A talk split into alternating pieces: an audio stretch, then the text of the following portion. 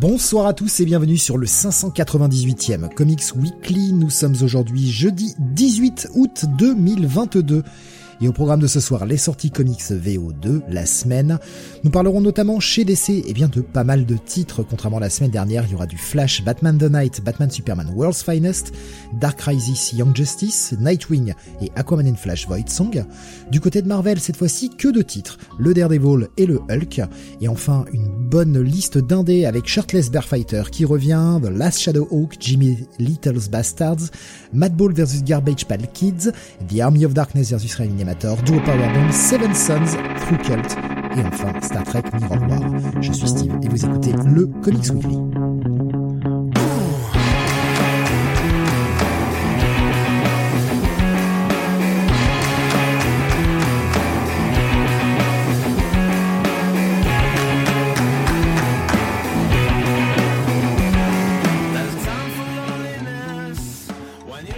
Avec moi ce soir pour vous parler de ces sorties de la semaine. Le trublion Jonathan. Salut à tous. Et le... J'essaie de trouver un truc qui soit pas méchant en fait, parce que j'ai que des qualificatifs pas gentils qui mettent pas qui pourraient être mal troubadour, interprétés. Le- hein, Ah ouais, le troubadour. ouais. Le troubadour Mister Onebony. Troubadour. Bonsoir à toutes et à tous. Mais j'avais des qualificatifs qui pouvaient être interprétés à deux sens et qui auraient pas été forcément euh, très gentils. Donc je, je- merde, putain, j'ai plus rien qui me vient quoi. Euh, trou du cul. Le ouais, troufion, non, euh. le troufion, non, j'aurais pas osé quand même. Euh, en privé peut-être. Le Mais truand. en public. L'abruti de service. Euh, Schizophile qui dit ah, il ah, il y a du DC ce soir. C'est vrai qu'effectivement, hein, la semaine dernière, c'était un constat avec Jonathan, on avait, je crois, deux titres DC. Euh, on avait gratté le fond du panier pour avoir deux titres DC et on avait pas mal de Marvel. Et bah, cette semaine, c'est l'inverse. On a que deux titres Marvel, mais on a beaucoup de titres quoi. Alors moi j'ai lu euh, beaucoup plus d'indés que, que de Marvel et de DC. Et alors attention, je vous ai pris la quintessence de l'indé. Hein. Là vous allez avoir une sélection euh, hop hop hop hop hop. Euh, encore, il y a pas, on n'a pas tout lu. hein. Moi, il y avait deux, trois titres qui m'intéressaient. euh, il y avait le 20th euh, Century euh, Men, euh, qui avait pourquoi pas, peut-être un peu sympathique. J'ai malheureusement pas eu le temps d'aller lire. Et Entropie, euh, qui sortait euh, chez euh, Heavy Metal Press, par Christopher Priest et Montos, qui était plutôt joli. Euh, mais bon, pas, pas eu le temps de lire. Pas eu le temps du tout. La fraîcheur de vivre. Exactement. Non, non, ça c'est Hollywood Chewing Gum. Ah merde. Eh ouais. C'est quoi le, slogan de Mentos alors? Mentos C'est- sale menteur. Des clics, fraîcheurs, non, c'est pas ça? Le déclic Ça, c'est fraîcheur. Ouais, bah écoute, euh, Putain. Cette, cette, cette discussion déjà euh, de merde. Euh, Mentos, je crois, c'est euh, foutez dans le coca pour voir. Un truc dans le genre. mon dieu. Schizophile qui dit il y aura du Power Rangers déjà, ça c'est sûr. Eh ben non, il y en a pas cette semaine. Il y a pas de kaiju cette semaine. Non, il y a pas de spawn non plus, tiens, C'est vrai. dans l'indé. C'est vrai. Pourtant, euh, ils sortent quatre séries, donc. euh, Et ça va, hein, Todd McFarlane, il va pas faire non plus cinq, scénariser 5 comics par, par mois, quoi. Respectez-le un peu quand même. Laissez-le se reposer. oh, putain, le chiffre de schizophile. Ouais, qui me fait rire. ça me fait beaucoup marrer. Euh, Il y avait une petite question avant qu'on commence. euh, bah, ça va être la partie WhatsApp. Je vais, euh, je vais afficher. Hop, voilà. Petite question de Cyril sur YouTube euh, qui nous disait j'espère que Jonathan et toi avez regardé. Donc on parle moi la, la finale du G1. Alors pour Jonathan, je ne sais pas. Euh, moi, je peux vous dire tout de suite que pour le moment, je n'ai rien vu du G1. Rien. Ah, mais moi, j'ai, zéro. j'ai rien vu du tout. Et pour ainsi dire, je ne savais même pas que le final avait déjà eu lieu, quoi. Je Ah ouais, suis moi aussi. totalement à l'ouest là, en ce qui concerne le catch, Alors, euh, le catch japonais. Hein. Cyril va pas falloir nous nous nous, euh, nous spoiler parce que moi je n'ai j'ai- ni vu les demi-finales ni la finale donc euh, mon cher Non, ami non, il y a euh, là zé- Zéro spoil. Hein. C'était vraiment une question. Non, pas, T'en pas du sais tout déjà regardé. plus que moi sur qui euh, arrive jusque là, quoi. Puisque euh, moi, je, je, je sais même pas que- qui est dans le tournoi. alors donc, je, euh, je sais qui- ce que c'est la finale euh, c'est euh, Yoshihashi. Antonio Hidoki c'est Antonio Hidoki contre Giant Baba Tant qu'il n'y a pas Toru Yano en finale, ça me va moi. ça fera, ça fera marrer personne, à part ceux qui connaissent le catch, pour voir l'absurdité de ce que tu racontes. Mais euh, Ouais, bon, bon, je pense que de toute façon ils sont tellement habitués à m'écouter dans ces émissions de de, de dingo qu'ils se disent bon de toute façon tout ce qui peut sortir de sa bouche c'est du grand n'importe quoi donc euh, Cyril nous disait 9,75 sur Cage Match. Sur 10, évidemment, pour ceux qui ne connaissent pas la notation. 9,75 bah, sur temps 10. euh, Ouais, mais c'était un stagiaire à En catch même match. temps, euh. je, je sais qu'il y a en demi-finale et euh, bon. euh, Non, non, ce sont les votes des gens, hein, euh, Tri- euh, Benny. Oula. Ouf, des votes des gens très, très, très, très, très inscrits sur le site. Voilà, je, je me rattrape comme je peux.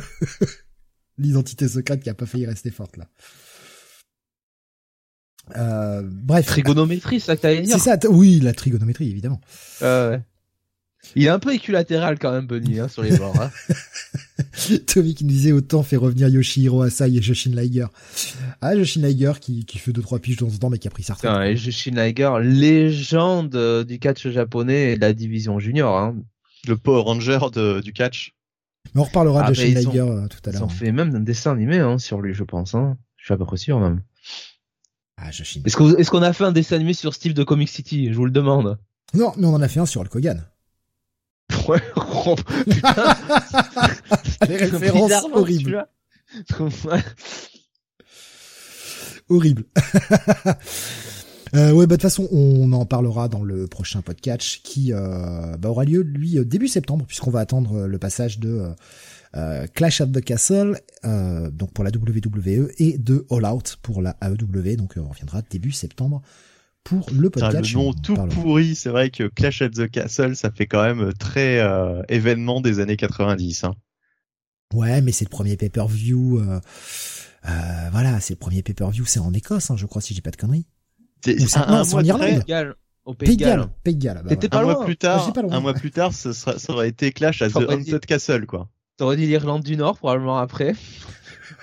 J'aurais tout essayé sauf UK en fait. Enfin, sauf euh, Le Pays de Galles, ouais.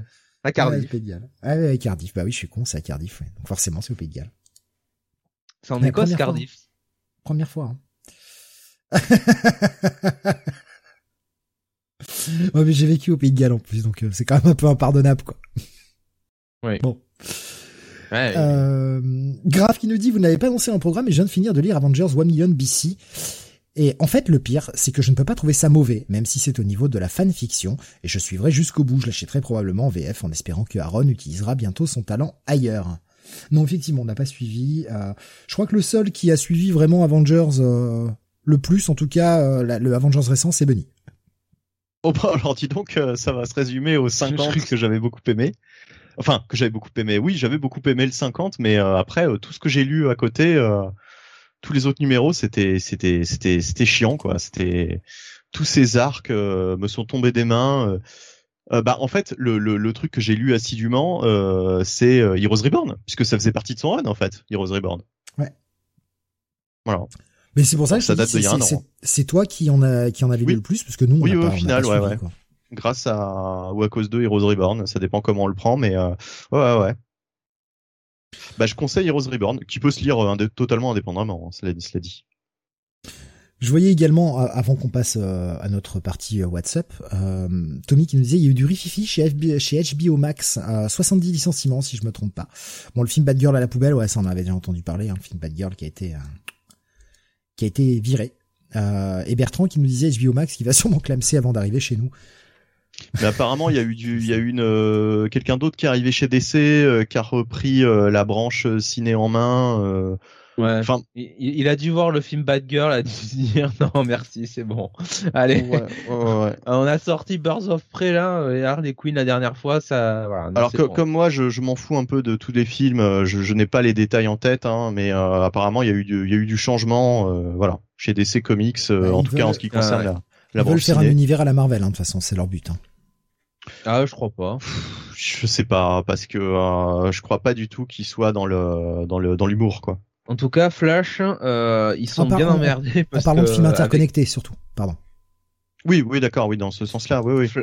Flash ils sont bien emmerdés parce que Ezra Miller, euh, bon, euh, visiblement. Euh, a décidé de faire toutes les infractions possibles et inimaginables. Euh, Tiens, j'ai vu, euh, j'ai vu à ce propos, euh, j'ai lu un truc. Alors, il y a, trois possibilités. Soit ils sortent pas du tout le film. Bon, c'est peu probable.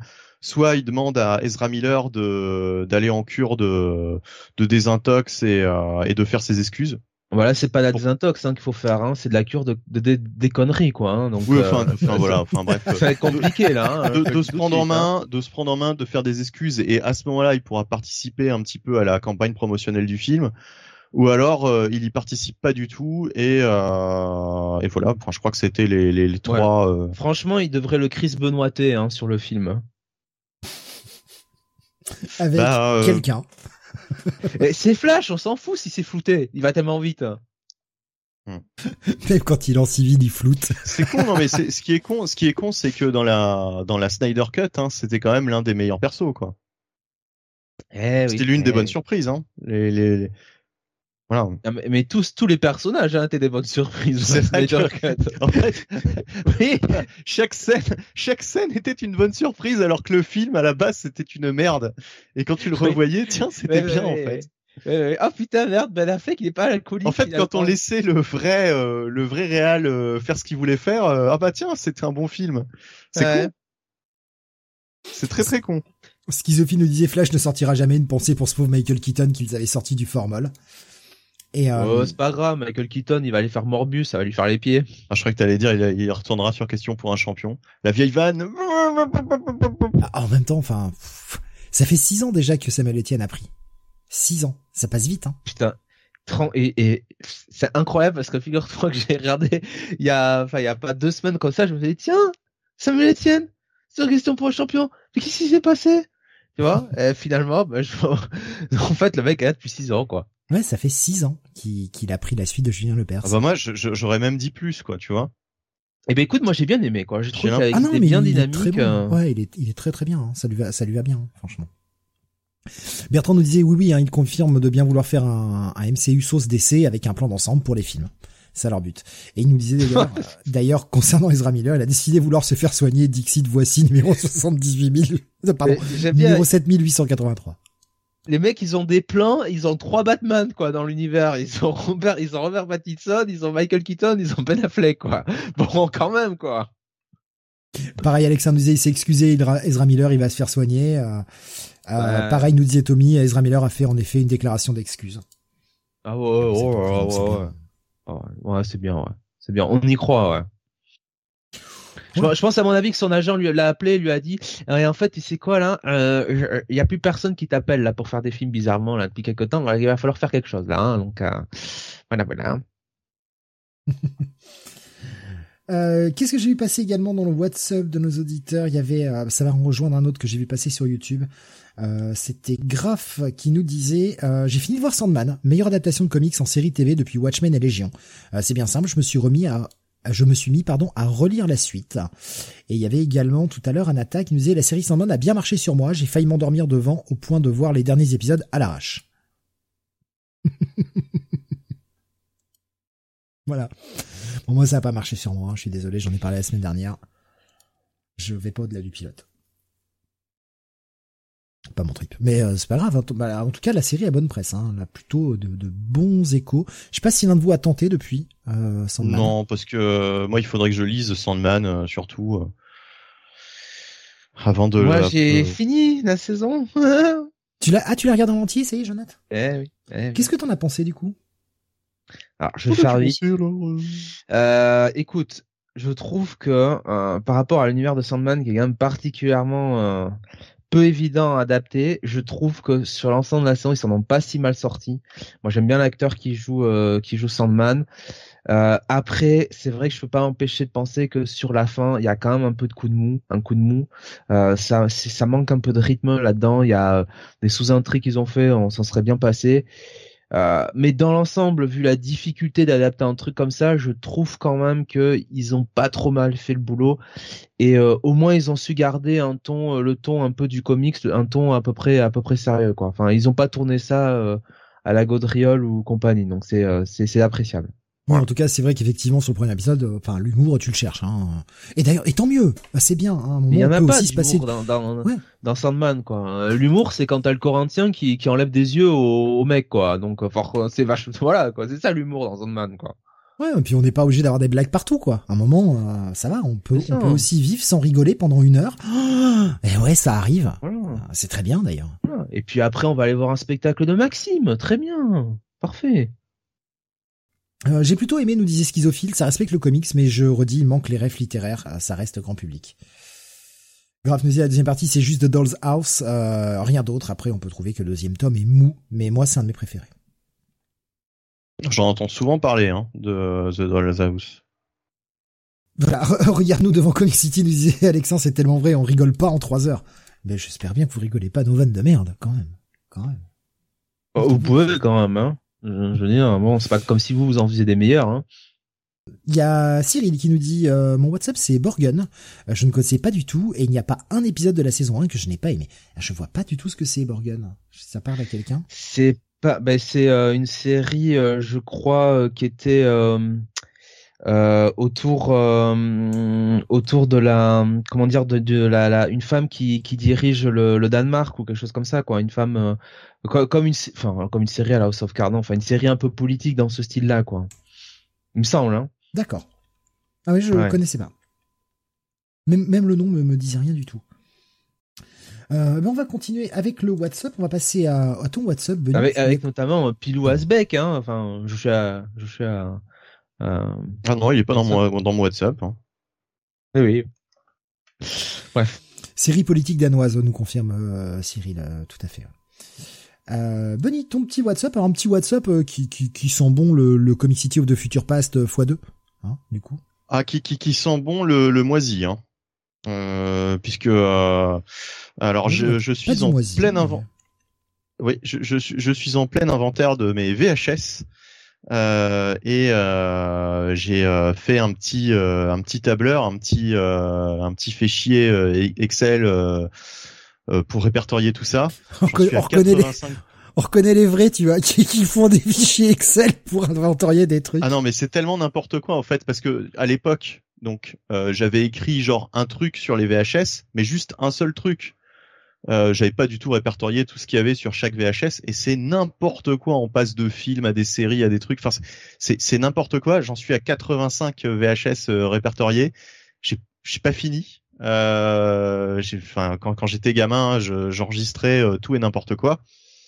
Et, euh, et donc du coup, euh, je sais pas pourquoi, je me suis lancé là-dedans. C'était dans les cartons depuis des années. D'où l'odeur de, de moisi un peu, euh, parce que ça avait été entretenu dans un dans un endroit. Euh, t'as pas des bandes qu'on souffert? Bah non, non. Il y en a qu'une euh, qui déconnait. En plus une une on va dire assez récente par rapport à ce que j'ai ce que j'ai retrouvé. alors pour vous donner un ordre d'idée, j'ai rassure-moi, des... rassure-moi, tu les déroules et tu les les rembobines avant de les, de les faire lire quand même. Oui, oui, bien sûr. Bah de toute façon, je les rembobine euh, surtout pour euh, pour euh, pour pour pour ensuite visionner en vitesse rapide l'intégralité de la de la bande. Enfin voilà, ça, prend des heures quoi. 85 VHS, je sais pas combien de temps j'ai passé pour pour visionner ça quoi.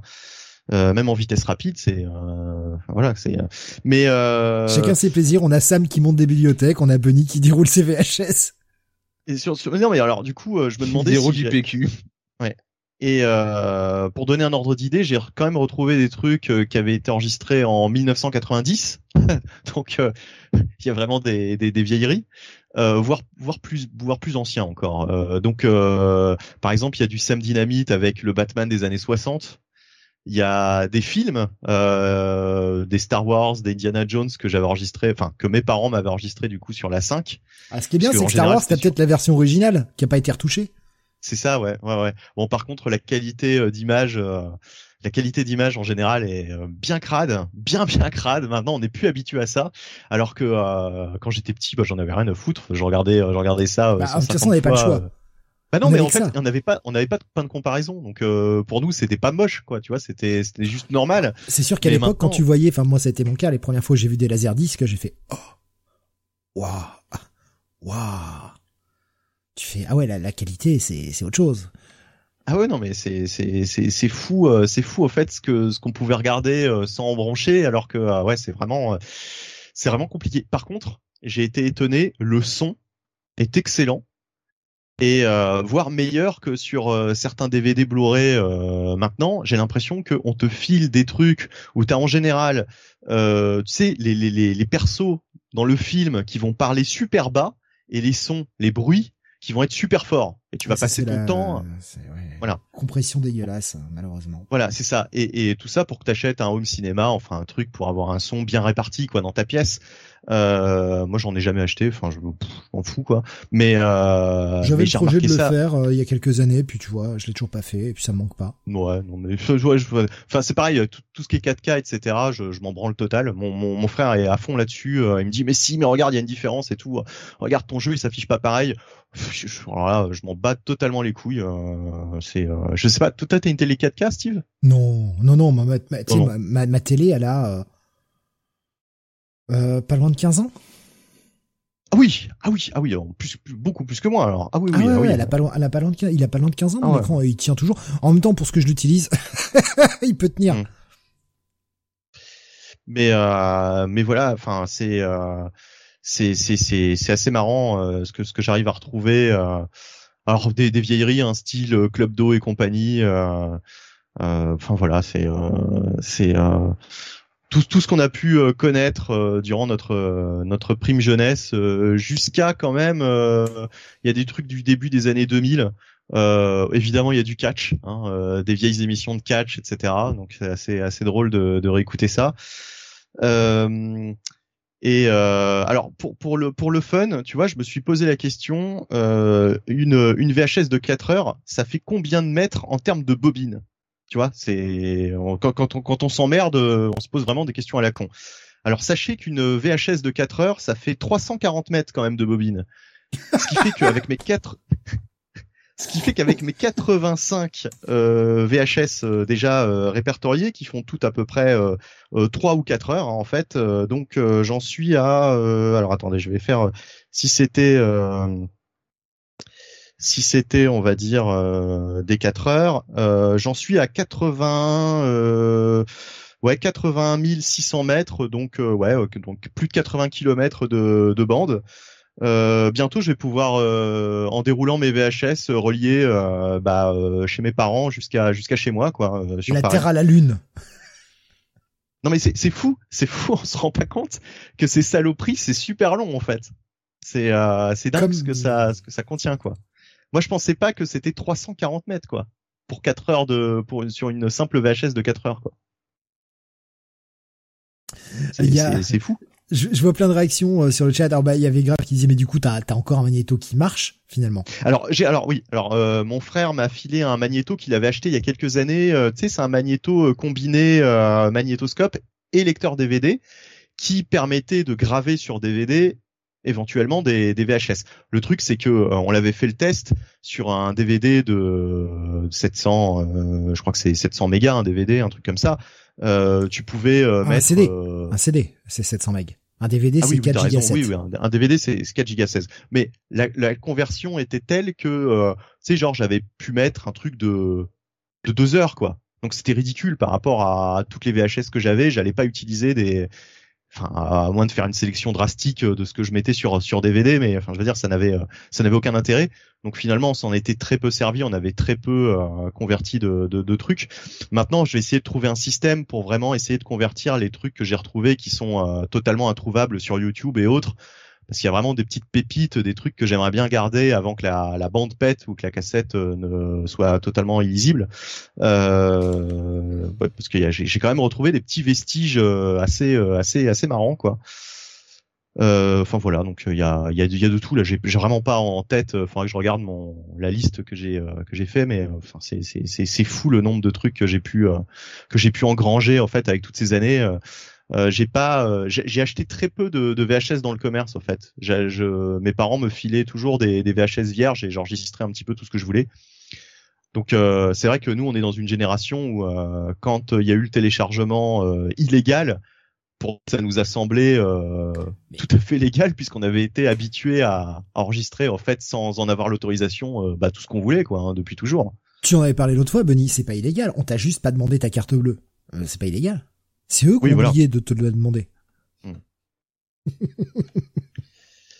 je vois, je vois des réactions euh, J'ai juste gardé deux trois VHS que j'avais acheté plus pour l'objet et le contenant que la cassette, mais je peux plus regarder ça de toute façon. Grave qui disait tout ça en VF en plus, euh, Benny. Tous ces films et tout ça en VF. Ben oui, en VF, mais euh, mais en fait c'est pas finalement les films euh, que je cherche le plus. Moi, je cherche plus les ouais les trucs totalement euh, totalement disparus, totalement introuvables.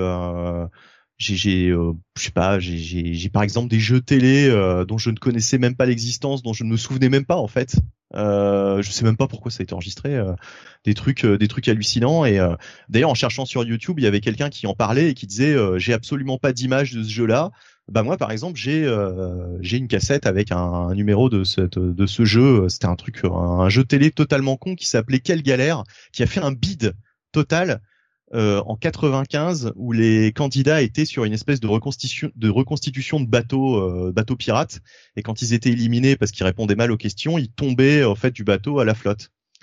Euh, alors ça vous dit sans doute rien du tout, c'était sur TF1, c'était un jeu de l'été et ça a fait un bid monumental en plus, il paraît. Donc euh, de toute façon, à mon avis, peu de personnes se rappellent de ce truc-là. Non mais ça a dû durer que quelques semaines, hein. c'était c'était vraiment un, un, truc tout pourri quoi. Et, et non, enfin voilà, non mais enfin, euh, je veux dire, il y a, y a, plein de plein de petites euh, pépites comme ça, mais euh, schizophrénie, j'ai aucun souvenir de ce jeu aussi. Et grave qui dit, j'en ai un vague souvenir. Bah écoute, il, a, il, a, vraiment de la mémoire pour des trucs pas très intéressants parce que effectivement c'est c'est c'est un truc. moi je, je je me souvenais pas du tout de ça. En revoyant, je me suis dit mais putain. Et enfin bref. Ça te dit quelque chose, Jonathan, ce truc-là? Non, non, non. Peut-être euh, vaguement, euh, mais euh, pas plus que ça.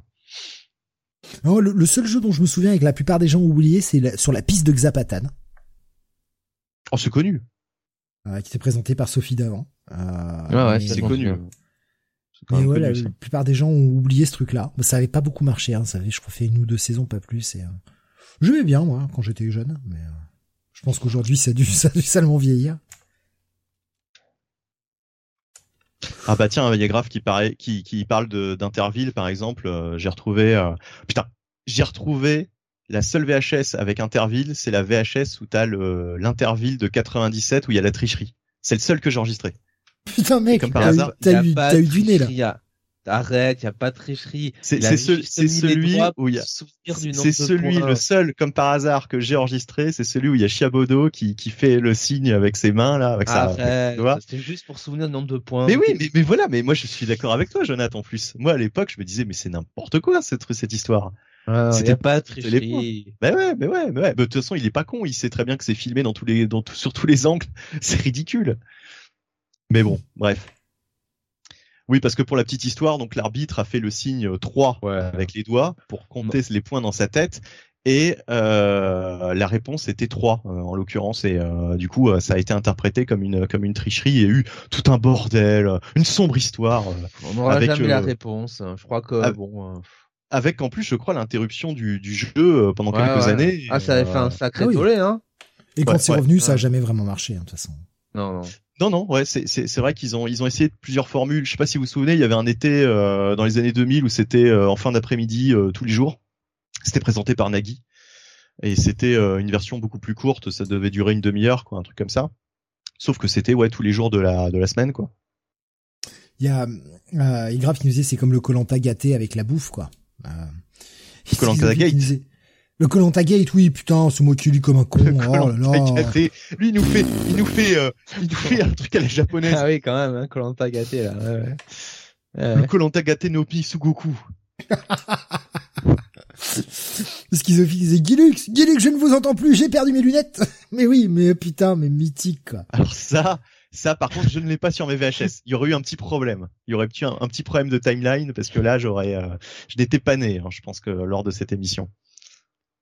Ah là la merde, mais c'est... Euh, qu'est-ce que j'ai vu? Ah oui, ce qu'il a fait, qu'il disait encode-le ce truc-là, aimez-le sur le Discord, hein, qu'on puisse le regarder nous aussi. Euh... Comme si avec ça à foutre. Oh. oh. Un petit rip sur un CD là vite fait, et puis un petit, un petit encodage. Allez. Euh, il y avait Alexandre tout à l'heure qui nous disait pour euh, tout ce qui était résolution, euh, j'avais pas eu le temps de prendre son message, qui nous disait autant le OLED tout ça aujourd'hui c'est bof, autant la résolution c'est game changer au moins en jeu vidéo. Quand on est passé à l'HD sur la PS3, c'était véritablement incroyable. Alexandre qui propose que tu mettes le porno diffusé à tes parents. je, je, alors, je, je ne suis pas retombé dessus assez mystérieusement. Euh, mais euh, mais je suis retombé sur certaines choses, euh, voilà, qui, qui devront rester, qui devront rester cachées. Ouais, il y a certaines choses qui ont déboulé visiblement. Oh, tu mets deux balises spoiler, en ça en passe quoi. En, en plus, c'est vraiment n'importe quoi. C'est-à-dire que j'ai du X-Men. Bon, c'est en même temps c'est annonciateur quoi. Quelque part, il y, a un- il y a un message codé. Euh, du X-Men enregistré sur Fox Kids. Et puis d'un seul coup, euh... voilà, d'un seul coup, c'est le drame. Ah, c'est devenu les X-Women quoi. Ouais, non, mais voilà, non, mais c'est, c'est, c'est, je- il y a aucune cohérence. C'est ça qui est extraordinaire sur ces VHS. Il y a aucune cohérence. Donc c'est pour ça que faut absolument faire un, une liste et à tout répertorier parce que c'est, euh, si on regarde ça comme ça, on peut avoir des, on peut avoir des, des surprises quoi. C'est le grand écart quoi sur euh, sur certains sur certaines VHS. La petite VHS de M6 du vendredi soir nous dit Rubéus. euh, non, mais du dimanche soir, euh, doit y encore y avoir des vestiges hein, euh, de de certains euh, dimanches soirs à l'époque où j'avais pas euh, où j'avais pas CanalSat. euh, on se contente de ce qu'on a. Hein. Ben ouais, on n'avait pas trop, on n'avait pas trop le choix en fait. Euh, ben écoute, euh, à moins que tu aies encore quelque chose petit à Non, non, bah, on va rajouter une petite pépite euh, comme ça de Non, non, non, non. Voilà, les pépites, non, plutôt du plomb avec Benny. Hein. Oh, les pépites de plomb. C'est beau. Euh, on va passer au review de la semaine. Et on va démarrer avec, eh bien, euh, on, on Avec démarre avec un gros titre. Hein. On démarre avec toi, Jonathan. On va démarrer avec le Daredevil. Numéro 2, en fait, le numéro 650. Oui, alors Daredevil évidemment, pas Teardevil, hein, comme vient de dire Steve. J'ai Euh, dit Daredevil Vraiment? Non, Bah, mais T'as dit ça tellement avec un accent euh, dégueulasse que j'ai même pas compris moi. Mais Bon, non. bon, bon. On peut, rem- on peut refaire l'émission hein, si tu veux pour que tu le, le redises bien. Là, on peut, on peut tout relancer. Hein. Non, non, non, non, non, non. Bon, Sans le on WhatsApp, c'est- comme ça. Jonathan, euh, Euh, Chief Zarsky est au scénario, Marco Keketo, Marco Keketo pardon, au dessin, Matthew Wilson à la colorisation. Alors quand même, on a euh, d'autres personnes hein, euh, au dessin, puisqu'on a euh, euh, du Alex Maliv, du Paul Az- Azaceta, Phil Noto, Chris Samney, Klaus Johnson, Mike Osborne, euh, lui, enfin peut-être pas le, ré- le réinviter, euh, John Romita Jr. et Scott Hanna. Euh, alors euh, guest artiste avec Mike Osborne, là guest, bon bref. Et, et donc, nous revenons un petit peu sur le cliffhanger de l'épisode précédent où, euh, eh bien, nous avions euh, Goldie, hein, euh, l'assistant district, enfin l'assi- l'assistant du, procureur, hein, Robert Goldman, hein, l'ami de la fac de, Matt Murdock et Foggy, qui, eh bien, se révèle être un, une espèce d'ange gardien. En tout cas, il nous se présente comme ça, un ange gardien de, Matt Murdock. Et comme tout bon ange gardien qui, euh, comme tout bon ange gardien qu'il est, euh, eh bien, il décide de faire péter le train, euh, le métro euh, dans lequel avait grimpé euh, Christian McDuffie. Euh, donc, euh, bravo, hein, ça c'est vraiment un drôle de concept. Et donc toute la toute, toute la Afin de l'aider à devenir un meilleur héros. C'est ça qui est fort. voilà. Goldie nous explique euh, qu'en fait, euh, bah, euh, il était présent dans toute la vie de Matt, hein, finalement, à chaque péripétie qu'il a eue, et il a volontairement ou involontairement toujours agi de telle sorte à provoquer une réaction chez Matt, faire en sorte qu'il soit de plus en plus héroïque. Et en fait, il explique à Matt, Matt que c'est, enfin toute sa vie finalement euh, c'est un peu c'est un peu prédestiné quelque part que euh, Goldie euh, a une énormément d'importance pour lui. Donc euh, voilà il va y avoir dans cet épisode plusieurs euh, flashbacks hein, sur euh, l'histoire de Matt. On va notamment le revoir euh, à la fac euh, quand il est euh, avec Electra. Euh, et euh, que Foggy et Goldie bah, se rendent compte que pendant que Matt va s'amuser euh, avec Electra bah eux ils se retrouvent comme deux clampins à faire des soirées euh, des soirées popcorn jeux vidéo euh, jeux vidéo hein. Ah, c'est dur. Hein. Euh, donc vrai voilà. dans les années 60, on faisait tous ça aussi. J'ai du mal avec Oui. cette euh, ce changement constant, tu sais, de, de, de réécrire les origines. euh, Bon après ça ah mais ça s'est ça s'est passé en fait. Non mais en fait ça s'est passé il y a que 10 ans. Ah non, c'est dans les années mais 60 bon. mon con mais bon enfin j'ai toujours un peu de ah. mal avec ça. Bon après si tu, si tu, si tu vas par là, ça veut dire que Matt Murdock a 60 ans quoi. Là bon bon. voilà. Ouais, je sais, mais c'est c'est toujours un peu gênant quand je relis des scènes comme ça. Bon, c'est euh, on, on s'y fait hein, évidemment, mais euh, ouais, je, tu sais, j'ai eu un moment où j'ai tiqué, je fais ah. Matt Bon, Murdock allez. devrait regarder des VHS avec ses amis dans les flashbacks. Bah, il pourrait les regarder, mais il verrait pas grand chose quoi. Tu peux dire Matt Murdock de regarder des VHS avec Foggy, hein, parce que c'est le seul ami qui lui va rester à force. Hein. Donc, euh, donc voilà, euh, tout pète hein, dans cet épisode. Euh, Matt quand même va aller, euh, en bon héros qu'il est, euh, essayer de sauver les bah, les, euh, les, les les personnes qui étaient euh, qui étaient dans ce train qui a qui a explosé. Euh, on va se rendre compte qu'en fait le train était euh, était il y avait personne, il y avait que le, le conducteur.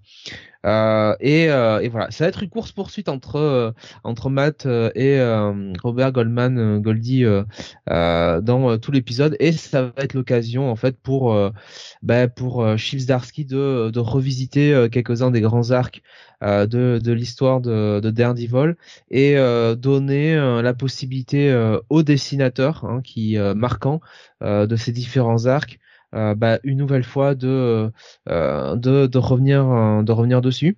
Voilà, hein, il y a notamment un passage avec John Romita Jr. qui fait bah, qui nous refait Daredevil et Typhoid Mary, hein, comme dans le run de de Anno Sensi. Voilà, on retrouve Alex Mailiev aussi. Bref, c'est un numéro à la fois où Chibzarsky avance son plot, avance son histoire, et en même temps euh, bah, euh, se sert un peu de, du personnage de Goldman pour un petit peu artificiellement euh, rendre hommage euh, à tous ces grands runs de, de Daredevil puisque c'est le numéro 650. Euh, donc euh, donc voilà. Euh, donc je je vais pas je vais en dire beaucoup plus hein, là-dessus. Je, je vais peut-être vous laisser la parole, chers amis. Mais je t'en prie, Benny, vas-y. Ok, bah écoute, euh, au risque de vous surprendre, euh, moi c'est pas un numéro que j'ai euh, spécialement apprécié en fait. Euh, ça m'a sacrément déçu. Euh, alors autant le premier, bon, j'aimais bien cette nouvelle direction. Enfin, j'ai plus qu'aimé bien, j'étais plutôt intrigué par cette nouvelle direction, je dois dire. Mais là, euh, le côté euh, un peu trop euh, mystique de la chose, avec euh, donc cette, cet antagoniste qui ressemble trop à John, à John Constantine, c'est euh, euh, niveau design, il aurait pu trouver un petit peu plus original. Mais enfin, c'est tellement tellement poussé dans le ouais dans le mysticisme, dans le dans la foi, dans la enfin voilà le, le côté le côté religieux de Matt hein, qui, est, qui est très mis en avant. Là, on perd totalement le. Il y a, plus d'intrigue. euh, On passe de d'un début de run en fait de Zdarsky qui était très terre à terre, qui était très euh, street level character avec des personnages comme Cole North, etc. On était dans des intrigues, euh, bah voilà, qui qui qui, qui étaient euh, qui ancrées, on va dire, dans le réel. Là, il prend le contre-pied total du démarrage qu'il avait fait euh, lors de son précédent run sur le perso, avec une intrigue vraiment très très spirituelle. Euh, donc moi, ça m'a, voilà, ça me ça me plaît moins. Euh, je- j'aurais aimé euh, néanmoins qu'il y ait plus de euh, voilà que pour contrebalancer ça, qu'il y ait un petit peu de d'intrigue euh, avec peut-être des persos, bah voilà, qui qui euh, avant, avant, il maniait beaucoup plus de beaucoup plus de subplots, euh, il se passait beaucoup plus de choses. Là, dans ce deuxième numéro, on est vraiment uniquement sur cette seule intrigue et euh, voilà, c'est pas c'est- pff, c'est c'est- c'est- c'est pas une histoire en fait qui me qui me passionne quoi. Je me rends compte. Euh, je sais pas où il va aller avec cette cette histoire euh, d'ange gardien, etc. Mais Il va euh, te la mettre dans le cul avec le fist, hein, de toute façon. voilà, voilà, voilà, voilà. C'est et puis, et, facile, euh, je- et justement, en voyant les pages de flashback, je me dis, effectivement, je pense qu'on a perdu au change lorsque euh, Matt Murdock euh, est mort et qu'il reste plus que Daredevil, quoi. C'est, on a quand même perdu la moitié de ce qui fait l'intérêt de la série euh, d'ordinaire. Attends, côté, on, on a, on a que deux numéros. Enfin, l'identité, de toute façon, Oui, mais elle, me manque déjà, quoi. Tu vois. c'est le, le sens de, de ce que lui annonce Goldie hein, tout au long du truc, c'est de Ouais. d'en faire un meilleur héros et de ramener ces deux identités. Ces deux identités vont être vont lui être utiles dans Ouais. la suite de sa mission. C'est-à-dire que là, c'est un petit peu le même problème que lorsqu'ils avaient euh, injecté Ezekiel dans, dans Amazing Spider-Man. C'est-à-dire qu'au début, tu te dis, oulala, là là, qu'est-ce que c'est que cette intrigue mystique euh, Ça correspond pas du tout au personnage. Ça correspond déjà un peu plus à Daredevil, il est vrai. Hein, c'est pas la première fois qu'on a euh, qu'on a ce genre d'intrigue avec ce perso. Mais euh, voilà, c'est disons que c'est vraiment pas le, la direction euh, la plus passionnante que Starsky ait pu euh, ait pu proposer quoi. C'est ouais, je, je suis moyennement euh, moyennement convaincu quoi. Euh, alors, je, avant d'aller sur mon avis, je vois j'ai vu passer un message de Cyril sur le, le chat euh, YouTube et euh, bah, en fait il me l'apprend, je ne le savais pas. Il dit bah, pas de petits mots sur Wolfgang Petersen. Ouais, il est mort. Je, ouais, je, je savais pas. Du pancréas. Je, je ne savais pas en fait, je, je l'ai appris là en fait, je j'étais pas du tout au courant. Euh, oui, bah enfin réalisateur incroyable, clairement. Je, Pouf, ça, ça décanille en ce moment quand même. Hein franchement, putain, ça ne s'arrête jamais, quoi. Donc euh, bah voilà, je je savais pas. Je merci à Cyril du coup de, m'avoir appris la nouvelle. J'étais j'étais pas du tout au courant. Euh, du coup, pour ce qui est du, du Daredevil, alors je je enfin je l'ai lu très machinalement. Je je ne ah c'est Daredevil, j'y vais, surtout écrit par Zarski. Je n'ai même pas fait gaffe sur la cover qu'on était au numéro 650. Le mec fait rien comme les autres, c'est-à-dire qu'il aurait pu utiliser le numéro 1 pour en faire son 650e et profiter du relaunch quoi que ce soit. Non, non, non.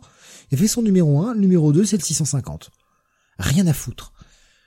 Et effectivement, j'ai été euh, assez surpris de la direction de l'histoire. Euh, ce côté ange gardien, tout ça, c'était assez perturbant. Il y a deux, trois éléments, j'avoue que j'ai pas forcément bien compris. Euh, notamment toute la scène du départ où il va, où Daredevil va essayer d'aller sauver les victimes du train avec le train qui vole dans les airs là, euh, qui va s'écraser sur lui, je ne comprends rien. Je comprends pas d'où ça sort. Puis moi, j'ai, j'ai, je sais pas si tu as eu cette impression aussi. J'avais l'impression que les civils, c'était pas, euh, c'était pas des, des. Au début, je me disais, c'est pas des, des gens normaux, quoi. Tu vois, c'est. Et, en fait, si. Et j'ai, j'ai été surpris de la, de la ferveur avec laquelle ils viennent euh, aider euh, Daredevil. Comme s'il était vraiment hyper populaire comme super héros. C'est le héros du quartier quand même c'est le héros de la Kitchen depuis toujours. Donc oui, il vient quand même dégager le, le gros le gros chauve euh, de la mairie quoi. Donc bon. Euh. Ouais, les gens sont pas forcément au courant que c'est lui qui est responsable de ça. Par contre. Mais les gens sont intelligents, ils ont lu les numéros précédents. L'univers Marvel qui est très méta. Euh, mais passer cette première surprise, le petit tout cette espèce de petit rappel au, passé, au meilleur run, au, au trucs comme ça, c'était bienvenu en fait. Et c'est vraiment un épisode annonciateur de la suite. Et j'ai vraiment hâte de voir où ça va aller. J'ai vraiment hâte de voir où il va s'en aller parce que on le sait hein, maintenant, Zarski il aime bien nous mener aussi en bateau de temps en temps. Et, et au final, on n'a pas la réponse. Est-ce que Goldie c'est juste un putain d'illuminé ou est-ce qu'il a vraiment des pouvoirs investis par Dieu? On n'en sait rien. Il laisse totalement planer le doute et j'apprécie qu'il ait fait ça, franchement. Ah bah, un illuminé, en tout cas, qui, qui dégage de la lumière, quoi. C'est-à-dire que l'effet, euh, l'effet. Euh, ouais, mais est-ce que c'est pas dans sa tête? Est-ce que d'autres personnes le voient la lumière? On sait pas, en fait. Bah, enfin, moi, je pense qu'on voit tel que Daredevil le perçoit, quand même. Ouais. Tu vois ce que je veux dire? Je, je, je, sais pas en fait, je suis assez partagé. Et en même temps, enfin tu sais, ce côté mystique avec euh, les ninjas de la main quand même qui ramènent les gens à la vie, ça me parle, enfin ça me pose pas plus de problèmes que ça quoi. Oui oui. Oui, mais disons que euh, les euh, les agents de la main, on est à la maison quoi. Enfin, on, on connaît quoi. Là, c'est vraiment là, c'est vraiment très nouveau et j'ai du mal quoi. Je bon, en, même, temps, comme tu dis, c'est que le deuxième épisode donc. Et, et en même temps, enfin, je veux dire, Daredevil a toujours été un personnage ultra catholique ça fait vraiment partie de l'ADN du personnage. totalement, puisse, totalement. Qu'on puisse lui remettre en, en qu'on mette le doute sur ses véritables croyances, je trouve ça intéressant. Reste à voir après ce qu'il fera de tout ça. Est-ce qu'il va changer le personnage profondément? Est-ce que ça va renforcer la foi du personnage? Là, ça, on, verra ça dans les dans les prochains épisodes. Mais j'aime bien qu'on aille chatouiller un petit peu cet aspect-là de, de Daredevil qu'on met souvent en avant, le côté euh, ouais il cherche la rédemption des gens, il est euh, il est catholique machin. Ouais, mais enfin si c'est juste pour le dire sans jamais vraiment s'en servir, je vois pas l'intérêt. Ouais. Ouais, ouais. Par contre, euh, par contre, effectivement, en voyant tous les flashbacks, etc. sur sa vie, on se dit, on dit toujours Peter Parker, il a vraiment, il est vraiment poissard, il a une vie de merde. Mais franchement, Matt Murdock, il a sacrément une vie de merde, beaucoup plus merdique que, que, Peter Parker, quoi. Quand tu fais le résumé, la rétrospective de toute sa vie, il a perdu bien plus de choses que, euh, que, que, le père Parker, quoi. Donc bon. C'est, c'est, c'est étonnant, en fait, cette espèce de, d'aura de super poissard euh, dont bénéficie Spider-Man, alors que quand tu regardes Daredevil ou même Hulk, finalement, c'est des, euh, des personnages euh, qui ont une vie euh, bien pire. Ça, c'est. Il y, a, quand même cette sensation que Daredevil a, a, a plus avancé dans sa vie que Peter Parker Spider-Man qui est quand même toujours dans un cycle infernal où il avance, il recule, il avance, il recule. Hein. Mais c'est le personnage qu'on détruit sans cesse, qu'on reconstruit derrière, qu'on redétruit, qu'on reconstruit. Bah, c'est devenu limite un gimmick de scénariste de s'amuser à pourrir Matt tout ce qu'on peut pour après le reconstruire derrière. Mmh. Ouais ouais. Bah, ouais. C'est aussi ça en fait euh, qui, qui m'a qui m'a peut-être un petit peu euh, agacé dans cet épisode, c'est le côté encore une fois euh, Matt au fond du trou quoi. On est qu'au deuxième épisode et euh... ah je crois pas qu'il est au fond du trou euh, là-dessus. Oh, juste... Euh, un petit peu quand même au début. Non mais comparé en comparaison de des fois où il est vraiment au fond du Ah trou bah oui, de manière oui, bah morale, là, là c'est Mm. plus bon voilà il essaye de bah il essaye de battre entre guillemets un super vilain quoi de, de l'arrêter quoi c'est plus Mm. c'est plus ça qu'autre chose quoi. hein. Et puis ça se finit pas trop mal quand même pour lui. Il y a un petit retournement de situation, ouais, ouais, ouais, ouais. Tu es mais- pas. Il revient dans l'épisode dans l'épisode 3 euh, Daredevil, c'est déjà ça. Mais, mais qui m'a qui m'a étonné parce que euh, comment se fait-il qu'il ne l'ait pas perçu en fait avec son sens radar? Parce qu'il est, parce qu'il il est sous le choc? Il est perturbé. Moi, ça me m'étonne Bah, pas, il, il, est a, sous le choc. il- il a un espèce de personnage euh, divin en face de lui. Bon voilà, il... Hmm. Euh, ouais, bah, enfin, le, franchement, l'épisode est bon. On, on parle vite fait du petit backup. Jonathan, je te laisse y aller. Je te file la merde, là. Ah ouais, merde. Ouais, ouais donc c'est euh, alors c'est quoi? C'est J'ai rien compris. par Anno Santi euh, au scénario, alors Chivzarski au dessin. Euh, alors qu'est-ce que ça raconte? Ça raconte tout simplement on est dans le dans le passé hein.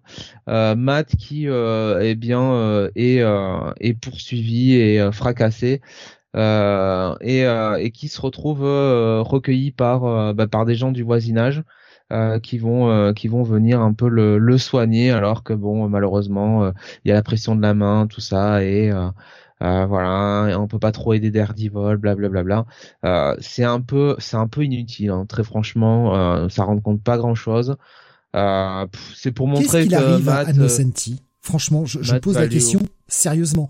Qu'est-ce qu'il arrive à Annocenti Ça fait quand Bah, même deux fois arrive qu'elle nous là, écrit des trucs euh, sur, euh, Dare- sur Daredevil. Il y avait le Electrasan qui était chiant. Il y a ça, c'est chiant. Et putain, euh, qu'est-ce qui lui arrive, quoi? Non mais en plus cette histoire de main, euh, euh, tu vois, euh, qui, qui, qui a un double sens en fait dans l'histoire. J'ai trouvé ça très tiré par les cheveux quoi. J'ai eu l'impression de de, de de de pas comprendre ce que je lisais à un moment donné. Je me suis dit attends non mais attends c'est quoi cette blague Non là mais Comment ça se termine? pourquoi elle accepte le job si elle a pas envie de le faire, quoi? Bah, On peut pas dire qu'elle se soit foulée là, là-dessus. Non mais franchement, quoi. Il y a Grave qui nous dit mais il manquait des pages en fait. Mais, Non mais vous avez pas eu cette demander. impression, euh, vous avez pas eu cette impression aussi de de de- d'incompréhension, euh, surtout avec la fin de l'épisode là. euh. Non mais il y a un moment, il y a le, le petit gamin qui vient pour porter un truc là qui est en skate. La page d'après, t'entends bang bang, tu vois un mec par terre. Je suis retourné sur les pages deux fois pour dire attends, c'est le gamin qui s'est fait buter. Je ne comprenais rien. C'est non, sans déconner, c'est extrêmement mal écrit et extrêmement mal mis en scène. À un moment, faut arrêter de faire semblant, faut arrêter de danser. C'est pas parce que c'est Annocenti qu'elle a une aura. Quand c'est de la merde, faut le dire. Ça, c'est de la merde. Ça, c'est huit pages de chiasse. Ça n'a aucun putain de sens. Je sais pas ce qui lui arrive à Annocenti, faut qu'elle arrête de bosser pour Marvel si elle a pas envie de le faire. Ce qu'elle avait écrit déjà dans le Electra 100 n'avait aucun sens avec la continuité. Elle en avait rien à foutre. Elle faisait son truc. Putain, et il y a des éditeurs qui valident ça. Juste parce que c'est le nom d'Annocenti. Faut arrêter les conneries. Un moment, quand tu rends, moi, enfin, quand au taf, je rends une copie de merde, on sait me le dire. Faut aussi, un moment, enfin, il y a des gens qui emploient d'autres gens. Quand t'es un subordonné et que tu fais un travail, si ton copie, la, la copie rendue c'est de la merde, on te le dit. C'est tout. Enfin, je sais pas. Franchement, bon, après c'est si vraiment très mauvais. diable, hein, c'est le cas de le dire. Elle a que quelques pages euh, comparé à la litanie d'auteurs chez DC Marvel qui ont 20 pages par mois et qui n'en font rien avec. Si tu veux, Anno Santi, c'est un peu le, le cadet de leurs soucis, hein, je pense. Hein. Je pense qu'ils l'ont mis là pour rendre hommage à Daredevil parce qu'elle a eu un run et puis voilà quoi. Ouais, enfin, ça fait deux hommages qu'elle nous fait, une fois avec Electra, une fois avec Daredevil, et c'est chiant, quoi. Donc, à un moment, euh, Ouais, Et ouais, euh, l'incompréhension vient aussi peut-être du découpage de Chipsdarsky, quoi, qui est peut-être très bon euh, en, en tant qu'auteur, mais euh, en tant que dessinateur, là, il y a, il y a un problème euh, de, entre les séquences, quoi. Tu vois, c'est c'est Bah assez il suit, il suit le storyboard hein, normalement. hein. Ouais. Mhm. Il y a quatre quand, pages. tu, quand, tu, quand tu vois quand tu vois ce qu'il fait sur Public Domain, t'as aucun problème de storytelling. Hein. Mhm. Et pourtant, c'est lui qui fait tout là-dedans, hein, qui fait scénar, dessin, ancrage, colorisation, il fait tout. Il y a aucun problème de storytelling dans euh, dans Public Domain. Non, bah au final, moi j'ai préféré les pages de des couvertures, quoi. C'est toujours sympa. De... La, la, la page de, de Chris Giarusso est plus drôle, plus intéressante. Je l'ai pas lu. Là, franchement. Oh, euh, oh, ça faut lire. Ça faut lire, c'est rigolo.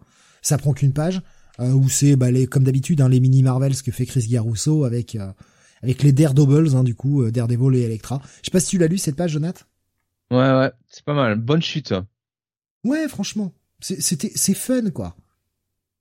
C'est du bon strip euh, comme on aime quoi. Mais il en fait plus assez, Chris Giarusso. Il y avait un temps où il en faisait plein. C'est du, c'est du strip level caractère. Hein. Graf disait, Darsky a toujours été très clair dans le découpage, donc je blâme aussi les scénars de no- le scénar de Nocenti. Non, mais certainement. euh, écoute. euh, Bah, bah, euh, Nico Chris faisait un backup de 4 pages dans tous les cas aux F. Bah, oui et non, parce qu'en fait c'est 4 pages que je paye ou on me file de la merde à bouffer. À ce moment-là, euh, bah, laissez-moi 4 pages de plus de Darsky qui sait écrire. Là, c'est ce qui m'emmerde quoi. Parce que finalement elles sont comprises dans le prix ces pages-là quoi. C'est ça qui me fait chier. Bah, disons qu'effectivement, alors bon, c'était numéro 150, anniversaire, tout ça.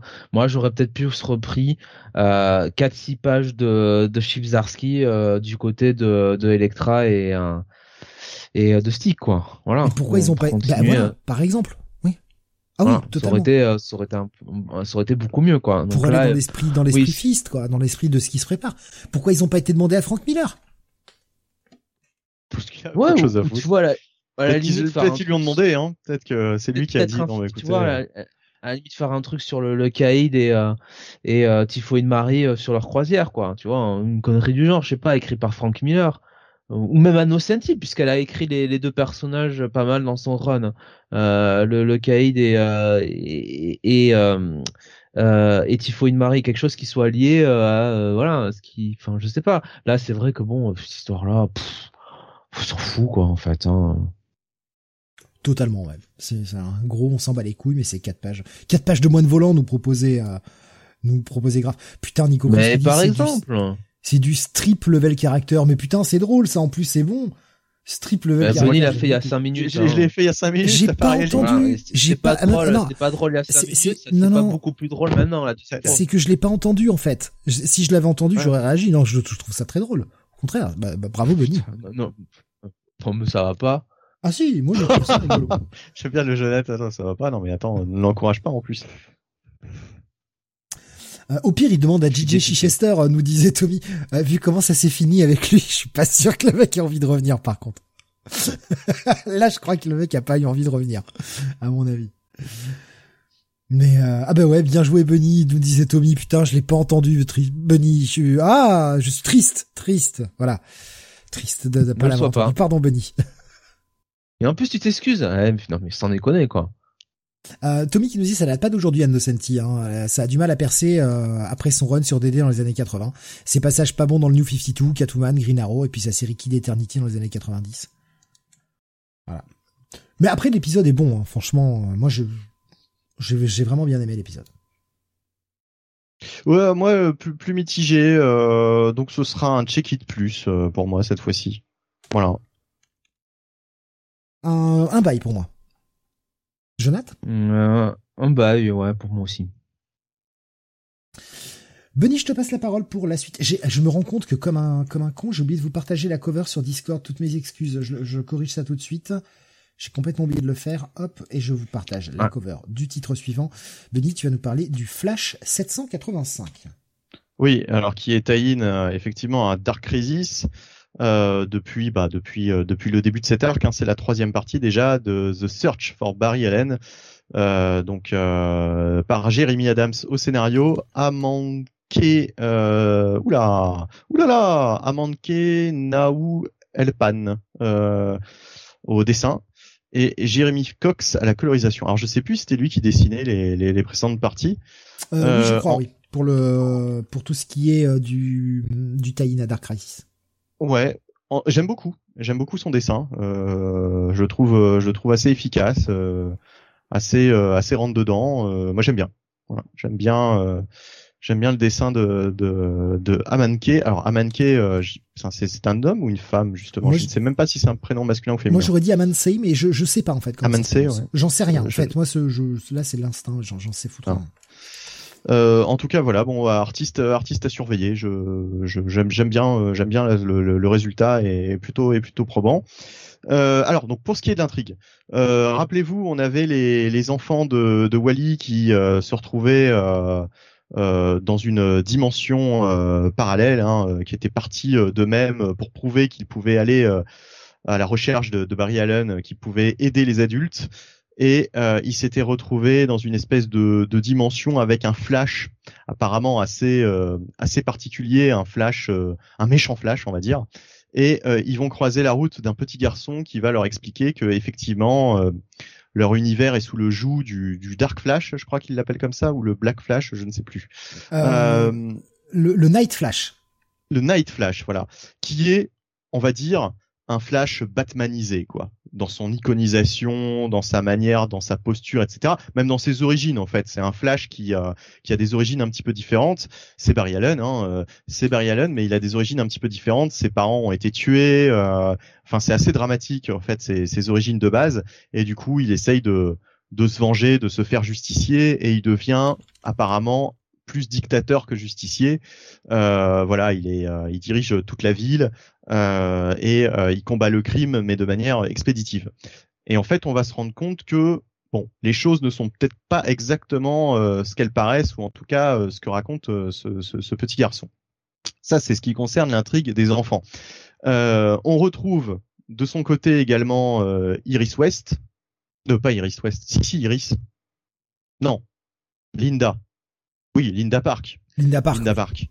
Linda Park West, euh, qui, euh, bah, qui, qui, qui, qui, qui va là au secours de son mari. Alors là, c'est une scène, euh, une scène que j'ai beaucoup aimée. Franchement, ça m'a bien fait marrer cette scène. Donc, elle va aider Wally à, à, retrouver, à retrouver Barry et à lui faire reprendre ses sens. donc, donc voilà. Donc ça va être une bah, voilà une, une, scène de retrouvailles, on va dire euh, assez euh, assez péchue. Euh, je vous laisse découvrir de quoi il retourne. Et puis il y a cette troisième intrigue avec les autres personnages. Alors là, par contre, vous m'excuserez, j'ai oublié leur nom à chaque fois. ils font partie de la, de la grande famille des Max Mercury et Jesse Quick. C'est ça, voilà. Euh, Jesse Quick et Mercury. Euh, qui sont dans une espèce d'univers, on l'avait vu un peu à la Mad Max, Fury Road, en version un peu plus euh, un peu plus féminisée quoique non non non en fait non il y a, y a des mecs aussi là j'avais pas vu. Euh, donc euh, voilà dans une espèce d'univers à la, à la Mad Max Fury Road bon bah voilà c'est c'est on a la on a la conclusion aussi de cette de cette comment dire de cette petite de cette petite intrigue parallèle. Donc il y a toujours pas mal de choses. C'est efficace. Franchement ça ça va à 100 à l'heure sans mauvais jeu de mots et euh, surtout, le, le, final me donne vachement envie de d'aller lire euh, Dark Crisis 4 puisque ça aura des répercussions sur ce qui va se passer dans le quatrième épisode de Dark Crisis, la série principale. Non, franchement, c'est vraiment du très bon boulot et Jérémy Adams continue euh, de nous faire un run euh, ouais. vraiment efficace et, euh, et très bon quoi sur sur Flash.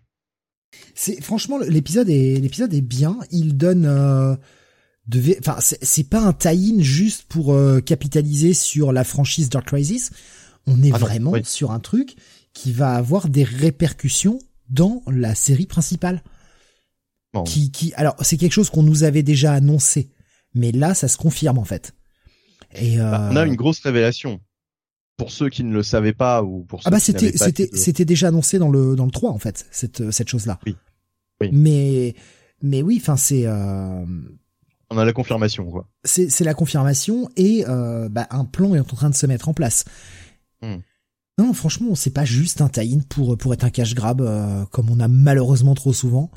bah, euh, comme on a sur Axe, hein, euh, on en parlait la semaine dernière. Euh, c'est pour ça que cette semaine, j'en ai pas lu. Jonathan les a lus, mais on n'en parle même pas parce que ça lui a pas, apparemment, ça lui a pas vendu du rêve. Mais ouais, Axe Judgment Day là, franchement, les tie que j'ai lus jusque là, c'était totalement totalement inutile, quoi. Très franchement. Euh, on peut se contenter totalement de lire euh, juste la, la, série principale Judgment Day et puis euh, et puis ça suffit. Et encore, franchement, Judgment Day pour l'instant me vend pas du rêve. C'est pas c'est pas génial. Dark Crisis, par contre, voilà, ça, ça démarrait très très mal, hein, on s'en souvient. Euh, j'avais pas du tout accroché au, au démarrage et, et bah mine de rien, maintenant ça m'intéresse. Voilà, ça m'intéresse notamment grâce à ce genre de tie et j'ai hâte de lire le, le Dark Crisis 4.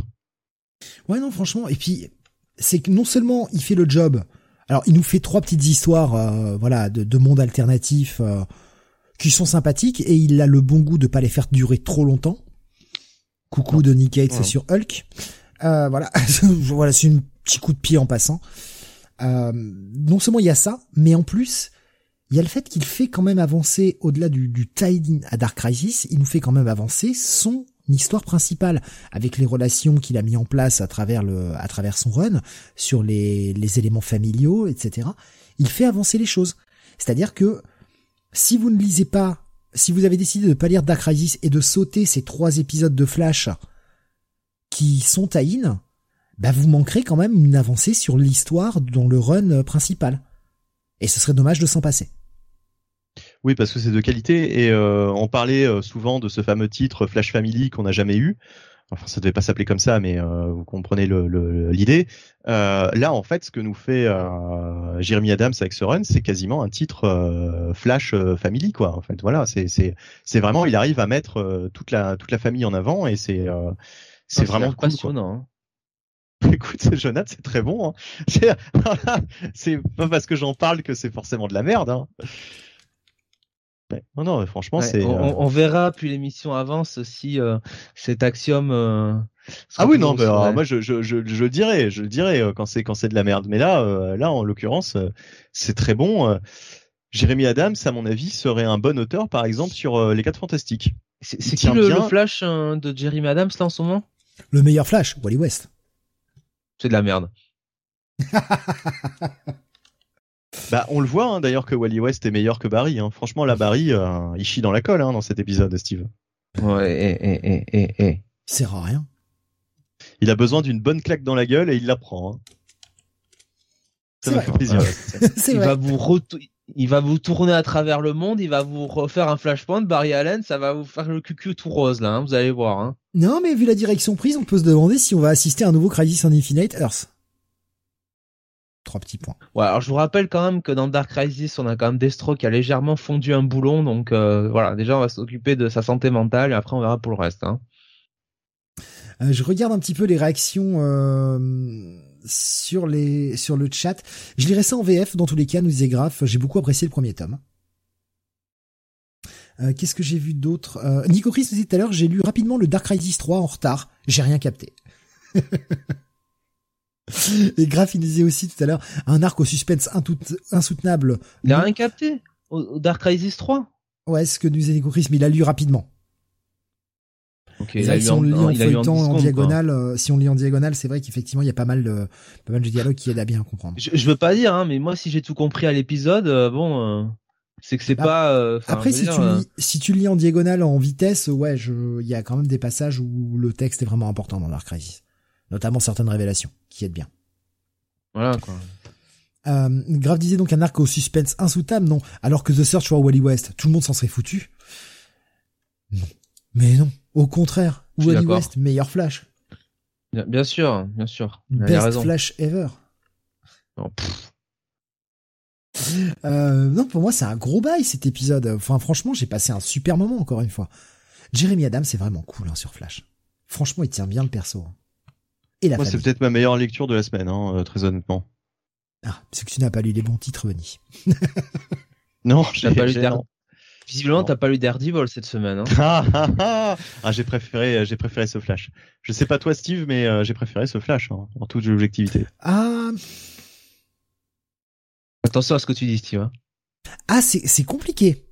C'est compliqué parce que bah. j'ai pas le même attachement. Ah, ça fait partie, c'est deux de mes personnages préférés, honnêtement. C'est vraiment deux de mes personnages préférés. Euh, je suis pareil. Mais oui, c'est ça. Moi, j'aime le rouge. Moi, j'aime le rouge. Ah, c'est tout. Euh... C'est le, Ils sont rouquins tous les deux. Ils courent. C'est vrai. C'est vrai. Euh, après, il y, y, en a un qui est un peu plus fidèle que l'autre, hein, quand même. Là, on pourrait quand même à Wally West qu'il a un petit peu moins de coureur de jupon que Matt Murdock. Oh, quand même, Mac Murdock, il en, il en allonge pas mal, hein. Mais c'est ce que je dis, Matt Murdock est plus coureur de jupon. Ah oui, oui, oui, non, pardon, ouais. Mais c'est vrai, oui, oui. Mais euh, c'est pas les mêmes attentes. En même temps, on est sur un, d'un côté, on est sur un tie un crossover, l'autre, on est sur un numéro anniversaire. Le, Flash est plus fun. Ça, par contre, c'est clair, c'est indéniable. Le Flash est plus fun. Il y a pas de, il y a pas de backup pourri. Allez, Steve, aussi, Flash. Il y a pas de backup pourri, c'est vrai. Eh Mais d'un côté, Daredevil, on a aussi 35 pages de, de comics, quoi. Hein, tu vois, donc. Euh, ouais, ouais, ouais. On en a plus. Hein. Dans la, dans la globalité, euh, je trouve qu'il se passe plus de choses dans Flash, quoi. Voilà. En moins de pages, il se passe plus de choses. En même temps, on est sur trois terres, euh, trois terres alternatives différentes, quoi. Ouais, voilà. Euh, ouais, donc moi un gros bail euh, pour euh, pour ce titre. ouais, moi un bon un bon gros bail. Ce sera ce sera mon petit coup de cœur de la semaine parce que j'ai pas vraiment de de gros coup de cœur, mais ce sera mon voilà à, défaut quoi. Grave qui, qui enfonce le clou, qui remet des coups de pied. Cela dit, Wally à son niveau pourra jamais trouver mieux que Linda, donc tu m'étonnes qu'il aille pas voir ailleurs. Ça va quand même, Linda Park, bon, c'est pire quoi. Ah oui. Babou Zebari est cool quand il est mort. Wally était euh, pire que Matt au début de sa série en 86 par Messner Loeb. Mais ouais, c'est vrai que euh, Wally au départ, euh, fou, fou, fou, fou. Faut lire le, run, le run post Crisis on Infinite Earth. Hein. C'était, c'était quelque chose. Hein. C'était très bien d'ailleurs. On avait un Wally qui était un vrai con. Enfin, tu vois le personnage qui évolue. C'est franchement une super, super lecture. Allez, on va continuer avec, c'est quoi que j'ai mis derrière? Oui, Star Trek. Star Trek Mirror War numéro 8, la fin de la maxi-série. Huitième épisode sur 8. Euh, c'est... Euh... Alors, bon, je vais donner les crédits. Je vais donner les crédits. On a euh, au scénario Scott et David Tipton. Euh, on a au dessin Gavin Smith, une colorisation de Charlie Kirchhoff on est toujours dans cette espèce d'énorme euh, guerre euh, que alors on est dans l'univers miroir, hein, ça s'appelle Mirror War, c'est pas pour rien. On est donc dans l'univers miroir où les valeurs sont inversées. Euh, la fédération est un empire et ils se sont fait botter le cul par une alliance entre les Klingons et les Cardassiens. C'est depuis très longtemps.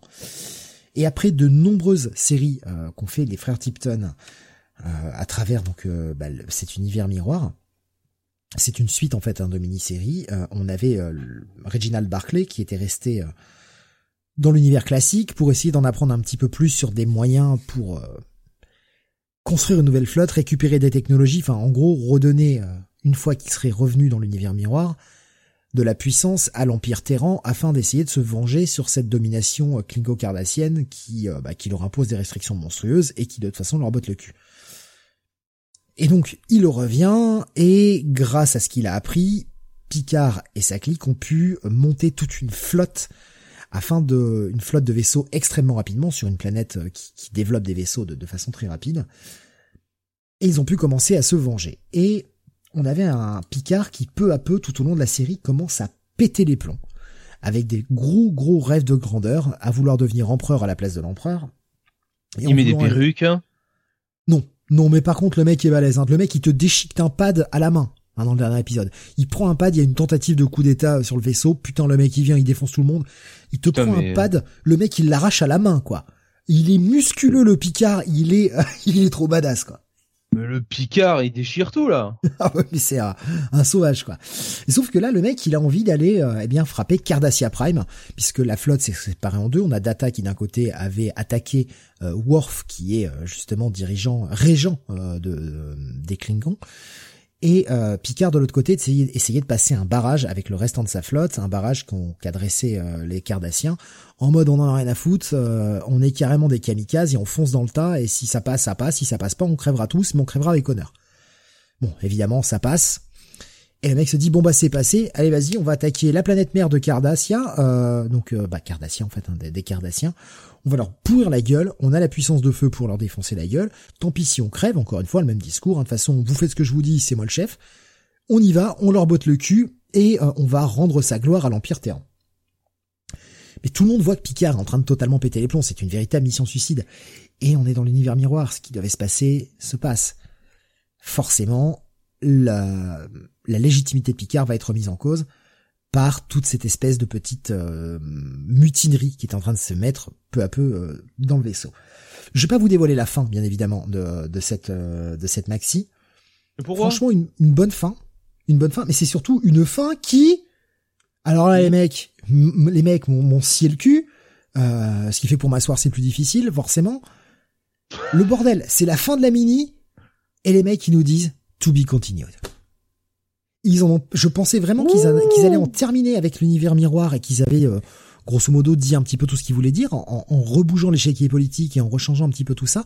C'est vrai que c'est un terreau totalement à défricher. Et les mecs, ils vont continuer. Et franchement, qu'ils continuent. Les frères Tipton sont très bons, les voix qu'ils donnent aux personnages sont très bonnes. C'est crédible, c'est toujours relativement bien écrit. Visuellement, ça fait vraiment le job. On reconnaît bien les personnages. J'ai pas grand chose à reprocher à cette mini. Peut-être une ou deux parties qu'on aurait pu couper, on aurait pu gagner un petit peu de temps. En 8, c'était peut-être un peu trop long. Il y a eu deux, trois tailles, on va dire, à cette mini qui étaient absolument pas nécessaires. Là aussi, on était sur du pur cash grab. Et ça ne servait à rien. C'est totalement à éviter d'ailleurs, ces taïnes. Mais là, la mini en elle-même, elle est vraiment très bonne. Et tout ce qu'ont fait les frères Tipton sur l'univers miroir depuis le départ, je trouve ça très bien. Donc je suis très content de voir que ça continue. On rebat un peu les cartes. Non, franchement, c'est un putain de bon bail. J'adore cette série, j'adore ce que font les mecs, quoi. C'est, c'est comme les frères enfin, les frères Lanzig, n'importe quoi, comme Kelly et Lanzig, ils sont pas frères du tout en plus. Mais tu peux rappeler euh, l'éditeur chez qui ça, ça, c'est chez, c'est chez IDW, pardon. Euh, c'est ah chez IDW, euh, bah, la, franchise Star Trek est chez IDW. Euh, et franchement, non, non, c'est, j'aime beaucoup ce qu'ils ont, euh, ce qu'ils ont fait. Alors malheureusement, on a seulement une couverture hein, de, de J.K. Woodward. J'adore quand c'est J.K. Woodward qui fait les intérieurs. Euh, le mec fait ça, la peinture et tout. La, la couverture est très très belle. Là, c'est, les intérieurs sont pas faits par Woodward, mais franchement, ça, ça tient vraiment la route. Donc bah, voilà, pour ceux qui aiment un petit peu l'univers Star Trek, je vous encourage vraiment à lire cette mini et en fait à lire vraiment ce qu'ont fait les frères Tipton depuis le départ. C'est vraiment vraiment très bon. Donc un bon gros bail. Je te repasse la parole, Jonathan. On va aller du côté de chez DC et on va retourner sur Monsieur Chip, évidemment. Eh oui, je, Steve m'a gâté hein, ce soir puisque j'ai les deux titres de Chip Starsky et donc chez DC, c'est Batman the Night euh, donc euh, le numéro 8 sur euh, cette mini de, de 10 ou maxi du coup, hein, maxi série. et donc c'est toujours scénarisé par, comme je disais, Chips Darsky avec des dessins de Carmine Di Dominico et une colorisation d'Ivan Placencia. donc on continue un petit peu sur l'entraînement de Bruce alors qui nous explique vite fait que euh, à Rio, il a il a eu un petit pas, il a il est allé faire un petit passage du côté de l'Amérique du Sud, hein, euh, Rio de Janeiro, puis après euh, au Brésil, puis il est remonté au Mexique, et là il est du côté de Shanghai où euh, alors c'est là qu'on retrouve une racaille, la fameuse racaille de Shanghai, bien connue. Ah putain la vache. Euh, oui, oui, oui, oui. Mais euh, quand je disais de de pas euh, de pas rigoler sur la blague de Bonnie, ça voulait aussi dire pour tes blagues hein, après, hein, tu vois. Euh, donc là, euh, Chipsdarsky, en plus, j'ai rigolé intérieurement à ta blague. La, la Chipsdarsky commence son son troll job puisque on voit Bruce qui apprend un petit peu bah, l'équilibrisme hein, avec avec les fils, hein, on va dire comme bah, comme tout acrobate de Gotham et en fait, euh, la personne qui est avec lui a un masque qui, sur la première case, voilà apparaît. On se dit, oh merde, c'est le Ghostmaker. Premier troll de Chipsarski, ça commence. Et, euh, et, en fait non. Alors elle enlève son masque et c'est vrai que sous, la, sous le dessin de Carmine Di Domenico, on se dit est-ce que ça fait pas penser un peu à Catwoman? Euh, puisque c'est un peu une représentation euh, moderne de Catwoman. Bon, visiblement c'est pas le cas. Elle, elle a l'air d'être de, de, Shanghai, hein, donc euh, pas pas de l'ethnie de, de Selina qui est plus, euh, on va dire italienne un petit peu, donc quelque chose comme ça. donc Bruce, bah, surtout va nous parler de ce qui s'est passé avec Anton, enfin depuis qu'Anton l'a l'a quitté. Et euh, le troll de Chipzarski continue puisque Anton, très clairement, bon bah là il y a plus de secret hein, quand on voit le masque qu'il utilise quand on sur la fin oui. oui. quand, ça m'a fait bondir moi. Quand on voit surtout la case juste après du côté de Métropolis où il se tient en haut d'un d'un immeuble ah, clairement Anton égale Ghostmaker là je crois qu'il y a plus de le masque à la fin tout quoi tout.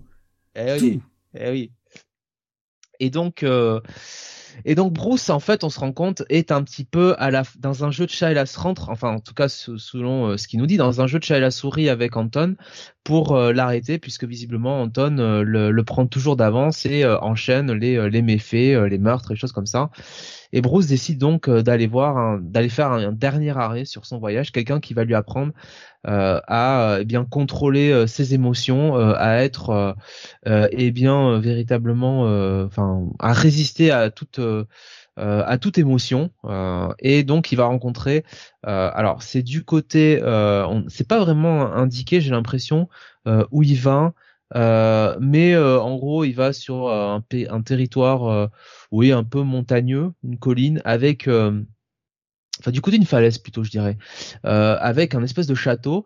Et là, je, vous avouerai que quand j'ai vu ce château comme ça, je me suis dit putain, surtout avec la couve, en fait, il va, il va du côté de, de Raz quoi. Voilà, il, il, il, va aller voir Raz. Et puis finalement, on nous introduit un personnage euh, donc qui a l'air d'être, qui s'appelle le docteur euh, Capsio et euh, qui a l'air d'être un spécialiste sur le contrôle des émotions pour justement eh bien résister à toute à toute douleur qu'elle soit de l'ordre physique ou mental. Bah, finalement faire de Bruce la machine ultime hein, sans sans émotion. Et donc on va le voir sur cet entraînement là et euh, il est un peu nul euh, hein, d'ailleurs, hein, puisque quand on voit euh, son contrôle des émotions sur la fin, euh, ça marche pas du tout. Bon bah déjà quand quand il a vu le Joker faire exploser Jason Todd dans une usine, il a pété un câble. je me vois pas pourquoi donc.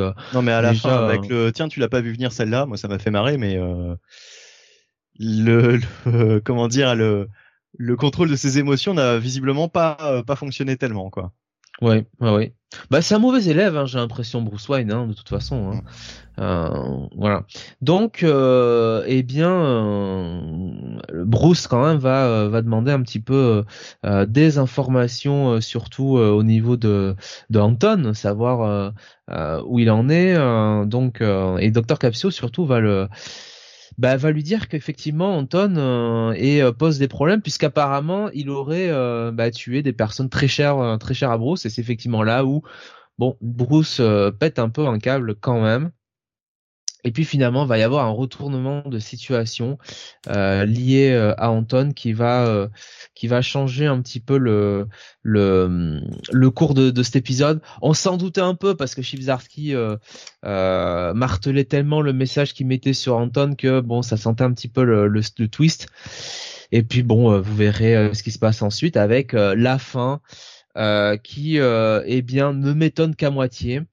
Euh, et qui annonce euh, donc un final. Euh, alors là, très clairement, qui pose donc pour un final pour cette maxi série qui pose quand même un problème au niveau de où on va devoir placer ça dans la continuité quoi. Alors est-ce que Chibzarski va s'en s'en servir pour son run sur Batman ou est-ce que ce sera juste bon bah une version un petit peu hors continuité?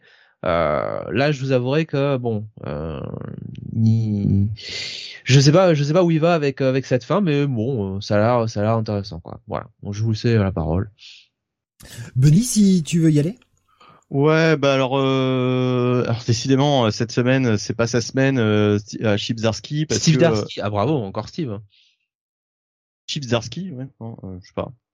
Bref, euh, je, je, je, c'est pas sa semaine puisque euh, j'ai euh, moyennement apprécié cet épisode. Euh, j'ai trouvé ça. alors bon, ça, ça, dépend des épisodes. Hein. Sur cette série, depuis le début, c'est un petit peu du 50-50. Il y a, il y a des épisodes que j'avais vraiment aimé, d'autres, voilà, qui m'avaient beaucoup moins passionné. Là, ça fait partie de ceux qui m'ont qui m'ont le moins passionné sur cette sur cette mini en 10. Euh, et puis, euh, comme tu l'as dit, Jonathan, le, le, twist euh, à la fin euh, avec un antagoniste qui est révélé, qu'on voyait venir, quoi. Moi, franchement, ça fait ça fait au moins 4-5 épisodes que je l'attends, celui-là.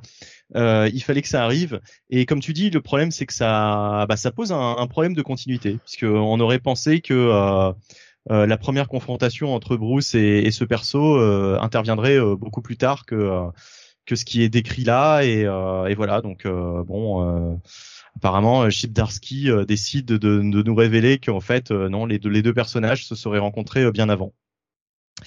Euh, et alors, dites-moi si je me trompe, mais euh, Anton, c'est le Ghostmaker ou ce n'est pas le Ghostmaker? Alors pour moi, ça l'est. Hein. Là, franchement, avec cet épisode-là, Non, mais comme le est- dit- est- est-ce qu'on Ah ouais, non, mais le doute. Ah est-ce qu'on a déjà eu est- est-ce qu'on a déjà eu le, En le fait- nom le véritable nom du Ghostmaker en fait Mais- dans la dans la dans les dans les backups alors dans il se, fait, il, se, il se fait appeler autrement.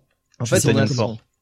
on, on, on a, si tu veux, euh, on a euh, ça, ça, là où, là, là d'où il vient. hein, euh, donc, il vient de, euh, je crois que de mémoire, il venait de Singapour, mais on a surtout son nom effectivement, Euh, et il s'appellerait Minkwa Khan.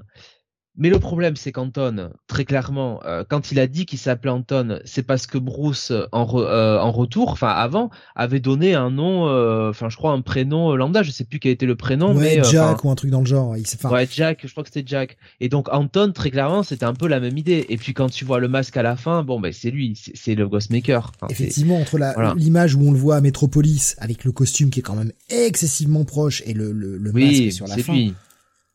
Euh, franchement, si c'est pas le Ghostmaker, euh, il est vraiment en train de nous, nous troller. Et, en même temps, c'est un troll. Je vois sur la, la, oui. la, la fiche, euh, la, la, la bio de Ghostmaker euh, sur DC Fandom. Euh, effectivement, c'est marqué que c'est un ami d'enfance de, de Batman qui est devenu un rival. Bon, Mais ça, on savait déjà. euh, Chiefs- euh, ouais, euh, James, James Le Tagnon euh, l'avait, euh, ouais, ouais, ouais. l'avait introduit comme ça. Donc, Oui, euh, oui, bah ça doit être ça. ouais, ouais. entraîné De euh, avec lui tout ça. Donc, euh, toute façon, Bruce ne peut pas avoir 36 000 amis d'enfance, quoi. Et puis euh, forcément, ses amis d'enfance, ça devient des connards, quoi. Comme un certain Tommy Elliott, euh, par exemple. moi j'aurais dit comme un certain Bruce Wayne, mais bon, Mais qu'il le ramène, Tommy Elliott, putain. il est tellement bon. Mais oui.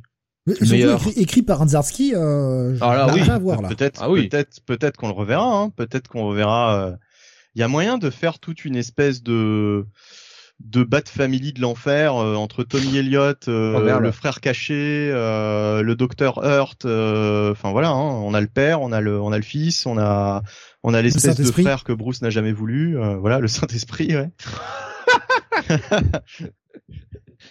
qui viendrait, ouais, qui, qui, comme tu sais, comme Goldie dans Daredevil, tu sais, qui viendrait dire à Bruce, euh, putain, t'as quand même fait de la merde là, quand même. Qu'est-ce qui se passe là, putain? Alex hein, nous dit on a Valmont aussi. le fameux Valmont. Ouais, non, Valmont, c'est un héros pour nous. Hein. Depuis, euh, depuis ce premier numéro de Chilzarski, euh, Valmont, il est, euh, il est tout en haut dans les charts. Hein. Me d'accord ferait avec toi, presque lire Catwoman, Valmont, pour vous dire. Hein. Graf était d'accord avec toi, Benny. Cet épisode était un peu en dessous des deux, des deux précédents, notamment. Euh, je l'ai trouvé un peu prévisible. Après, ça reste bien écrit. Rien que le boulot de Di Domenico fait, en fait un bail quand même. Moi, je dois avouer Ah oui. que c'est sur la fin où j'ai été un petit peu. euh, Je me suis dit, oh, ouais. Bah, quand il ça commence, à dépend. avoir- quand il commence à y avoir une espèce de révélation sur Anton, je me suis dit, oh, c'est un peu gros, tu vois. Je me suis dit, ouais, je suis pas, je suis pas fan de l'idée. Bon, de toute façon, c'est là, on n'a pas le choix. Je suis pas fan de l'idée et l'antagoniste final. Je dit, mais attends, il se fout de notre gueule. Bon, bah, effectivement, euh, il se fout de notre gueule à moitié puisque, bah, ça mène à ce que l'on croit, en fait. Parce que visuellement, tu vois le truc, tu fais, mais, euh, enfin, je l'ai reconnu, quoi. Et on nous dit que c'est pas lui, mais si, je l'ai reconnu, en fait. Donc ouais, bon. Le, le final m'a un peu moins passionné. Après, c'est encore une fois, ça reste toujours très bien écrit. Euh, c'est très beau. On dit Jean Domenico, effectivement, fait Oui. vraiment le café. Non, je suis pas. Je, je sors. euh, disons que je me suis dit, ah, c'est, je l'ai trouvé un peu en dessous euh, des, des trucs, euh, des révélations précédentes, mais ça reste une très bonne lecture, franchement.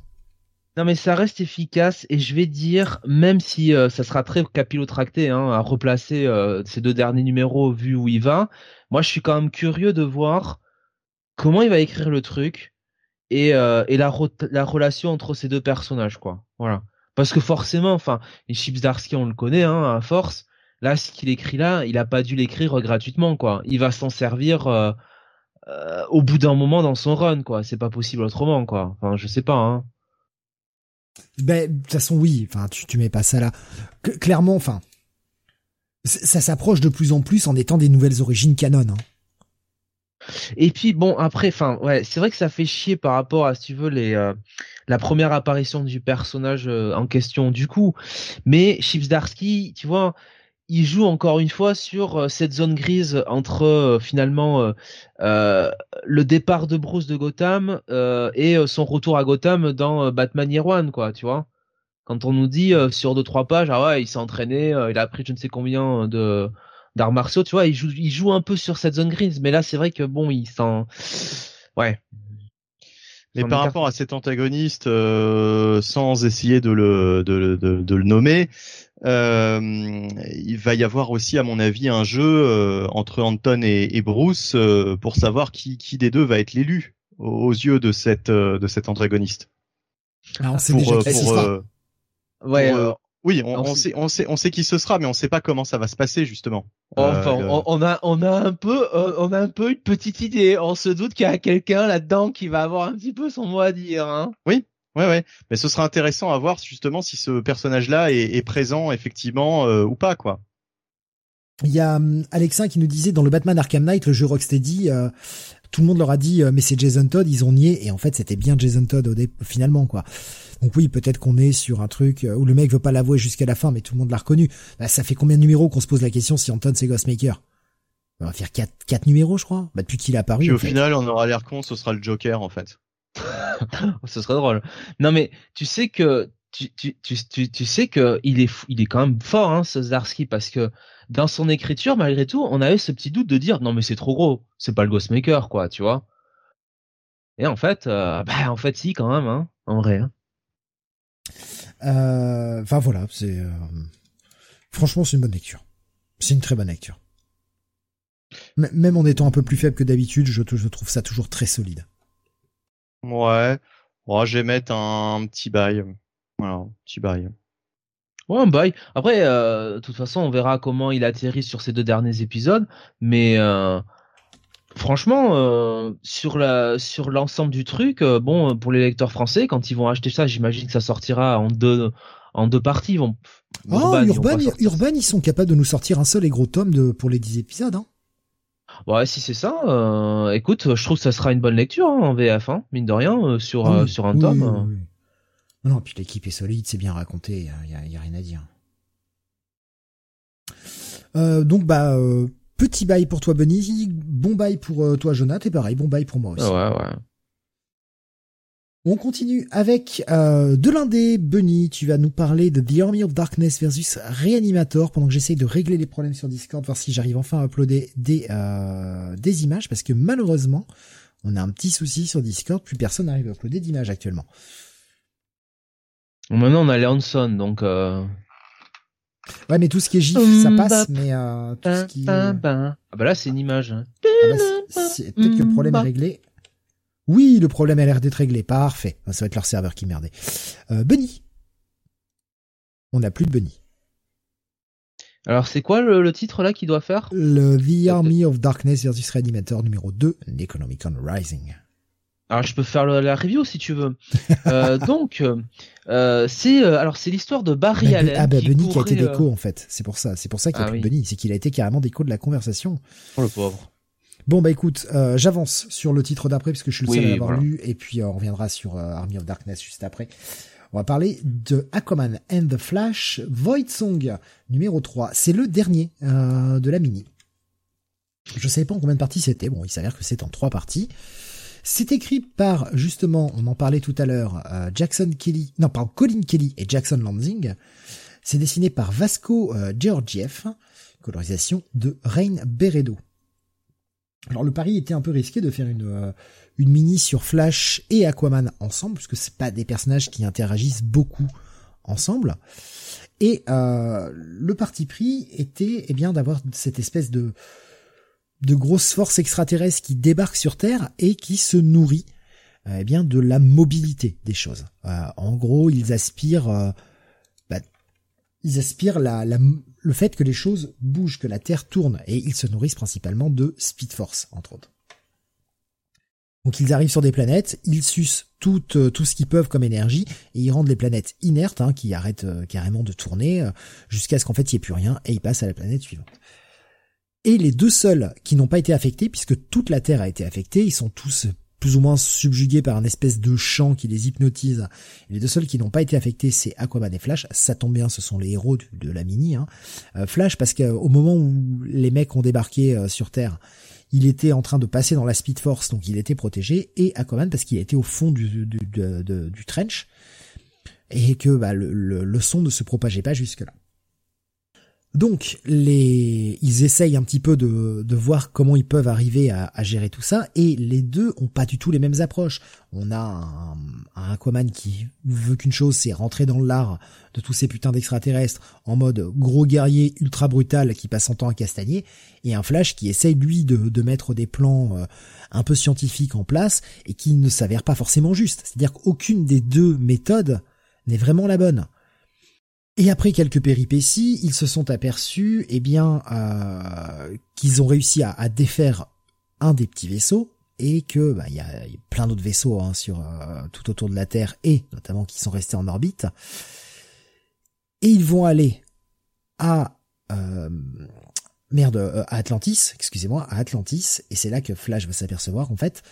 Aquaman est en train de travailler sur un projet, un projet de vaisseau qui, peut aller dans l'espace. Alors bon, bah, évidemment, pour un mec euh, de la flotte, aller dans l'espace, c'est plutôt pas mal. Mais euh, ce projet, en fait, utilise comme moyen de locomotion et comme source d'énergie euh, du, du, moteur la Speed Force. Et il a fait ça dans le dos de Flash. Et forcément, les deux mecs sont un peu brouillés là d'un coup mais euh, bah, pour le bien de l'humanité, vont devoir travailler ensemble. Et on est vraiment sur une, une dernière partie. Alors chaque épisode, je l'ai pas précisé, mais chaque épisode fait une cinquantaine de pages. On a vraiment pour son argent, ça, prend du temps à lire, c'est bien écrit. On avait un premier épisode qui était un peu mou, qui posait la situation, un deuxième épisode bien plus énervé, et ce troisième épisode est vraiment cool. Là aussi, on continue dans la bonne lancée. Franchement, ça va faire un bon TPB là d'une bonne histoire de 150 pages, qui est vraiment agréable. Visuellement, c'est très correct on a des bons moments de bravoure. Enfin, on est sur la fin, donc vous imaginez bien qu'évidemment euh, les deux personnages vont s'en sortir. Hein. On commence à avoir tous lu assez d'histoires de super-héros pour savoir qui gagne à la fin. Mais franchement, c'est hyper bien foutu. Et il y a un petit épilogue qui est très mignon, qui euh, auquel je m'attendais pas. Euh, franchement, ben, je recommande vraiment la lecture de cette mini au final. C'est passez pas à côté, c'est franchement très sympa. Un tandem qu'on n'a pas l'habitude de voir et qui fonctionne bien. Euh, et l'écriture est bonne puisqu'ils ont euh, ils ont vraiment joué sur les forces et les faiblesses de chacun des deux personnages pour arriver à en faire quelque chose de cohérent qui sort pas de nulle part. Donc euh, bah moi je recommande franchement la lecture. Ça va être un bon petit check-it plus, voilà. Et bah pour la mini, un bon check-it plus également on revient vers toi, Bunny, qui a pu te, reconnecter, euh, et on va passer donc au titre que j'annonçais juste avant, euh, un titre de chez Dynamite, The Army of Darkness versus Reanimator numéro 2. Et oui, euh, donc j'espère que vous m'entendez bien. Oui, oui, oui. donc Eric Burnham est au scénario, Eman Casalos est au dessin et Jorge Soutil est à la colorisation. Euh, deuxième partie de cette euh, de ce crossover entre Army of Darkness, donc euh, l'univers Devil Dead, et celui de Reanimator. deux univers qui font bon ménage puisque c'est assez fun. On a d'un côté Herbert West, donc le, le, le, le professeur folding de, de Reanimator, qui cherche à mettre la main sur le Necronomicon. Il est aidé pour cela du Evil Flash, du Evil Flash, du Evil H euh, de, euh, de, de, de, de Devil Dead qui, euh, je ne sais plus pourquoi, euh, a un tout petit corps et une grosse tête euh, dans cette euh, dans cette nouvelle version. Euh, je sais plus pourquoi. Je, ça a dû être expliqué, mais j'ai oublié j'ai oublié les détails du numéro 1. et puis on a H qui a fait la, la connaissance de cette de, de, de, ce nouveau protagoniste avec lequel il part euh, à, à, la rencontre d'Herbert West.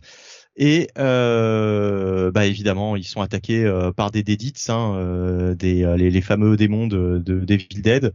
Donc euh, c'est aussi assez assez fun quoi. Il y a toujours des, des répliques des répliques qui font mouche de, de Ash Williams qu'on aime beaucoup, hein, qui est le, le personnage toujours très déconnant de euh, le personnage principal d'Evil Dead. Euh, non, franchement, c'est euh, c'est voilà, c'est c'est un bon un bon crossover, bien plaisant pour l'instant. Euh, ça match assez bien entre ces deux univers. Euh, C'était pas forcément peut-être évident euh, sur le papier, bien que bien que au fait ça semble ça semble assez assez évident que ces deux univers se rencontrent à un moment donné. et puis bah, la fin nous emmène dans un dans un autre lieu qui qui ça, voilà ça, ça va être assez fun quoi franchement le, le cliff est le cliff est sympa le l'épisode est l'épisode est bien fun c'est plutôt bien écrit il y a eu bien pire en termes de de, de, de comment dire d'adaptation euh, donc de en comic book de de cet univers Devil Dead et euh, a fortiori de, de Reanimator. Donc là, on est vraiment euh, voilà sur un sur une bonne une bonne lecture bien efficace. Euh, ça fait partie de mes bonnes lectures en fait de la de la de la semaine. Franchement, c'est c'est bien. Même graphiquement, hein, j'en ai pas beaucoup parlé, mais c'est ce que j'allais te poser comme question justement. Ça fait le taf, ça fait le taf. Franchement, euh, franchement, c'est pas dégueu. C'est pas dégueu. Non, il y a, y a vraiment il y a vraiment des pages sympas euh, comparé à d'autres à d'autres mini justement autour de, de cet univers. Là, c'est vraiment euh, ça, fait vraiment partie des, meilleures lectures que j'ai que j'ai pu faire de sur l'univers de Devil Dead. D'ailleurs, en général, quand j'en commence une, quand c'est pas terrible, je, lis juste le premier numéro et j'arrête. Là, c'est le deuxième. Euh, je l'ai lu avec plaisir et j'irai voir le, troisième. Je, vais me faire toute la toute la mini euh, certainement quoi. Donc euh, non, franchement, bonne bonne pioche bonne pioche, euh, bon, petit cross sympathique. Euh, je vous le conseille euh, si vous êtes fan des, deux univers, ou même si vous êtes juste fan de, de Army of Darkness, ça, ça, ça reste, ça reste très bien quoi. Et c'est grave qui demande c'est comment sur une échelle Lobo the Mask? Oh, c'est pas pareil parce que c'est quand même moins délirant, c'est c'est moins c'est c'est c'est moins n'importe quoi. Hein. Donc euh, bien que bon, on est quand même dans du dans du Evil Dead, euh, donc ça reste ça reste assez fun, mais euh, non, mais par rapport par rapport à l'ensemble de la production sur ce sur cette franchise, ça fait partie des meilleures lectures. D'accord. Donc un, un quoi un Donc bon, un, bon, un, bon bail, ouais, un, bon bail, bon solide, ouais, ouais, ouais, un bail, ouais. On va revenir vers Jonath avec euh, eh bien un nouveau titre de chez IDW. Euh, putain, j'étais persuadé que c'était un titre de chez Image en plus, tu vois, comme comme quoi. Euh, ça s'appelle euh, True Cult, évidemment. Oui, oui, oui. Euh, on va l'appeler euh, effectivement True Cult. Hein, ça va quand même nous arranger parce que bon. oui, mais de toute façon, c'est True Cult. alors après, je, je, je sais pas si tu as. Enfin, en vrai, c'est c'est True Cult oui, mais c'est les U qui sont remplacés par des V. Mais euh, alors moi, je te le dis, hein, j'y suis allé euh, à cause du titre, parce que euh, True Cult écrit, écrit comme ça, on est clairement sur des références black metal. Donc c'est pour ça que j'y suis allé. Ouais. Ah bah le true, euh. quand tu parles de true, de true metal ou de cult ou ce genre de choses là, quand tu parles de black metal, tu mets des, tu mets des V à la place des U, tu vois, pour être true quoi, tu vois. Donc j'y suis allé pour ça. Maintenant, tu vas nous dire si ça parle de ça. voilà. Donc, euh, on a, euh, alors on a deux co-créateurs, hein, puisque on a euh, annoncé en co-créateur Scott Brian Wilson et, Liana Kangas.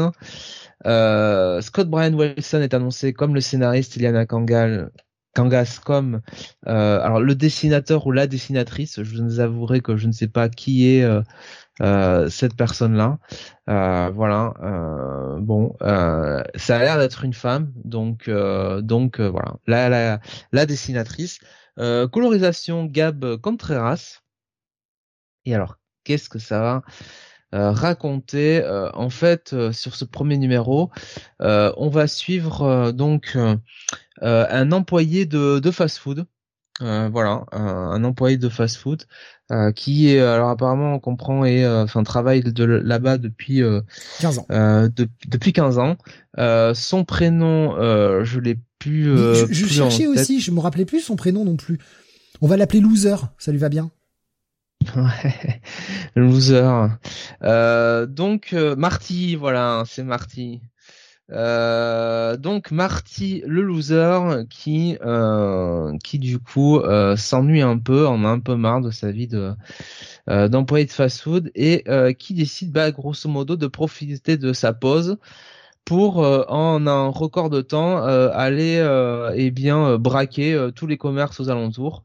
Donc ce qui va permettre aux auteurs de faire quelques gags assez drôles puisque bon enfin drôles entre guillemets, euh, puisqu'il y a des moments où euh, euh, où Marty bah, va récupérer genre 8 dollars parce que bon bah ouais quand tu vas quand tu vas braquer des gens qui ont pas de pognon, enfin qui ont pas un business qui marche trop, bah ouais.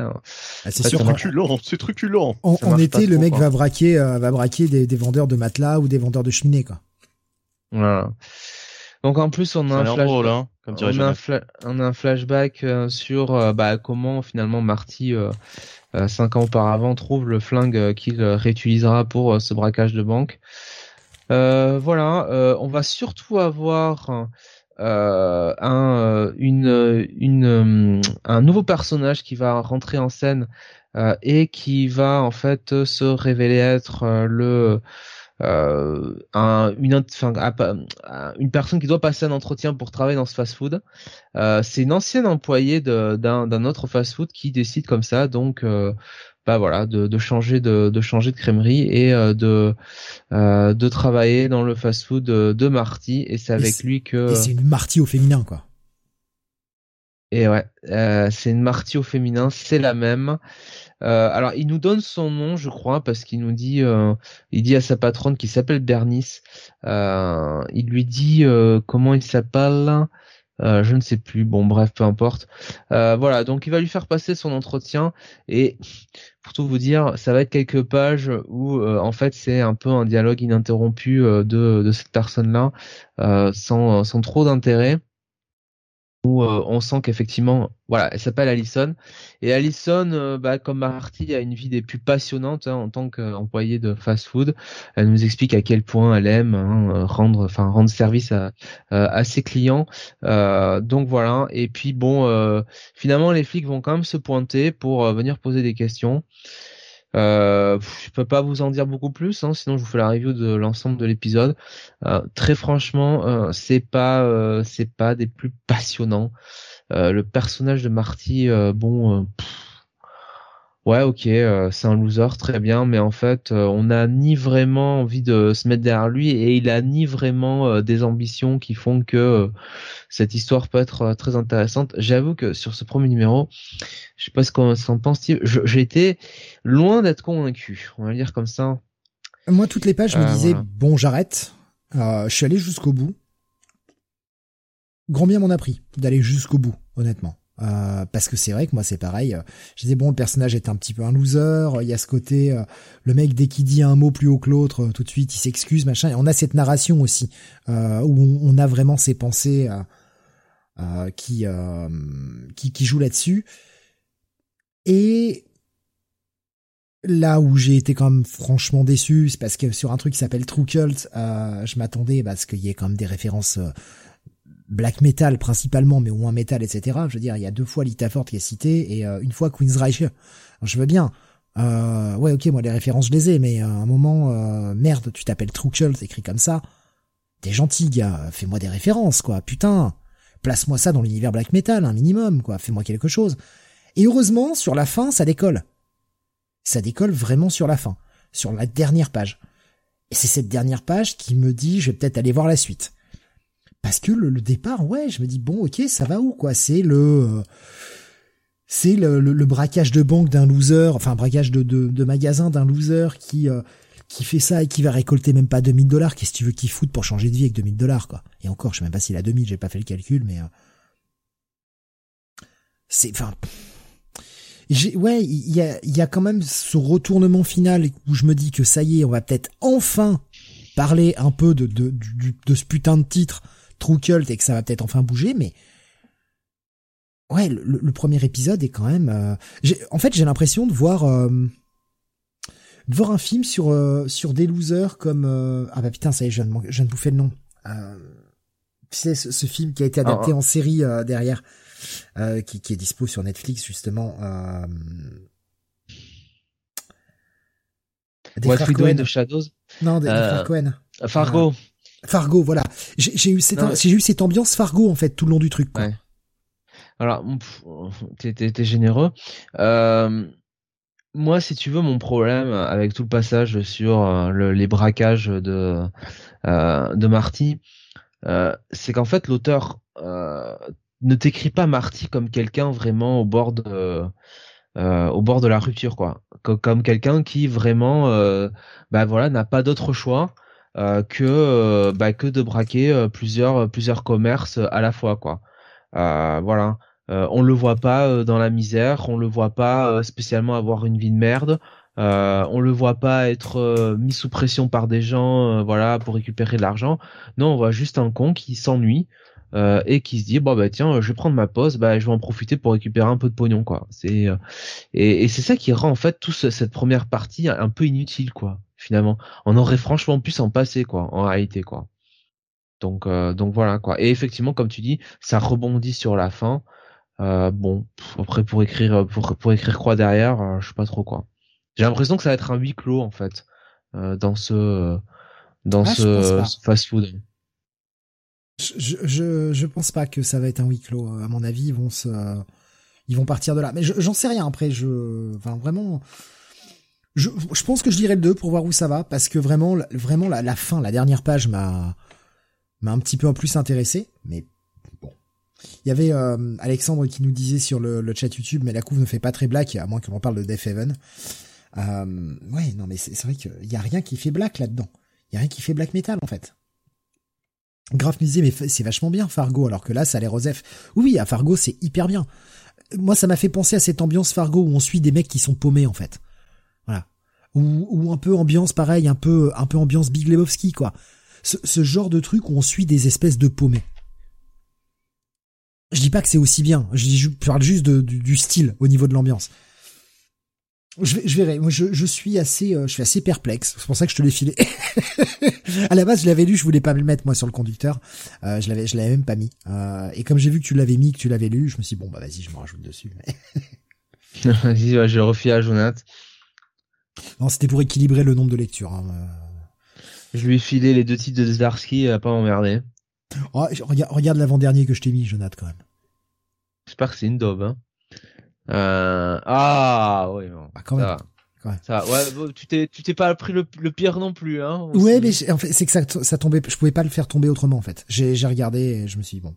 Après, on peut changer si tu préfères, Jonathan. Non, euh, Alexandre disait, c'est pas la bonne émission, mais mon gars, il y a Desco qui s'inspire de l'ambiance et esthétisme blaqueuse. Je connaissais pas du tout. Je connaissais pas du tout Desco. Je sais pas si ça te parle, Jonathan. Euh, vas-y, répète. Alors, attends, je, je, le message. Oula, non. Desco qui s'inspire de l'ambiance et de l'esthétisme black, en fait. un manga. Euh, je, je, je connais pas. Et en parlant manga, Alexandre nous a partagé que euh, Full Metal Alchemist, la vengeance de Scar, est sorti sur Netflix. Quand on voit le visuel, on a envie de dégueuler, effectivement. Euh, c'est un, gif de vomi hein, que nous a partagé, nous a partagé Romanovic, mais c'est vrai qu'on a un peu envie de dégueuler, quoi.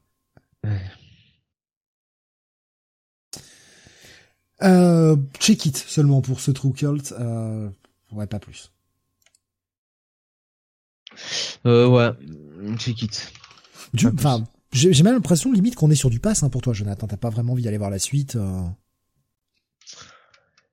J'irai quand même voir le numéro 2 parce que bon, euh, la, la dernière page effectivement, euh, enfin change un peu le, change un peu tout, mais. Euh, Et soyons honnêtes aussi, hein, en termes de graphisme, et en termes de ah, découpage, c'est quand même pas heureux. Hein. non. Franchement. Non, non. Donc même ça, c'est pas ce qui relève le niveau. Allez, on passe à toi, Benny. Alors là, je suis désolé, j'étais obligé de changer un petit peu la couverture en termes de, de taille parce que c'est un épisode euh, plus large. Euh, un peu le format, vous savez, Black Label, un peu allongé, etc. Donc pour que bah, ça foute pas en l'air mon diaporama, euh, j'étais obligé de la resize un peu. Jimmy's Little Bastards. La suite. Ouais, euh, série Aftershock euh, par Garcenis, c'est pour ça que j'y suis allé. Euh, donc, euh, Garcenis, ce scénario, comme je viens de le premier, dire. je crois? T'avais, pas lu la première mini? Non, je ne crois pas, justement. Je, je ne sais pas d'ailleurs quand est-ce que c'est sorti. Bah, c'est même sorti en VF, je crois. et je, je, me rappelle que Sam en avait parlé. Bah, je crois que ça. Euh, ben, je pense que je suis passé à côté. Alors, euh, bon, c'est Jimmy's hein. C'était en 9 épisodes et c'était sorti euh, en 2017. Euh, non, j'ai dû passer à côté. J'ai dû passer à côté. C'était sorti chez qui, du coup? Aftershock. Ah oui, non, mais d'accord. Non, mais je veux dire, c'est sorti en VF ou pas euh? Ah oui, en VF, je sais pas, par contre. Hein, ouais, d'accord, d'accord. Euh, non, non, mais je suis passé totalement à côté. En tout cas, Garcenis donc est au scénario, Rose, Rousse Brown est au dessin. John Kalitz est à la colorisation. Alors déjà, euh, d'un point de vue graphique, c'est très solide. Euh, je trouve que ça ressemble euh, pas mal à. Il y a un petit peu de Steve Dillon et un petit peu de le dessinateur de The Boys. J'ai oublié son nom, excusez-moi. je ne sais plus.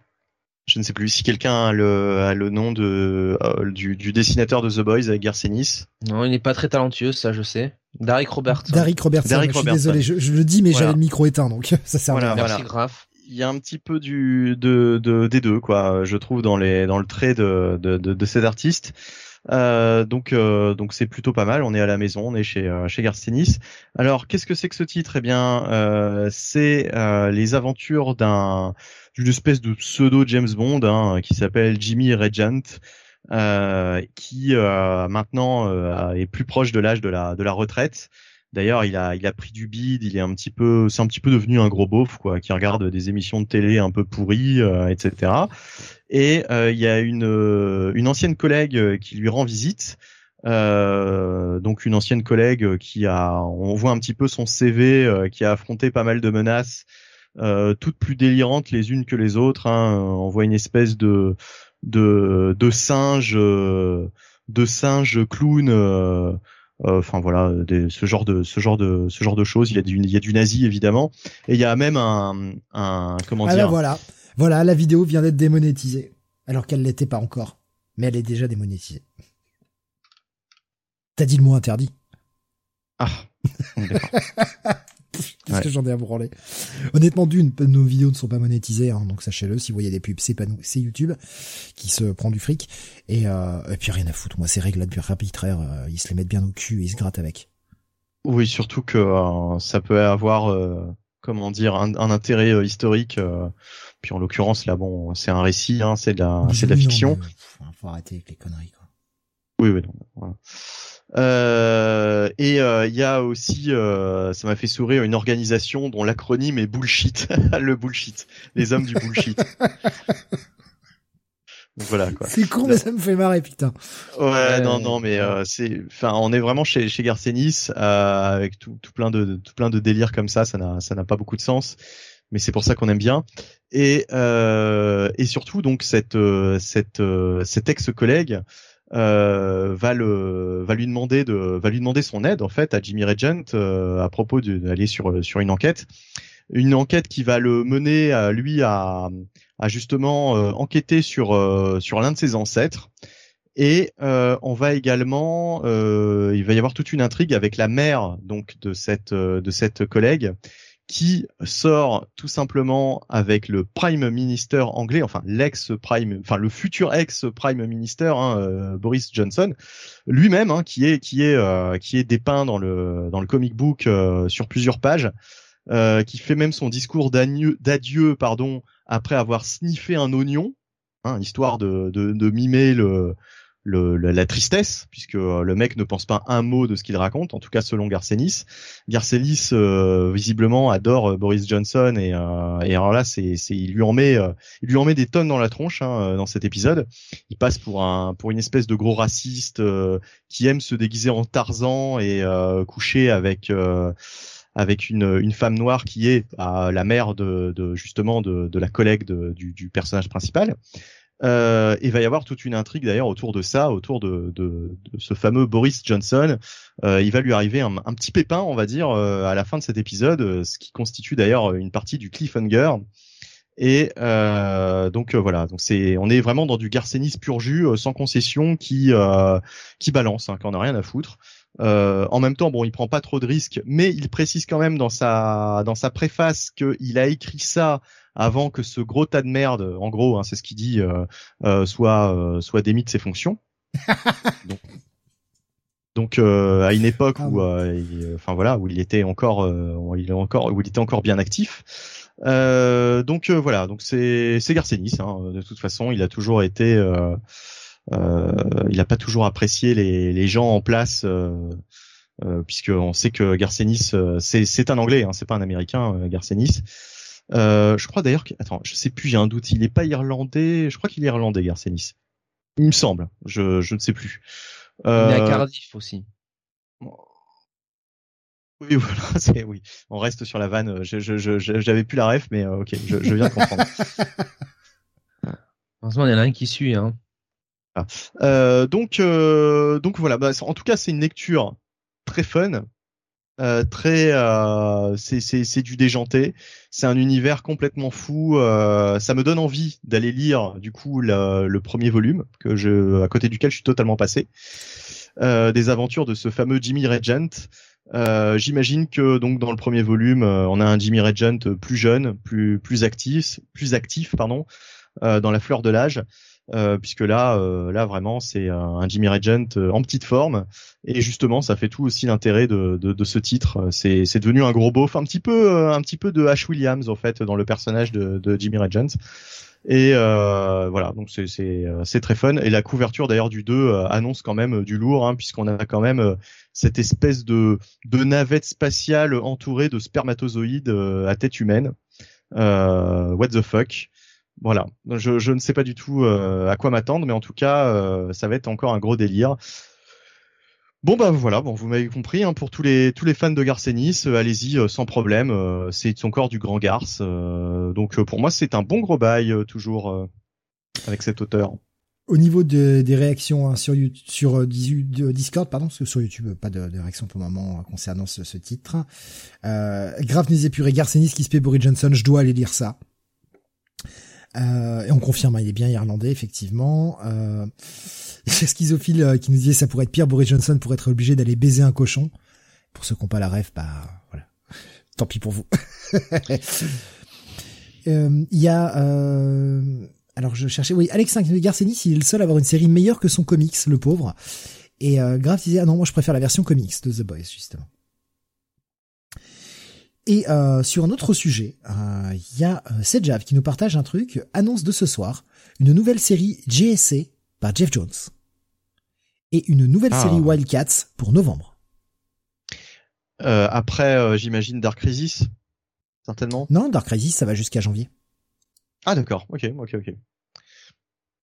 Ok, bah écoute, meilleure nouvelle Jeff depuis, Jones, depuis très Jeff Jones sur sur JSC, oui, bah oui, on prend. Écoute, on prend.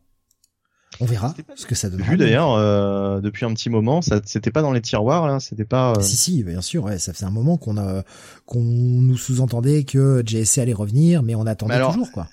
Est-ce que c'est une série régulière ou juste une mini quoi? C'est ça le truc en fait. Je, je, sais pas. J'attends avant de me réjouir parce que je, Non mais même même une mini écrite par Jeff Jones sur la JSC, on prend de toute façon, peu importe. Hmm. De toute façon. Ah oui, Stargirl en perso principal, ouais, ouais, ouais, ouais. Ouais, bah pourquoi pas. Écoute, de toute façon, euh, Jeff Jones tient bien tous ses personnages. Après, elle était euh, dans la série JSC, hein, donc. Euh, bien sûr, ouais, elle était, ouais, je m'en rappelle très bien. Ah, JSC, c'est une série à. Rassure-nous, cette Java. Tu, tu parles bien d'une série comics, pas d'une série télé. Parce que là, par contre, là, ça m'inquiète. là, là, par contre, le, le, notre érection ouais, là, Ma, ma hype, elle va descendre tout de suite. Quoi. Parce que ah la télé, j'en ai rien à secouer. Hein. En comics. Ah, ah ouais, Romanoïde confirme aussi, c'est comics. Non, tant mieux, tant mieux. Ouais, alors là, oui, par contre, là, je suis preneur. Je suis preneur. Genre, même, même si c'est une mini en 3, euh, m'en fous, j'y vais euh, avec grand plaisir. C'est après Flashpoint Beyond. À voir, à voir ce qu'ils vont en faire. Euh, mais non, je, je, ça reste, ça reste un bon auteur. C'est des personnages qu'il connaît, qu'il tient bien. On va dire, il y a relativement peu de chances d'être déçu. Dessiné par Todd Nook. Oh bah ça va en plus, ça va, c'est pas le pire. Franchement. c'est pas le pire.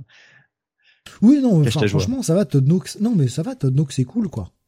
Hmm. Évidemment j'aurais préféré peut-être un, un, meilleur artiste. Évidemment un Dan Mora, un truc comme ça bien sûr, mais il peut pas être partout le pauvre, pauvre garçon. Il en fait déjà, il fait déjà 8 comics par semaine. Euh, il va pas pouvoir en faire plus quoi. Mais Todd Nook oui c'est pas non franchement ça va. Donc un, un quoi, un petit bail, un check-it pour ce Jimmy's Little Bastards, Benny oh, un bon bail, un bon, un bon, bail. c'est l'une de mes de mes meilleures lectures de la semaine. Ouais, ouais, ouais. ouais. finalement, j'ai j'ai lu pour pour l'instant, on regarde le pire pour la pour la fin. Eh ben Boussa qui nous dit j'ai vu la news euh, concernant JSC, euh, il y a une découvre de ce titre euh, qui est de Joe Quinones et qui parodie le pire de Image. J'ai envie de voir cette couve du coup, j'ai vraiment envie de voir cette couve. Ça attendra après la review, euh, j'irai voir ça vite fait après. Euh, on continue avec Seven Sons numéro 3, sorti cette semaine. Euh, Jonathan, tu été aussi, hein, je crois, hein, sur Seven Sons, ouais. je suis pas tout seul à parler euh, de cet épisode oui, parce oui, que non, non, euh, et, et tu fais bien de faire le résumé, qui va être très facile à faire. on se fait des petites blagues comme ça, on se fait des petits pièges. Euh... Putain, par où je Voilà, commence je te laisse partir. Hein. Moi, je m'en vais. euh, donc euh, voilà, je vais aller faire un petit Scrabble hein, à côté. Non, alors au- autant le dire, hein, la série, moi, ça avait été un énorme coup de cœur pour le premier épisode, deuxième épisode qui était un bon follow-up. Je dois bien avouer que là, sur ce troisième épisode, euh, c'est pas mauvais, ça suit le chemin, mais j'ai senti une petite baisse de régime. Voilà, j'ai quand même. J'ai été moins euh, moins happé par ce troisième épisode que par les deux précédents. Ça reste bien, hein, franchement, et autant vous dire tout de suite, pour moi ça va rester un bail. Mais ça sera plutôt un petit bail que euh, les gros bails que ça a été pour le premier et le deuxième. C'est décrit par Robert Windham et Kelvin Mao. On a des dessins de Jelly euh, qui font une grosse part aussi pour moi de, de, de l'intérêt de cette série et une colorisation de Jun Chung. Le principe de ce monde, c'est qu'on est dans un dans une dystopie. Ça se passe en 98. On est à Las Vegas, qui s'est rebaptisé New Canaan depuis euh, quelques années. Et euh, eh bien la religion dominante un peu partout aux États-Unis est devenue cette espèce de culte euh, dédié aux sept enfants, dont euh, le couronnement et l'avènement du, du fils principal de, de ces sept enfants qui, je le rappelle, sont tous nés de parents différents sur des continents différents, mais tous en même temps et avec le même matériel génétique, qui ont été récupérés par cette espèce de de, de prophète en quelque sorte qui s'appelle euh, Nicolas. Euh, oui, c'est ça, Nicolas. Il les a récupérés, il les a élevés et euh, donc il y en a un qui va être désigné comme le l'espèce de représentant sur Terre, le nouveau Jésus en quelque sorte, hein, un Jésus, un espèce de Jésus 2. Tout le monde s'est plus ou- Le retour, voilà. Tout le monde s'est plus ou moins converti. On en parlait tout à l'heure sur le chat justement. Jésus de le retour. Euh, tout le monde s'est plus ou moins converti à cette, cette espèce de religion. Effectivement, le, le nombre de guerres a baissé. Le, voilà, le, le monde est un bien meilleur endroit en apparence et on sent qu'il y a quand même quelque chose qui pue fortement euh, depuis le premier épisode sur ce nouveau monde. Et on a un culte, euh, on va dire euh, musulman extrémiste qui euh, bah, peu à peu tous ces sept enfants.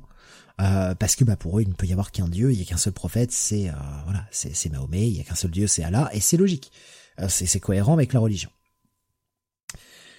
Donc ils sont plus beaucoup d'enfants euh, restant en vie, il n'en reste plus que deux puisqu'il y en a un, un, un troisième, enfin un des, des, trois derniers qui s'est fait euh, qui fait zigouiller le- dans l'épisode précédent. Il en reste plus que deux et, et celui qui est amené clairement à devenir le futur Messie commence lui aussi à avoir des doutes et avoir envie d'aller visiter ce monde extérieur pour se rendre compte des choses puisqu'il a découvert dans les affaires du dernier qui est mort notamment une petite clé, euh, déjà pas mal de, de papiers, de, de passeports, de choses comme ça euh, qu'il n'était pas censé avoir. Et il découvre également une clé, une clé d'un casier et il va essayer de s'enfuir pour essayer d'aller voir euh, ce qui se passe. Sauf que bah, les choses vont très mal se passer et il va se retrouver totalement à la dérive, totalement euh, parti dans bah, dans le reste des États-Unis en fait, pour essayer d'aller euh, lui faire ses propres recherches. Il y a quelque chose qui le chiffonne par rapport à ça. Ce troisième épisode est pas mal. Il, approfondit un peu le monde d'un côté, mais en même temps, moi, il y a, il y a quand même un élément particulier qui me fait horriblement chier. Je sais pas si c'est quelque chose qui t'ennuie aussi, Jonath, mais rappelle-toi qu'à la fin du premier épisode, on avait ce gars qui était un des sept enfants, qui avait plus ou moins perdu la mémoire, et qu'on a clairement vu qu'il s'était fait buter, mais qui est revenu à la vie. Et on ne le revoit pas depuis. On ne sait pas où il est, ce, ce, ce- cet enfant, euh, Oui. bah, ce- ce- cette espèce de Jésus là aussi moderne, quoi.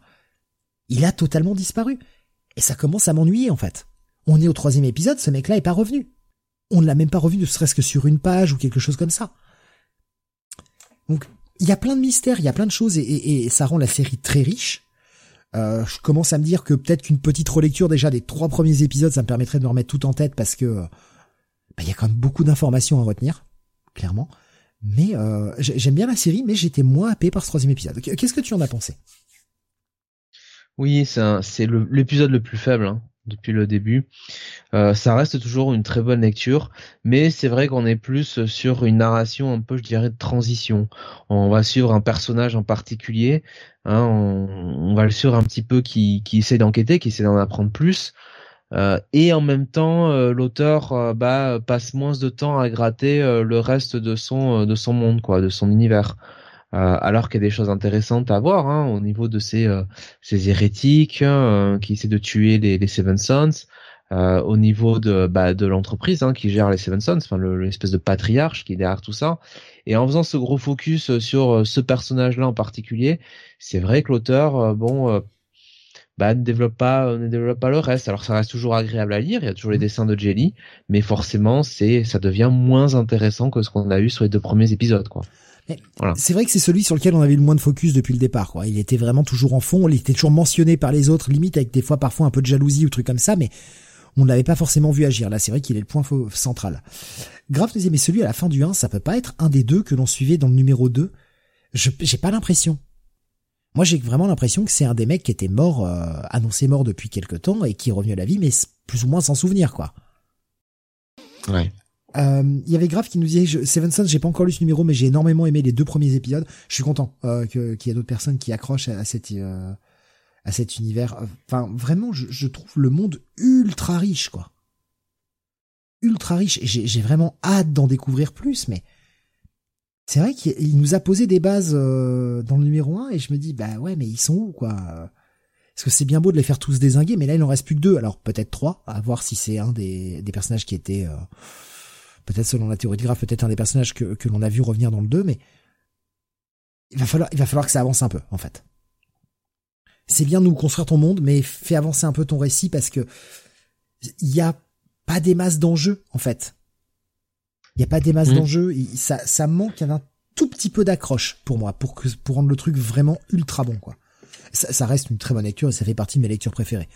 Mais euh, ouais, il y a, y a, une petite baisse. Après, dans tous les arcs, il y a toujours une petite baisse, mais bah, j'aimerais qu'il n'y en ait pas, en fait, hein, tout simplement. Hein. Euh, je préférerais qu'il n'y en ait pas, du tout. Donc là, je vais être sur un, un, un bail moins, voilà, mais euh, un peu moins intéressé que les autres. Mais quand même. c'est un bon check-it pour moi.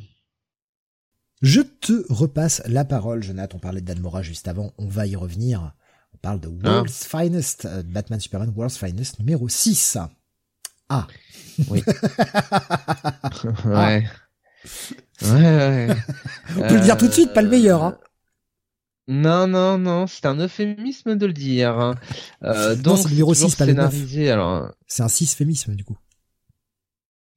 Je, je, m'en vais, je, je, me barre, je me barre de là. Ouais, ouais. Donc euh, c'est toujours scénarisé entre guillemets par Mark Wade, euh, avec des dessins euh, de euh, Dan Mora et une colorisation de Tamra Bonvillain.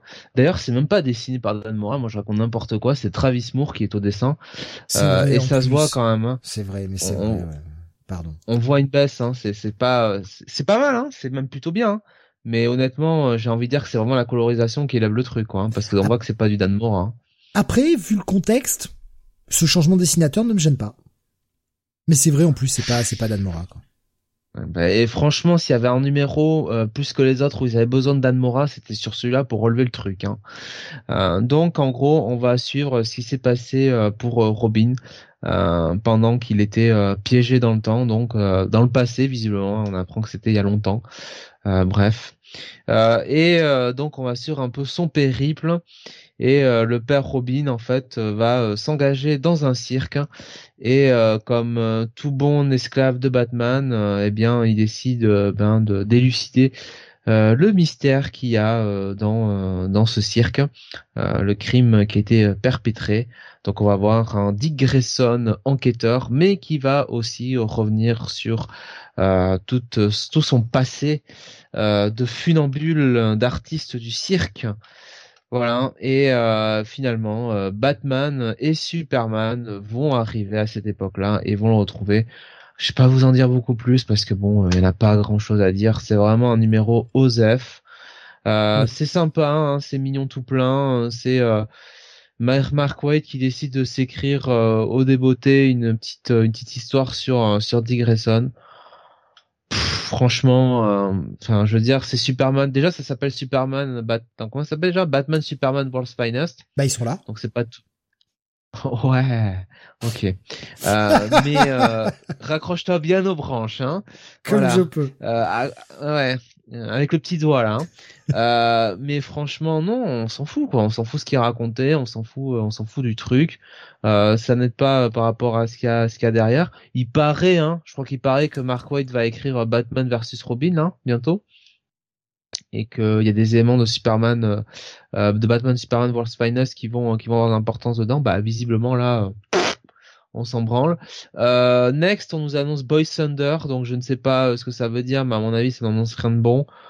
franchement, je te laisse la parole. Hein.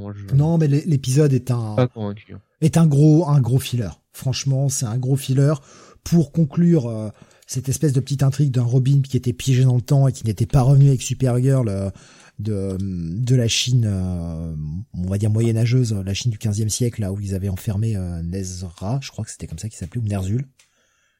Nasbrock. Nasbrock, c'était pas mal ça comme nom euh, de, de, de démon. Euh, Nasa, Neza, Neza, non Neza, ouais peut-être, ouais, c'est peut-être ça. Je sais plus.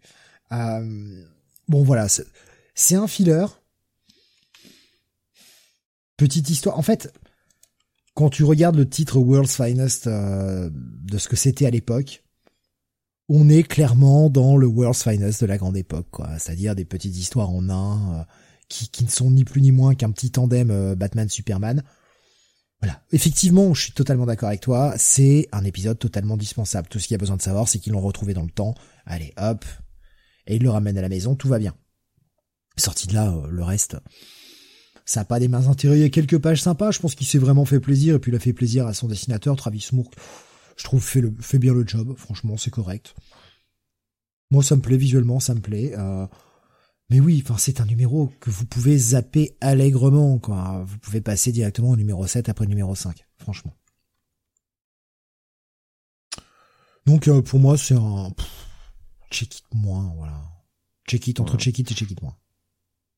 Idem entre Check It et Check It moins. Euh, même si tu veux faire une, histoire sur Dick Grayson, franchement, euh, t'avais des trucs plus importants et intéressants à raconter que ça, quoi. Donc voilà. Entre Check It et Check It moins. Ça, ça, confirme euh, ce que ça disait, hein, que donc ça se passait actuellement dans le passé World's Finest, puisque on a un, un Robin qui est Dick Grayson. Moi, ce que j'espère maintenant, c'est qu'il va raccrocher les wagons et revenir au temps présent. Ce serait bien. Euh, parce que nous faire une série dans le passé, on l'a vu avec euh, JLA de, Jones euh, au début des New 52, ça ne fonctionne pas. Fais ta série dans le présent, quoi. Surtout sur un titre Batman Superman. Je comprends que tu veuilles faire un titre iconique, un titre un peu déconnecté où t'as pas besoin forcément connaître la continuité d'essai que tout le monde peut acheter parce qu'il y a Batman et il y a Superman, mais à un moment fous ça dans le présent, quoi, parce que c'est chiant en fait. T'es limité à pas pouvoir faire ça dans le dans le présent actuel. J'espère que j'espère que ça va changer de ce côté-là. Euh, bon, reste pas là-dessus trop longtemps, ça, ça, ne le mérite pas. Non. Euh, on parlait tout à l'heure, alors Bunny qui, qui a le, le, don, alors il déterre ses VHS, mais il déterre aussi les séries, euh, puisqu'il a parlé de Jimmy Little's Bastard, qui euh, était un titre sorti entre 2017 pardon, et 2018, et qui revient, eh bien, retour là aussi d'un autre titre sorti en 2018, euh, qui nous fait un volume 2 euh, qu'on n'attendait pas. C'est Shirtless Bear Fighter. Ouais, alors euh, je c'est bizarre, je pensais que c'était plus vieux que ça, le premier volume, 2018 seulement, d'accord. De ouais, de, 2018, ouais, c'est sorti. En tout cas, la, la, VF est sortie en septembre 2018. Je l'ai vérifié, donc c'est sorti doit être sorti aux alentours fin 2017, début 2018 en, en VO. Ouais, Shirtless Bear Fighter, qui était un, un, gros délire. Je crois que Sam l'avait lu, avait bien aimé. Ah oui, moi euh, aussi je l'avais lu, j'avais adoré. D'accord. J'avais adoré. Te souviens-tu du coup si Sam avait euh, avait apprécié oui, ou pas Oui, oui, euh mais c'est hyper fun, c'est hyper rigolo et on a. Ah bah parce que pour que Sam rigole, faut faut se lever tôt le matin, hein, c'est c'est difficile donc. Il rigole des fois, mais pas beaucoup de monde rigole avec lui en fait, c'est le mm. problème.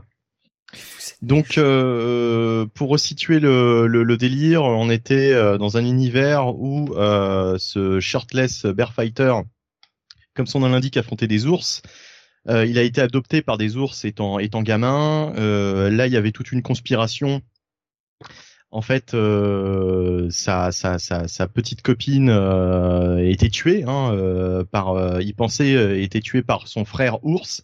Et en réalité, le responsable, c'était le, le, frère de, de, de, de sa copine, qui était le PDG d'une d'une grande entreprise qui s'appelle la Fuzzy Wipes Toilet Paper Company, euh, donc une entreprise de, de, de papier toilette. Euh, et euh, il avait l'aide d'un agent du FBI hein, qu'on retrouve d'ailleurs dans ce volume 2 euh, qui s'appelle Suzy Silva et qui aide le, le shirtless bear fighter dans sa dans, dans sa quête. Enfin là plutôt qu'il l'a employé, hein, il a été engagé par le FBI. Et on commence dans le délire, dans le vif du sujet puisque euh, le shirtless bear fighter doit faire face au début à une invasion de d'ours, mais pas n'importe quel ours, euh, des ours. Euh, c'est euh, comme les comme les ours haribo. oui, les, les, gummy les gummy bears en fait. Voilà, des, des gummy bears géants. et donc on, est on est tout de suite plongé dans, dans, dans ce délire. Alors euh, pour arriver à, à, contrer cette menace, euh, lui euh, il il s'infiltre en fait dans le corps d'un gamin hein, qui a été manipulé. il il adopte la, la technique de l'homme fourmi, sauf que là c'est un peu plus crade. Hein. Il affronte d'ailleurs dans les premières pages une espèce de gros ver solitaire. Donc bref, tout, tout, tout ce genre de, de délire un peu un peu scato il est vrai et euh, un petit peu euh, un petit ah, peu concon mais le caca c'est rigolo hein, attention hein. c'est c'est c'est pardon? Le caca c'est rigolo hein. oui enfin voilà. Non mais en tout cas il y a il y a il y a c'est c'est il y a ce côté très agressif mais euh, c'est suffisamment bien fait pour que pour qu'on sourie à la lecture de cette de, de cet épisode. Euh, il y a des trucs totalement totalement délirants totalement cons d'ailleurs dans la manière dans laquelle il arrive à à contrer cette menace euh, notamment quand on voit le, le, résultat sur son sur son physique à la fin, c'est totalement grotesque. Euh, c'est le cas de le dire. Euh, et euh, il va y avoir en fait euh, toute une conspiration visant à le à le, à le vaincre, ce shirtless bear fighter. Il y a un nouvel ennemi qui va faire son apparition. On va avoir des révélations un petit peu plus sur ses origines justement, avec quelques quelques flashbacks. Et puis et puis voilà, donc c'est une une espèce de de, de, comment dire de d'ajout euh, à cet univers euh, qui avait été entamé avec le premier volume. On en apprend un peu plus sur les, origines du personnage principal on voit euh, une espèce de, de, ouais de, de, congrégation euh, qui va être le, le en fait le, nouvel antagonisme de ce de ce deuxième volume. Euh, voilà, ça reste totalement totalement grotesque et délirant, mais pas dans le mauvais sens du terme. Hein, c'est c'est un univers euh, voilà qui, qui, qui, a posé les codes lors du premier volume et euh, faut les accepter. C'est on est vraiment dans un dans un bon gros délire. Hein, euh, pas chercher non plus la, la logique dans certains euh, dans certaines intrigues de Shirtless Bear Fighter, mais voilà, ça reste fun. C'est alors j'ai peut-être moins été emballé que lors de la lecture du, du, du premier volume. En même temps, j'avais lu les toute la mini d'un coup. Donc j'avais plus à, à me mettre sous la dent que là, euh, il y, a, y a juste un numéro. Euh, il y aura peut-être du très bon par la suite. Là, c'est sympa, voilà, c'est sympa, ça fait le job. Euh, Est-ce que c'était utile de faire un volume 2 Bah, pour le moment, il est peut-être un peu trop tôt pour le dire. Voilà, c'est un, bon petit démarrage. Ça fait plaisir de retrouver cet univers. Euh, Est-ce qu'on aura la, la, fraîcheur et la surprise qu'on a eue lors du premier volume? Peut-être pas. Mais en tout cas euh, pour le moment c'est c'est plutôt sympa. Voilà c'est plutôt sympa. Euh, alors toi Steve tu l'as lu du coup? Euh, je ne sais plus. Alors j'ai lu la page de résumé parce que honnêtement je l'ai lu quand c'est sorti euh, Shirtless Bear Fighter et je m'en rappelais plus je me rappelais d'un truc fun que j'avais beaucoup aimé qui était très rigolo et je me rappelais vaguement du truc mais mais vaguement quoi j'ai lu le résumé ça me parlait de plein de personnages je comprenais plus rien je me dis attends mais c'était ça l'histoire je, je me rappelais plus du tout et j'avais pas le temps d'aller relire la première mini donc j'ai décidé de faire l'impasse parce que je me suis dit, je, suis, je me sens paumé. Alors je l'ai feuilleté, j'ai regardé un petit peu et tout, mais je me sentais tellement paumé. J'ai fait non, c'est pas possible. Je, je, peux pas euh, attaquer le truc et le, juger pour ce que c'est, c'est-à-dire la suite vraiment de la première mini, parce que le résumé m'a pas suffi. Euh, c'était il y a sorti il y a cinq ans maintenant. Euh, il y a vraiment beaucoup d'eau qui s'est coulée sous les ponts. Donc Moi non plus, hein, je me rappelais pas en détail. Euh, je me suis servi du résumé pour me pour me remémorer plus ou moins, mais effectivement, je me souvenais pas de, de tous ces twists euh, dont, dont j'ai parlé tout à l'heure. euh, de, de, enfin voilà. Oui, bah oui, c'est tout. Alors, par contre, ils font bien le job de, de résumer le truc. Hein. Ça, par contre, euh, ils ont là de ce côté-là, ils ont fait ce qu'il fallait. Euh, Il y avait euh, Nico Gris, c'était sorti chez iComics, Shirtless Blade Fighter. Ouais, ouais, tout à fait. Ouais, c'était sorti Absolument, ouais. en VF. C'est comme ça que je l'ai lu d'ailleurs. Ah non, attends, je l'avais peut-être lu, euh, j'avais peut-être commencé en VO et, euh, et euh, terminé en, avec la VF. Je ne sais plus. Enfin, qu'importe, on s'en fout. Donc il y a de fortes chances que euh, si le si le second euh, remporte un succès, euh, bah que iComics nous sorte ce second ce second volume quoi. Ouais. Après, bon, bah, ce serait pas, ce serait pas déconnant que ce soit eux qui le sortent. Hein. Ils avaient le début. euh. Ne Ouais. serait-ce que pour, bah, pour les complétistes, euh, comme beaucoup, euh, d'avoir à peu près euh, la même maquette de sur la tranche, quoi. Enfin, sur le dos, pardon. De toute façon, je vois pas qui à part eux vont sortir un, un tel projet quoi, parce que c'est quand même euh, c'est c'est quand même Ça très à part quoi. Ça avait eu son bon petit succès, hein, quand même. Ouais, ouais, ouais. Non, mais justement, euh, les gens avaient été euh, séduits par le, le côté totalement délirant, what the fuck du truc. euh. Bon voilà. Donc, euh, est-ce que est-ce que je vais donner un, un, un bail à ce premier épisode? Bah, j'ai, j'ai plutôt mettre un check it plus. Voilà. Parce Ce que pour le moment, j'en ai. Ouais, ouais, non, mais pour le moment, j'en ai pas encore assez pour savoir si si voilà, si ça vaut vraiment le coup, quoi, de de, de faire ce volume 2 euh, ou si on aurait pu se contenter simplement du du premier, quoi. On verra. On verra la direction que ça prend. On va continuer avec du DC. On va passer justement, on en a parlé plusieurs fois, de Dark Crisis. Euh, et ben, on va, aller sur le tie-in de euh, ce mois-ci, euh, le Dark Crisis Young Justice, numéro 3. Alors, ce numéro 3 toujours, alors putain, faut que je retrouve la page de crédit, et bien sûr, ils l'ont mise à la fin, les cons.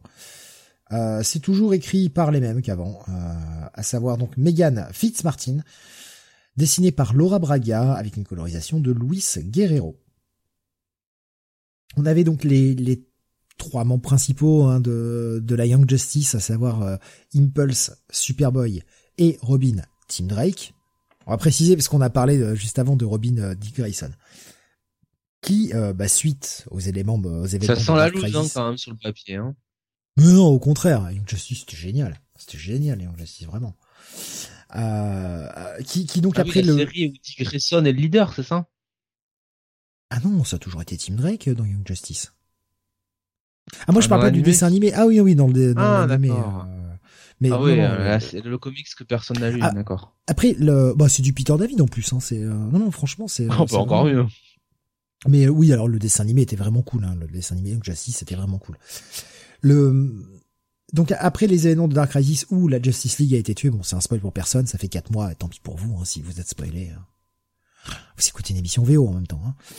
Euh, ils faisaient un petit peu leur deuil et se retrouvent dans un espèce de monde où ils revivent plus ou moins leurs euh, premières aventures, en tout cas les rencontres avec les premiers vilains qu'ils avaient affrontés, et avec une Wonder Girl de l'époque, mais qui est quand même sacrément bizarre, qui arrive à être à plusieurs endroits en même temps, qui leur propose des conseils un peu étranges. Tout ça pendant que dans le présent, on a une Wonder Girl qui est à leur recherche, parce que les mecs ont disparu. Alors, pas de présent du tout dans cet épisode-là, d'ailleurs la lecture en est bien plus fluide, parce que l'histoire le présent est quand même sacrément chiante. Là, on est que dans, dans cette espèce de monde alternatif passé, on ne sait pas trop, où, au final, chacun des personnages va avoir une espèce de réflexion sur ce qui l'amène là où il en est. Le, ce qu'ils ont vécu depuis, les choses qui les ont fait grandir, les, les différents qu'ils ont pu avoir à travers, à travers l'histoire et à travers leur histoire au sein de Young Justice et après. Et franchement, bah, j'ai trouvé ce troisième épisode bien plus cool, avec vraiment l'histoire qui avance et qui commence à prendre un, un tournant euh, plutôt sympa. Euh, on a bonne scène d'action au départ et puis après pas mal de discussions euh, puisqu'il faut faire avancer aussi l'histoire un petit peu. Et euh, justement, on a une un final. Tu te dis mais euh, qu'est-ce qui se passe? Qu'est-ce qui se passe? Un final qui, qui rebat bien les cartes. Je vais pas en dire plus. Franchement, euh, j'ai vraiment bien aimé. C'est, euh, je crois peut-être l'épisode que j'ai préféré jusqu'à présent de la mini. qui est une mini en 6, hein, je le rappelle. Euh, franchement très cool, ça va être un bon check-it plus. Voilà. Après, si vous avez vraiment aucune euh, aucune affinité avec Young Justice, vous pouvez passer à côté. Euh, pour le moment, euh, hormis le fait qu'on est sur le setting du la Justice League est morte, le tie-in avec Dark Crisis, on le sent pas trop, contrairement à Flash dont on a parlé tout à l'heure, on est vraiment collé. Mais au vu de la situation finale, ça commence à se préciser là. Je sens qu'on va avoir peut-être beaucoup plus d'accroches, beaucoup plus de, de, choses qui vont raccrocher les wagons avec Dark Crisis, et tant mieux d'ailleurs. Donc voilà, un bon check-it plus pour ce titre. Jonathan, je reviens vers toi avec, bon, on t'a laissé le, on t'a laissé le bon là, on t'a laissé le Hulk numéro 8, la fin du crossover. Ouais, allez, vas-y. Euh, vas-y, Jonathan, résume ce traité de philosophie. Oh, euh, donc. Euh, oh, mais c'est, je pense que c'est peut-être le comique le plus intello de, de cette année. Ouais. Alors je pense que euh, c'est lequel qui avait ré reviewé euh, Bunny? Euh, Shirtless Bear Fighter, c'est plus intelligent que ça. Hein. Donc euh, Hulk, Banner of War, donc bah le dernier, le final, hein, le grand final de ce, ce crossover, c'est toujours scénarisé par, enfin scénarisé par Donny Cates. alors on nous annonce que Daniel Warren Johnson est dans le coup aussi au niveau du script. Ah, ah bah moi je crois, ah bah moi je sais où, je sais où, hein. ça se voit. Dessin Martine Cocolo, euh, colorisation Matt Wilson. Et donc, bah, grosso modo, c'est la fight, c'est la baston entre euh, entre Hulk et euh, Thorulk. Euh, voilà, donc ça se fait fight à grands coups de, de coups de poing, de Mjolnir, enfin, bref. on a Banner qui a un dialogue intérieur avec avec Thor où il se demande toutes les euh, euh, avec Odin, pardon, t'as raison, avec Odin, euh, où il se demande euh, toutes les deux pages, est-ce qu'il devrait intervenir ou pas intervenir?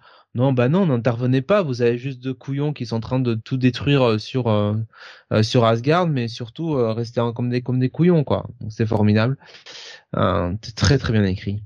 et bon, finalement, il y a un espèce de Deus Machina grâce à grâce à Odin. Pff, Osef quoi. Franchement, il euh, y a rien, il y a rien, y a rien d'intéressant là-dedans. En même temps, euh, les prémices euh, de ce crossover n'annonçaient rien de bon. Évidemment, bon, ce qui s'est passé à El Paso restera à El Paso, visiblement. Bon. Bah non, on sait ce que c'est maintenant. Voilà. et ben, ça continue d'ailleurs. On sait ce que c'est. Le seul truc d'intéressant, seul truc d'intéressant dans ce numéro, c'est la couverture du prochain. Voilà, c'est tout je veux dire, ce qui s'est passé à El Paso, euh, maintenant on a on a la réponse. C'était dans le Thor 24, je crois, ou 25. C'est dans le 24. Euh, on, on, sait ce qui s'est passé. C'est ce qui a fait que euh, Thor est devenu euh, Hulkor là, ou Thor Hulk, je sais pas comment l'appeler. les choses sont pas terminées euh, sur ce qui s'est passé à El Paso. Pour ce qui est de Daniel Warren Johnson, à mon avis, c'est euh, lui qui a écrit euh, juste le dialogue euh, sur Beta Rebill. Ouais, voilà. Qu'as-tu pensé de ce titre, Bunny, ce, ce huitième épisode de Hulk et cette cinquième et dernière partie de Banner of War? Ah, Bunny qui a coupé son micro. Bon, bah, pas, de Bunny. Pas de Bunny. Euh, bah écoute, oui, au final, voilà un final qui, qui conclut les choses. Voilà, c'est déjà bien. Déjà bien. Le la petite pirouette finale là sur euh, le revirement de Thor. ouais. Je suis pas je suis pas ultra convaincu, sincèrement. Je suis pas ultra convaincu, mais on va dire que voilà, ça permet euh, de passer la chose euh, sous silence. Hein. Je pense que ce crossover, personne ne s'en rappellera dans deux ans, ni même dans six mois. Et c'est peut-être pas plus mal. Benny, qu'as-tu pensé de ce huitième épisode? Oh, très franchement, euh, comme depuis le début du crossover, euh, pas grand-chose. Euh, comme tu l'as dit, un peu un peu et moi ça m'a surtout rappelé une couverture chez Semic où c'était peut-être Panini d'ailleurs hein, déjà de l'intégrale Hulk où on voyait Thor en contrebas balancer son marteau sur Hulk euh, donc ils s'étaient déjà affrontés et euh, là il y a tout un blabla comme quoi oui ils se sont déjà affrontés mais c'était pas pareil avant. Bah, bah franchement euh, je préférais avant. Hein. là, cette confrontation avec des espèces de transformations, euh, fan service dont on se fout totalement éperdument. Euh, il y avait quasiment pas de scénario, ça tenait sur un timbre poste. Non, il était vraiment temps que ça s'arrête et que et que Donny Cates puisse reprendre, euh, j'ai envie de dire, le cours normal de, de son run. J'ai l'impression que c'est vraiment euh, typiquement le un arc qui a été commandé par Marvel pour pour essayer de de ramener de ramener des lecteurs sur ces séries qui sont peut-être pas les meilleures ventes Hulk et Hulk et Thor malgré la qualité hein, parce que moi je trouve que ça que c'est toujours très bon euh, surtout sur Thor. Hulk, Hulk, je suis pas spécialement convaincu, mais bon, euh, on va les, on va lui laisser encore le, le bénéfice du doute avec le, le, le troisième arc, j'ai envie de dire même le second arc, puisque euh, cette parenthèse, c'était, c'était, à mon avis, c'était pas de lui. Ça commence à être long, à hein, lui laisser le bénéfice du doute. On est déjà à 8 épisodes, hein, donc ça veut dire qu'il faut encore qu'on aille se fader un neuvième épisode pour lui laisser. Mais on avait attendu, rappelle-toi sur Venom, on a attendu aussi l'épisode 9 pour que ça décolle vraiment, quoi. Alors je trouve que c'était c'était accrocheur dès le départ. C'était bourrin, mais c'était accrocheur. Et puis euh, non attends, attends non mais euh, euh, je parle pas du, du Venom de Quête, hein, je parle du Venom actuel de, de la, la, série actuelle où on avait ce premier épisode qui était assez efficace et puis ensuite on a eu énormément d'épisodes chiants ah, jusqu'à ce que ça redécolle tout récemment quoi. Non mais on ne cesse de le dire, quand c'est écrit par Ali Wing c'est très bien, dès que c'est écrit par Ramvé c'est à chier. C'est hmm. marrant ça rime d'ailleurs. Ramvé c'est à chier. Sur Venom, Ramvé c'est à chier. Ramvé hmm. c'est pas V pour Venom, hein. Non. Hmm. C'est euh... Non, mais c'est, enfin, franchement, euh... ouais, là, là, ça commence à être un véritable acte de foi de continuer à lire Hulk. Parce que, enfin, c'est, je voyais Alexin qui, euh... non, Nico Chris, pardon, qui nous disait 8 numéros seulement et déjà élu pire run de Hulk, perso. Je préférais lire du Hulk dans Fear Itself, c'est-à-dire l'ampleur du désastre. Moi, moi, je trouve que la situation de départ qu'il nous a proposé avec Hulk, ah, effectivement, on est sur de l'inédit, et je trouve que ça, en tout cas, moi, je trouve ça intéressant. Je, je suis, euh, je suis très curieux de cette situation-là, mais putain, il en fait rien, quoi. Ça fait huit épisodes qui nous brassent pour rien nous dire. Bah, original, oui et non, parce qu'au fait, on est encore sur un, un splittage euh, à, faute, de meilleurs mots. Euh, je trouve pas le mot, le mot français séparation. Quoi. On est encore sur une séparation en, en trois de, du, personnage de Hulk, des personnalités de Hulk. Bon, c'est juste la forme au fait qu'elle prenne qui est qui est qui est inédite, mais mais c'est tellement what the fuck que. ah oui, non, mais je parle au niveau de la forme, moi, ce côté ce côté hmm. vaisseau avec un banner capitaine, etc. Moi, j'aime bien l'idée. J'aime bien l'idée, mais faut en faire quelque chose, quoi. Et je ne lui pardonne pas, je suis désolé, je ne lui pardonne pas le fait qu'il nous révèle ce qui s'est passé à El Paso dans Thor 24. Je veux bien que ce soit un crossover, mais merde. Quand même. Au moins, donne-nous la primeur pour les lecteurs de Hulk de nous révéler ce qui s'est passé avant le début de ta série qui la met en branle au sein des pages du magazine que tu écris, putain de merde.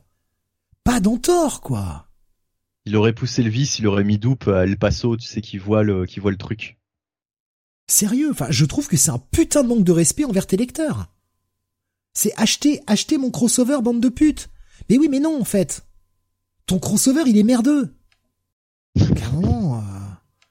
Putain, franchement, se torcher le cul avec, c'est limite ce que ça, ce que ça, ça mérite, quoi.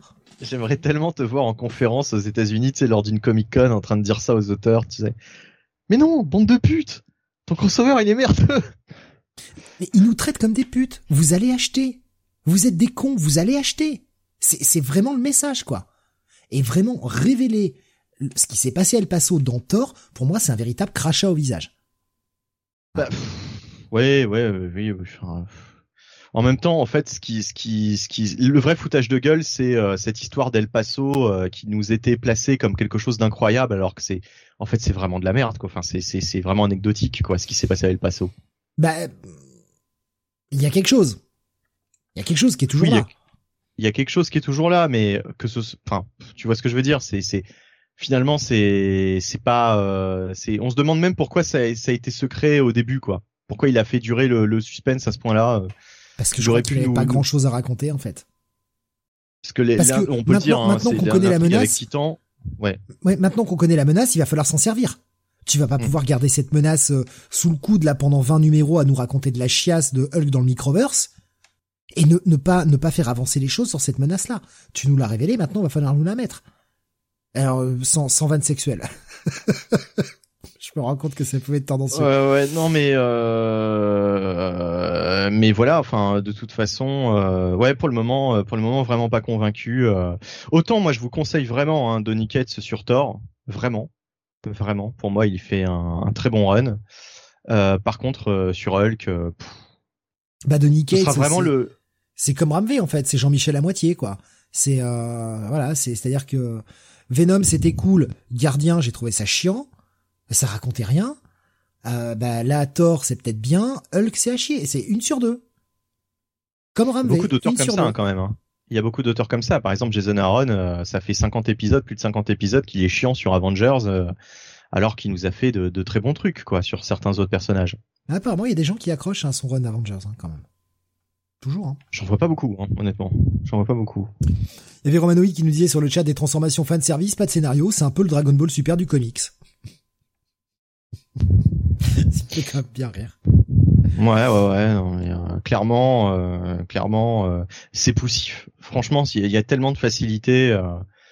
déjà, on se demande comment il ne peut pas y avoir des conséquences à au bordel euh, qu'il fout avec ne serait-ce qu'avec Yggdrasil enfin voilà quoi il le déterre totalement et puis après ça passe crème quoi tout est réparé c'est magique ta gueule quoi ah il a pété dessus je pense pour le pour le renfourner dans le truc c'est c'est tout tous les tous les tacos qu'il a mangé à El Paso il fut un temps il fut un temps t'aurais eu t'aurais eu ça ça aurait créé un cataclysme quoi tu vois sur sur sur sur une vingtaine de numéros là en trois cases c'est ah bah non, euh, coup de marteau, euh, ah bah euh, ça y est, tout le monde est redevenu normal, sauf Hulk, parce que faut continuer l'histoire, donc comme par hasard, il y a que lui, tu vois, pour lesquels les choses ne se sont pas arrangées. Par contre, pour Thor, pour pour Asgard, tout est tout est réparé. Voilà. Bah pourquoi? Ah bah parce, que c'est magique. Hein. Alexandre nous disait sur YouTube, je l'ai pas commencé ce nouveau run, mais comparé au Immortal, les critiques font mal. Heureusement que les gens encore dessous le jugeote, quoi. Ah bah c'est sûr que c'est sûr que oui, euh, comparé à Immortal, mais même comparé à beaucoup de runs de Hulk, je sais que beaucoup n'ont pas aimé le run de justement c'était Jason Aaron, je crois qu'il avait fait un run avec euh, Banner contre contre Hulk, euh, ouais. Euh, de, dessiné par Wells Portaccio, que beaucoup n'aimaient pas. Et moi j'avais vraiment aimé ce, ce, ce, ce, run, j'avais trouvé ça très intéressant justement cette dualité, elle était très bien exploitée. Euh, mais mais voilà, enfin là là franchement oui, ça fait partie des runs les plus faibles euh, pour l'instant que j'ai pu lire sur le le perso de Hulk quoi. Ouais, il va falloir qu'il se secoue un peu là, enfin franchement pour commencer à écrire quelque chose de correct hein, vraiment parce que et pourtant, Dieu sait si le perso est, est, pas est pas simple, mais euh, pourtant, euh, pourtant, il n'y a pas eu tant de runs ces dernières années euh, désastreux sur le, le, personnage de Hulk. Non, non, non. Là, franchement, c'est moi, je, je, conseillerais à Alexandre de même pas commencer, en fait. Zap, quoi. Mark Wade aussi était passé sur Hulk. Moi, au début, j'ai au, début, j'appréciais pas trop, et puis à partir du moment où il avait fait le Agent of Time, euh, rappelle-toi, Steve, euh, tu sais où Hulk était chargé de de régler les problèmes de continuité. Et ça, c'était ça, c'était cool parce que euh, putain, avec tous les problèmes de, de continuité chez Marvel, c'était une vachement bonne idée de créer une organisation qui devait, enfin, c'était pas vraiment les problèmes de continuité, mais tu vois, tu vois ce que je veux dire, quoi, les les, les, les déréglages du temps, quoi, euh, avec les incursions, etc. Comme ça, ça rejoignait totalement. Euh... Pardon? Comme les exilés en français. Oui, un petit peu, un petit peu, un petit peu. En moins sliders, les mondes parallèles, mais euh, mais c'était un peu ça, quoi, aussi. Ouais. Euh, mais euh, mais voilà, euh, Mark Wade avait eu quand même de bonnes idées. Et puis je crois que c'était lui qui avait fait le, le truc avec Bruce Banner qui se fait tirer dessus et on sait pas trop qui lui a tiré dans la tête. C'était au tout départ de son run, je crois, ou juste après. Ouais. Je sais plus. Non, c'était. Je crois, je crois que je crois que c'est la, la, transition entre lui et puis ensuite c'est pris par euh, par un autre scénariste dont j'ai oublié le j'ai oublié qui c'était d'ailleurs qui a qui a conclu cette euh, cette intrigue. On s'en fout. On n'est pas là pour faire un spécial Hulk, mais euh, voilà. Ah, hein, Jonathan, j'attendais le. Oui, parce que là, on hein. tourne quand même en rond sur un gros P de merde, hein, quand même. Donc bon. Hein, non, non, bah non. On parle de, de, de, de, justement de trucs bien meilleurs sur Hulk. Ça peut donner aussi des pistes aux auditeurs pour lire du bon Hulk. C'est pas plus mal. Mais bon, bref. C'était Gary euh, Dugan qui avait euh, pris la suite. Gary Dugan, ouais, bah c'était pas mal, c'était pas mal. Euh, voilà, donc si vous voulez lire du bon Hulk, voilà quelques pistes. Et puis Bruce Jones, hein, voilà, très très bon run sur Hulk, Bruce Jones. bref, donc bah un pass. Hein. Oui? non? Euh, bah oui, un pass, un bon gros pass. Ouais, allez, passe. J'hésitais entre le check-it moi et le pass, mais non, un pass, c'est de la merde. À un moment, c'est de la merde. Quoi. Bah quand même, là, là. euh, pff, Oui, c'est de la grosse merde. Je suis désolé. Ouais. euh, tant pis. C'est pas pro de Rien pas te dire, hein. de dire ça comme ça, mais à un moment, c'est vrai, quoi. on a même plus les dessins de Ryan Otley, donc. euh, Franchement, c'est- franchement, je vais vous dire, c'est même trop con à lire pour nous, c'est dire. On va continuer, Bunny. Alors, bah, trop con à lire. Je- Bunny, c'est vrai que du coup, je l'ai pas fait exprès, je l'ai mis juste après. Ah, Après, peut-être qu'on peut avoir une bonne surprise. Ce sera peut-être bien. Tu vas nous parler de The Last Shadowhawk. Hein, épisode 30e anniversaire. Alors oui, euh, Shadowhawk. Alors un perso que je n'ai peut-être jamais lu, Ah, tu n'as jamais lu. que- Pe- Je peut-être. doute, peut- je doute que tu iras le relire après celui-là. Voilà, voilà. Euh, Shadowhawk qui faisait Ah, peut-être partie d'une équipe. Ah, c'était, ah, euh, non, non, il a commencé en solo, mais alors c'était edgy, hein. À l'époque, c'était un personnage ultra edgy, euh, hyper dark, euh, voilà.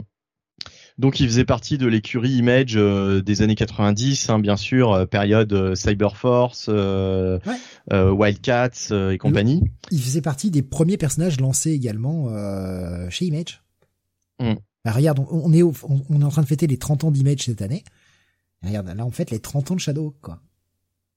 Et ben justement Shadowhawk déjà sur cette couverture on voit tout à fait qu'il a tu, tu changes les couleurs euh, t'as Wolverine quoi hein, euh, il a la, la, la forme d'un la forme d'un Wolverine avec des petites griffes par contre hein, des petites griffes founettes euh, voilà euh, bon histoire de ne pas non plus être totalement Wolverine mais euh, mais dans l'idée c'est ça hein, en tout cas du point de vue du design c'est Wolverine euh, meets Hawkman ou Moon Knight puisqu'il a des origines un peu euh, un peu égyptienne. euh, c'est le l'avatar d'un d'un dieu euh, égyptien. Alors je sais plus euh, Eru. Horus, Horus, voilà, tout simplement. Horus, euh, Horus. Non, mais parce qu'ils disent Eru, mais euh, also known as Horus. Donc euh, voilà, donc on va l'appeler Horus. Hein, c'est le, on le connaît tous sous le nom d'Horus. Ce, ce dieu, euh, le Hawk God. Donc là, on est vraiment, euh, en plus, ça lorgne euh, évidemment du côté d'Hawkman, effectivement. Euh, donc euh, les avatars qui s'appelaient tous les Shadowhawks, il y en a eu plusieurs à travers le temps. Euh, et puis là, donc on suit le, le Shadowhawk euh, bah, de la, la période Image. Et en fait, alors j'ai j'ai donné les crédits quand même parce qu'à un moment donné, euh, sinon je vais oublier. Philippe Tan est au scénario et au dessin. Donc voilà, il fait tout, euh, sauf l'ancrage. C'est Daniel Henrique qui est Daniel Henriquez peut-être, je sais pas comment ça se prononce, qui est à l'ancrage. Graphiquement, Philippe Tan, c'est du solide. Ouais, enfin, je- moi j'aime bien. hein, Je, euh, je suis assez surpris, moi, que ce soit pas Jim Valentino qui l'ait écrit, parce que c'est quand même son bébé. Ouais. Surtout qu'il Bah, est toujours, euh, il est toujours dans l'écurie euh, Shadowline, quoi. Peut-être que le monsieur était un peu fatigué pour faire ça, peut-être que ça intéressait plus, je ne sais pas. Je, je voilà. Écoute, toujours est-il que euh, là c'est Philippe Tan effectivement qui s'est chargé de ça. Alors on a, bah en fait c'est que des splash pages, donc Ah, ça se lit vite. Oh merde. C'est c'est que des splash pages. Alors franchement elles sont plus. elles sont très belles. Elles sont très très belles. Euh, graphiquement, euh, Philippe Tan, on sent qu'il s'est amusé. Mais alors, par contre, du point de vue du scénario, bah, c'est simple, c'est une confrontation entre Shadowhawk et un ennemi. Euh, et durant cette confrontation, on a une euh, un dialogue qui fait que euh, Shadowhawk se remémore euh, bah, ses anciennes aventures, ses anciennes batailles. Mais pour qui n'a jamais lu Shadowhawk comme moi, on voit des images, mais on ne comprend pas de quoi il retourne. Donc euh, c'est bien beau de nous montrer des trucs dans tous les sens, c'est beau, mais moi tous les personnages, alors les espèces de martiens là avec des têtes bizarres, euh, avec trois, enfin avec avec six, six yeux, euh, euh, je sais pas, on le voit affronter euh, différentes menaces. euh, euh, différents monstres, des cyborgs, des, des, enfin voilà. Donc j'imagine que c'est en fait des, tout ça, c'est des, des, des, des images euh, tirées de ces, de ces précédentes aventures, euh, remis en images par, par Philippe Tan. Euh, mais ça aurait demandé beaucoup plus d'explications et surtout beaucoup plus de, beaucoup plus de narration parce que là c'est, là c'est paresseux et puis en plus euh, c'est très chiant à lire en fait. C'est très chiant à lire. C'est vraiment un, Le pire, c'est, tu vois, je, je l'ai feuilleté en même temps, là. euh, Moi, j'en- ai lu qu'un tout petit peu de Shadowhawk, euh, mais vraiment, genre, euh, quelques numéros euh, vite fait, et il y a des années, et ça se compte à deux chiffres, euh, j'en garde aucun souvenir en fait. Ouais, ouais. Euh, non, mais là, enfin voilà, c'est euh, le, le, problème, c'est que ça aurait été intéressant s'il nous avait donné envie d'aller lire justement ses anciennes aventures. Là, il les effleure du bout du doigt, mais au fait, sans, sans rentrer dans le détail, sans nous expliquer ce qu'on voit. En fait, on voit des choses, mais qui ne sont pas expliquées. Et du coup, bah, bah, Osef, quoi, on, s'en fout total. Donc, euh, pour moi, c'est c'est hélas un, un, un, exercice totalement euh, totalement raté. Puis à la fin, on a le droit à une poésie, on a le droit à une poésie euh, de euh, Dylan Thomas. je sais pas ce que ça vient foutre là. bon, voilà, 1914-1953. Et puis on a surtout une cover galerie avec bah, du Jim Valentino, mais du Rob Liefeld. Rob Liefeld qui doit faire une image.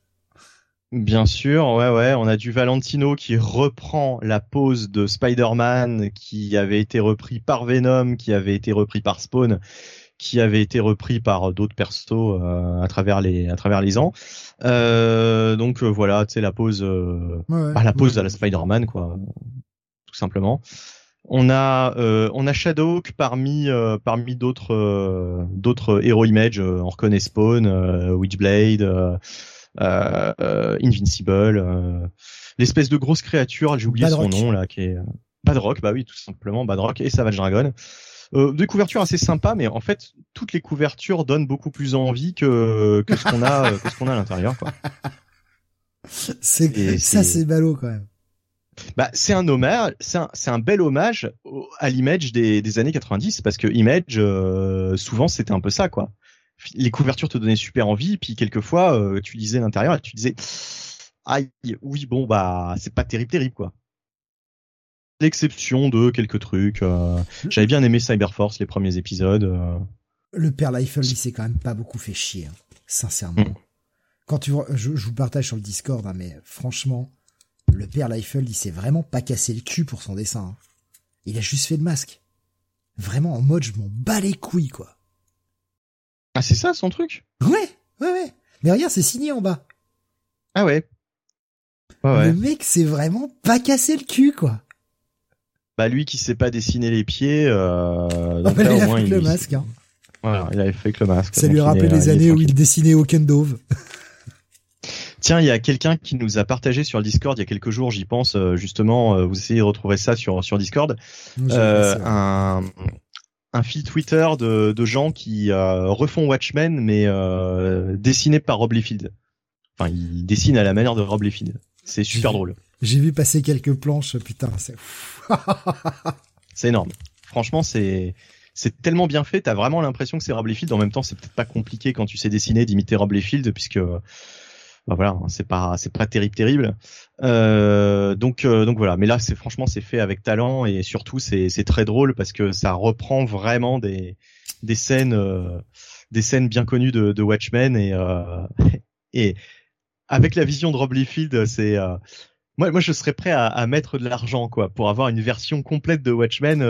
Alors, il y a des gens, été, y a des gens qui l'ont fait confiance et bah, je crois qu'ils attendent toujours le truc qu'ils avaient payé sur Kickstarter. Ah oui, oui, non, mais de toute façon. Euh... Ah non, je crois que c'était sur Substack. Oui, oui, Kickstarter. Oui, oui d'accord, ok. Je crois. Hein, Corrigez-moi si j'ai une connerie, mais je crois qu'il a toujours pas, il a toujours pas sorti le bouquin qu'il était payé pour faire. Hmm. C'est étonnant. Mais en tout cas, voilà, bah, c'est un bon gros pass. Hein, vous l'avez compris. Euh, c'est euh, franchement, si ça m'avait donné envie de lire du Shadowhawk, ça aurait été réussi. Mais là, pas du tout, quoi. Pas du tout. Comme disait Jonathan, j'ai pas envie d'y revenir. voilà. Donc. de toute façon, c'est un one shot, hein, je crois. Non, mais juste. Ça, ah oui. Ça aurait pu être un, un, bel hommage qui me donne envie d'aller découvrir le personnage. Là, euh, pas du tout, quoi. Après, ça vieillit. Hein. De toute façon, c'est l'écriture de 92, des mecs qui se libéraient des Big Two et qui faisaient leur truc. Voilà, rappelle-toi de ce qu'était Image au début, quoi. Oui, bien sûr. Bah, c'est ce que je disais. Hein. Il y avait, euh, il y avait souvent des, des trucs pas terribles, terribles, quoi, dans ce qu'on lisait à l'époque. Euh. On lisait surtout pour les dessins, quoi. On va, on approche de la fin. Il nous reste plus que trois titres. Euh, alors c'est le hasard. J'ai pas fait exprès, mais au niveau des covers, on est carrément sur les mêmes teintes. Entre la cover de, The Last Shadow Hawk et euh, Nightwing, on est sur une espèce de, truc avec euh, du orangé au fond, une espèce de soleil couchant. Bon, bah voilà, j'ai pas fait exprès de mettre ces deux covers côte à côte. Le Nightwing 95.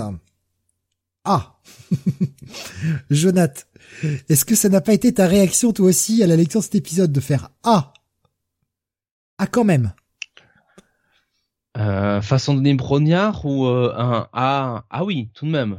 Ah non, plutôt dans le Ah oui, tout de même, quoi. C'est... Euh... Putain, ça s'arrête pas deux secondes, quoi, cet épisode. Il est malade.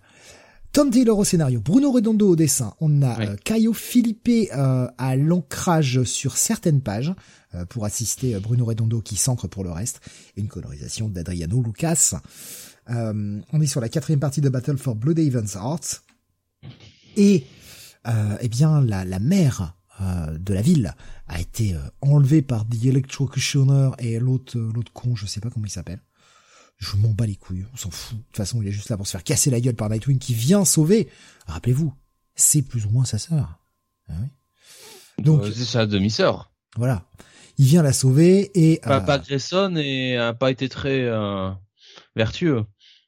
Et évidemment, sur le chemin de, de, de la sortie, après l'avoir sauvé, il tombe sur qui? Sur Blockbuster. Blockbuster qui va se faire démonter par la bagnole, qui va finir en crêpe enfin en crêpe, vite fait hein, parce que le mec est quand même résistant.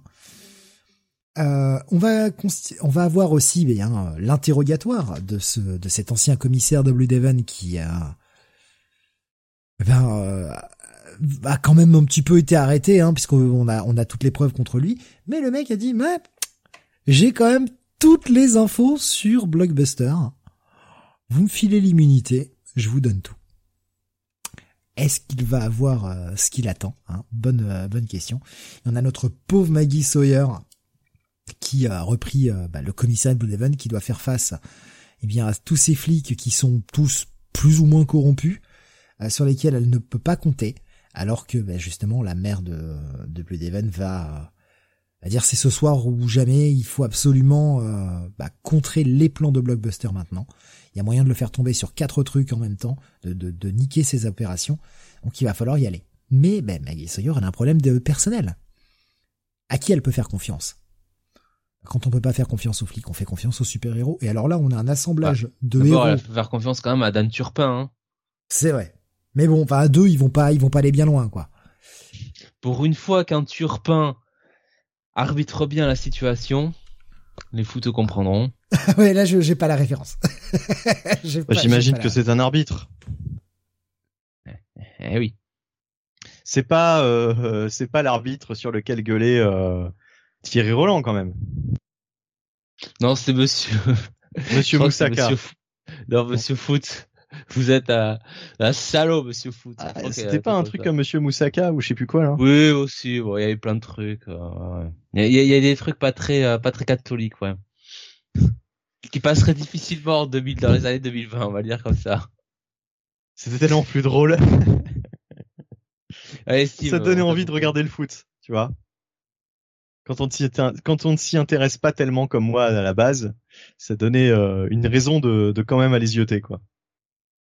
Alors on, a donc euh, cette euh, cette bande de super-héros. Alors je vous laisserai découvrir qui qui va venir prêter main forte à Nightwing.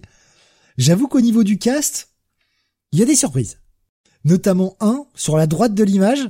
Je dis ah ouais, il vient quand Nightwing l'appelle lui. Ah bon? Alors bon, euh, surtout euh, il vient en pleine Dark Crisis ou ouais.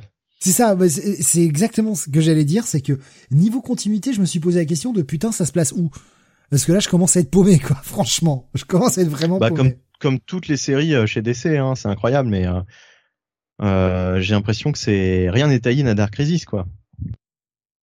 À part, euh, à part notre ami Flash. à part, à part Dark Crisis lui-même. Et donc ils vont. Non mais euh, Flash, Flash, j'ai l'impression que c'est la seule hors mini-série, euh, tu sais, Dark Crisis quelque chose. J'ai l'impression qu'il y a juste dans Flash qu'il y a vraiment des vrais tie comme fait Marvel à l'event quoi. Manque dans peut-être d'autres petites séries genre Task Force Z ou ce genre de trucs là, il y a peut-être des tie mais je je sais pas, je, comme je les lis pas, je, je m'en rends pas compte. Hmm. Euh, donc ils vont mettre à mal les opérations de Blockbuster, mais Blockbuster ne va pas rester sans rien faire. Et putain, quel comeback Je, je m'arrêter là. Je vais pas dévoiler plus. Quel comeback de la part de Blockbuster. On a une fin d'épisode. Euh... Bah ouais, ultra game changer, clairement. Qu'est-ce que t'as pensé de cet épisode 95, Jonathan? Bah, de toute façon, là, euh, ça va être compliqué euh, de ne pas faire les comparaisons avec euh, Daredevil hein, pour pour pour Grayson. On avait, enfin pour ce run de Nightwing, hein, on avait commencé dès le premier épisode hein, finalement avec la réintroduction de Blockbuster et la manière dont il nous était présenté. impossible de ne pas faire la référence avec le Kingpin. Et là, c'est pas cet épisode-là qui euh, qui va euh, comment dire qui va nous dissuader de ça. Ah euh, D'ailleurs Blockbuster putain il commence l'épisode il se fait mais massacrer par une voiture qui arrive à 200 km/h. Le, le le gars il a juste le costume déchiré et puis aucune égratignure. Euh, bah, tranquille pour, Le mec pour moi traiter des accidents de bagnole tous les jours. Euh, quand j'ai vu la bagnole éclater, je me suis dit tiens déjà la bagnole elle va repartir alors qu'elle a le capot plié à moitié. Je me suis dit tiens les airbags se sont pas déclenchés, ils peuvent continuer de conduire. Je me suis dit ouais ok. Mais bon après là t'as la déformation professionnelle qui reprend le dessus, tu fais ouais ok allez on va dire que c'est magique ta gueule mais. Euh... En plus c'est une femme au volant. Euh, non. Euh, non mais plus sérieusement Blockbuster il encaisse ça tranquille et il passe à la suite. Bon allez, on va mettre mon plan en, place. Et ouais, non, effectivement, Tom Taylor, là, tu vois, autant c'est vrai qu'il y a certains épisodes, on était toujours là en train de dire, bon, est-ce que ça va pas trop, un peu trop lentement, est-ce qu'il met pas trop, trop, trop de choses en place? Mais c'est aussi pour avoir un épisode, euh, un épisode comme ça, quoi. Voilà, où là, euh, tout s'enchaîne. Euh, ça va à un rythme fou et, et Tom Taylor là il renverse la table il bouscule le bouscule son univers et franchement, euh, ça marche, euh, ça marche à fond la caisse, quoi. ça, change le statu quo, hein, clairement. Ah bah là, ouais, totalement, quoi. Là, euh, ça, ça change tout. Ça fait plaisir de voir quand même. Bon, là, Tom Taylor, il cherche pas à nous faire de faux semblants. clairement, Dick et Melinda s'entendent, s'entendent très très bien. D'ailleurs, Melinda, je crois. Alors attends, ah non, c'est pas dans, c'est pas dans ça, c'est dans une autre série. Melinda euh, Délice, Dibis dans, dans donc voilà. Donc euh, non euh, excellent excellent numéro. Bien de voir quand même que Maggie Sawyer même si elle est arrivée en tant que commissaire dans l'épisode précédent bah ça veut pas dire pour autant que les problèmes dans la police sont réglés. Voilà. Euh, c'est pas ça, ça, ça, ça c'est pas parti d'un coup donc ça c'est bien. Franchement c'est c'est un numéro impeccable quoi. Il y a pas il y a pas grand chose d'autre à dire quoi le même l'un des personnages euh, donc l'un des fameux personnages que Nightwing appelle pour euh, pour aider Maggie euh, ben voilà Tom Taylor euh, comme Chief hein, qui fait appel à la continuité des euh, des auteurs précédents. Ouais totalement. Voilà ça marche pas de pain mais ça marche très bien quoi. Et en plus Tom Taylor l'écrit avec beaucoup de subtilité. Donc il en fait pas des caisses non plus. Franchement c'est impeccable quoi il était temps, hein, parce que euh, il se passait rien hein, dans les 15 premiers épisodes. Euh. Ouais, c'était un peu du, du Terry Moore, quoi, pendant 15 épisodes, ouais, on dirait Sam. Euh, Nico Chris? Il nous disait euh, gros climax qui promet pour les prochains numéros. Ah oui, mais oui. Ah oui, mais là. Final, ce putain de final. Après, ça. Nothing will ever be the same, hein, clairement. C'est un peu risqué parce qu'après, euh, quand tu quand tu fais un statu quo comme ça, après faut pouvoir le faire, hein, faut pouvoir le travailler. C'est dur de c'est dur de revenir en arrière. Hein. Là, il y a pas y a pas là c'est c'est difficile. Mais euh, bon, euh, si Tom Taylor si Tom Taylor est dans la lignée de, de ce qu'il a fait depuis le début de son run, hein, ça va marcher. On n'oublie pas non plus Heartless, hein, qui traîne toujours dans le coin, hein, donc. Mais qui s'était clairement brouillé avec avec Blockbuster, donc on sent que c'est la. Ah bah, il était pas il était passé avec un bureau euh, par-dessus euh, à travers un immeuble donc euh. en mode bon bah il veut pas mon il veut pas mon offre. En se relevant comme si de rien n'était. Bon disons qu'il a quand même demandé il a proposé son aide à, Blockbuster en échange de, de, de, prendre en main la ville quoi. Donc bon Heartless cœur à vif mais on enfin on, approche clairement du numéro 100 et ça promet un une putain de d'explosion quoi. Ah oui. Quand on voit déjà ce qu'il nous a mis là sur le 95 ah le son, je pense que ça va péter dans tous les sens, quoi. Je vois bien la fin de, de, l'histoire avec Heartless euh, sur ce numéro 100. Je vois pas cette histoire de Battle for Blue Devon continuer jusqu'au 100, mais on sait jamais.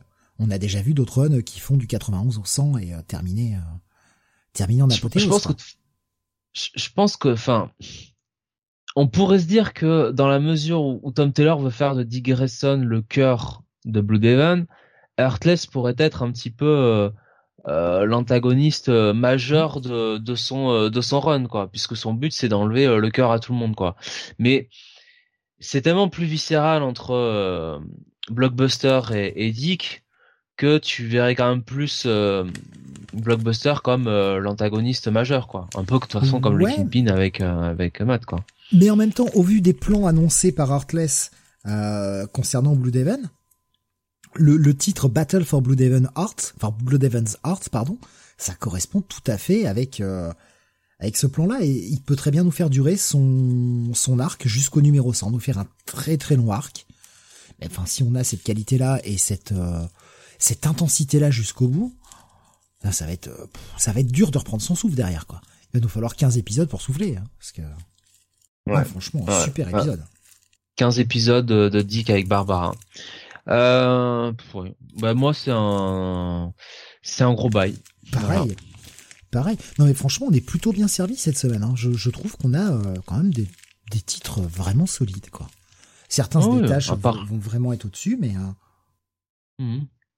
Tu disais à part? Non, non, à part euh, juste le, le Hulk précédemment. ouais, le, le Shadowhawk, le, Shadowhawk, le, le True Cult. Non, mais attends, je, non, mais je parle, je parle des titres d'essai, je parle des titres d'essai, Batman Marvel. Last Night, Flash. Il y a un mec qui s'arrête plus pour, pour les titres d'essai Marvel, je trouve que, enfin, en tout cas, par rapport à ce qu'on a lu, c'est quand même relativement solide. Ouais, il y a des trucs, il y a des trucs moins bien. effectivement, le Hull, comme tu as cité, le World's Finest qui est dispensable. Mais regarde, le Daredevil était solide, le Flash était vachement bon, euh, Batman the Night, ça reste très solide aussi. Enfin non, franchement, on a des titres cool cette semaine. Je, je, trouve que c'est une plutôt bonne semaine. Mais on n'a pas encore parlé de ce qui vient juste après. Et alors là, oh là là là, l'explosion eh ben, si je me trompe de bouton, ça marchera pas. Euh, do a Powerbomb numéro 3. Aïe, aïe, aïe. Oui. Alors, attends, j'ai un problème avec ma souris, moi, maintenant. Euh, do a Powerbomb numéro 3, c'est toujours scénarisé par ce cher Daniel Warren Johnson. Enfin, je dis scénarisé, c'est...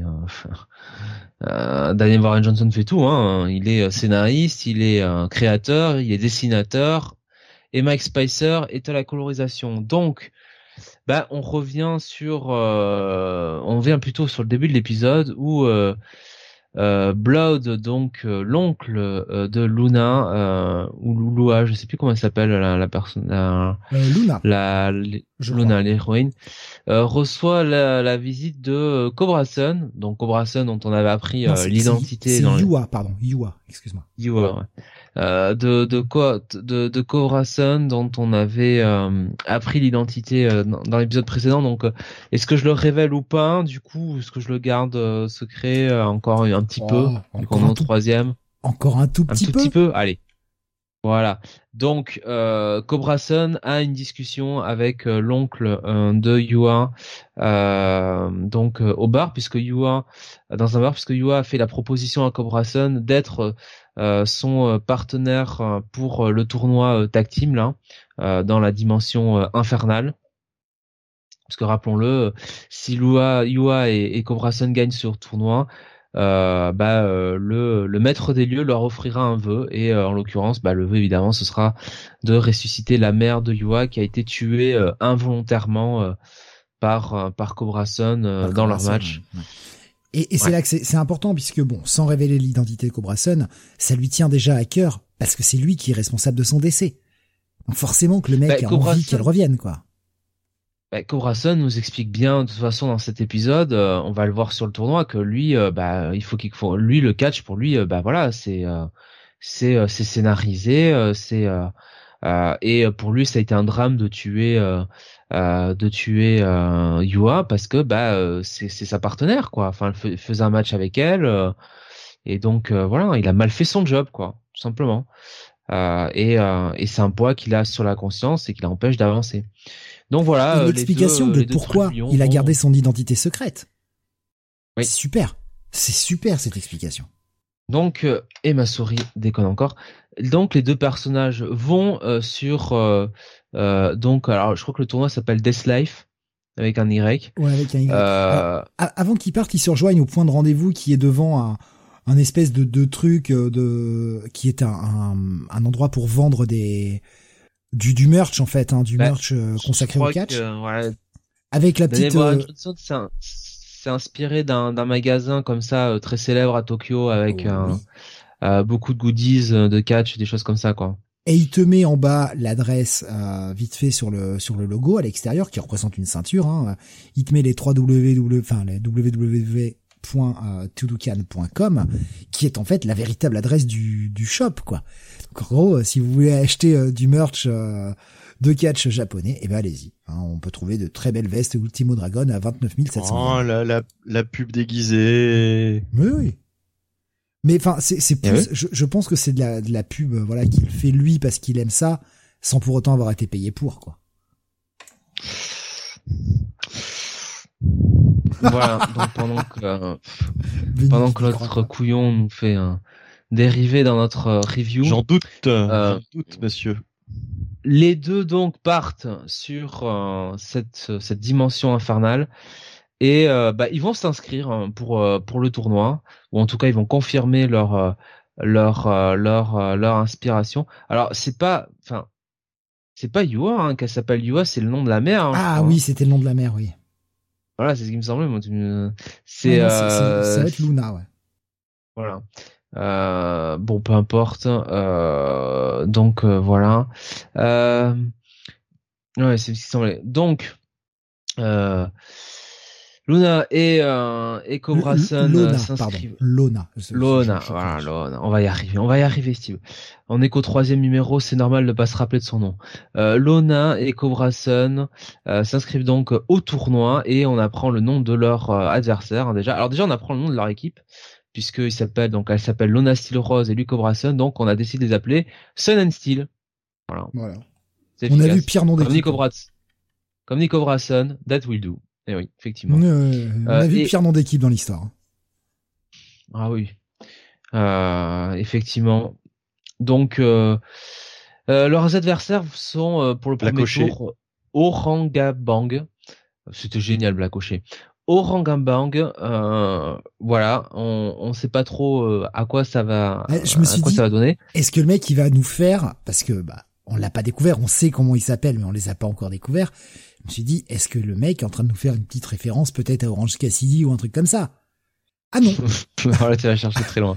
Ah non euh, Tu vas chercher très très très très très loin.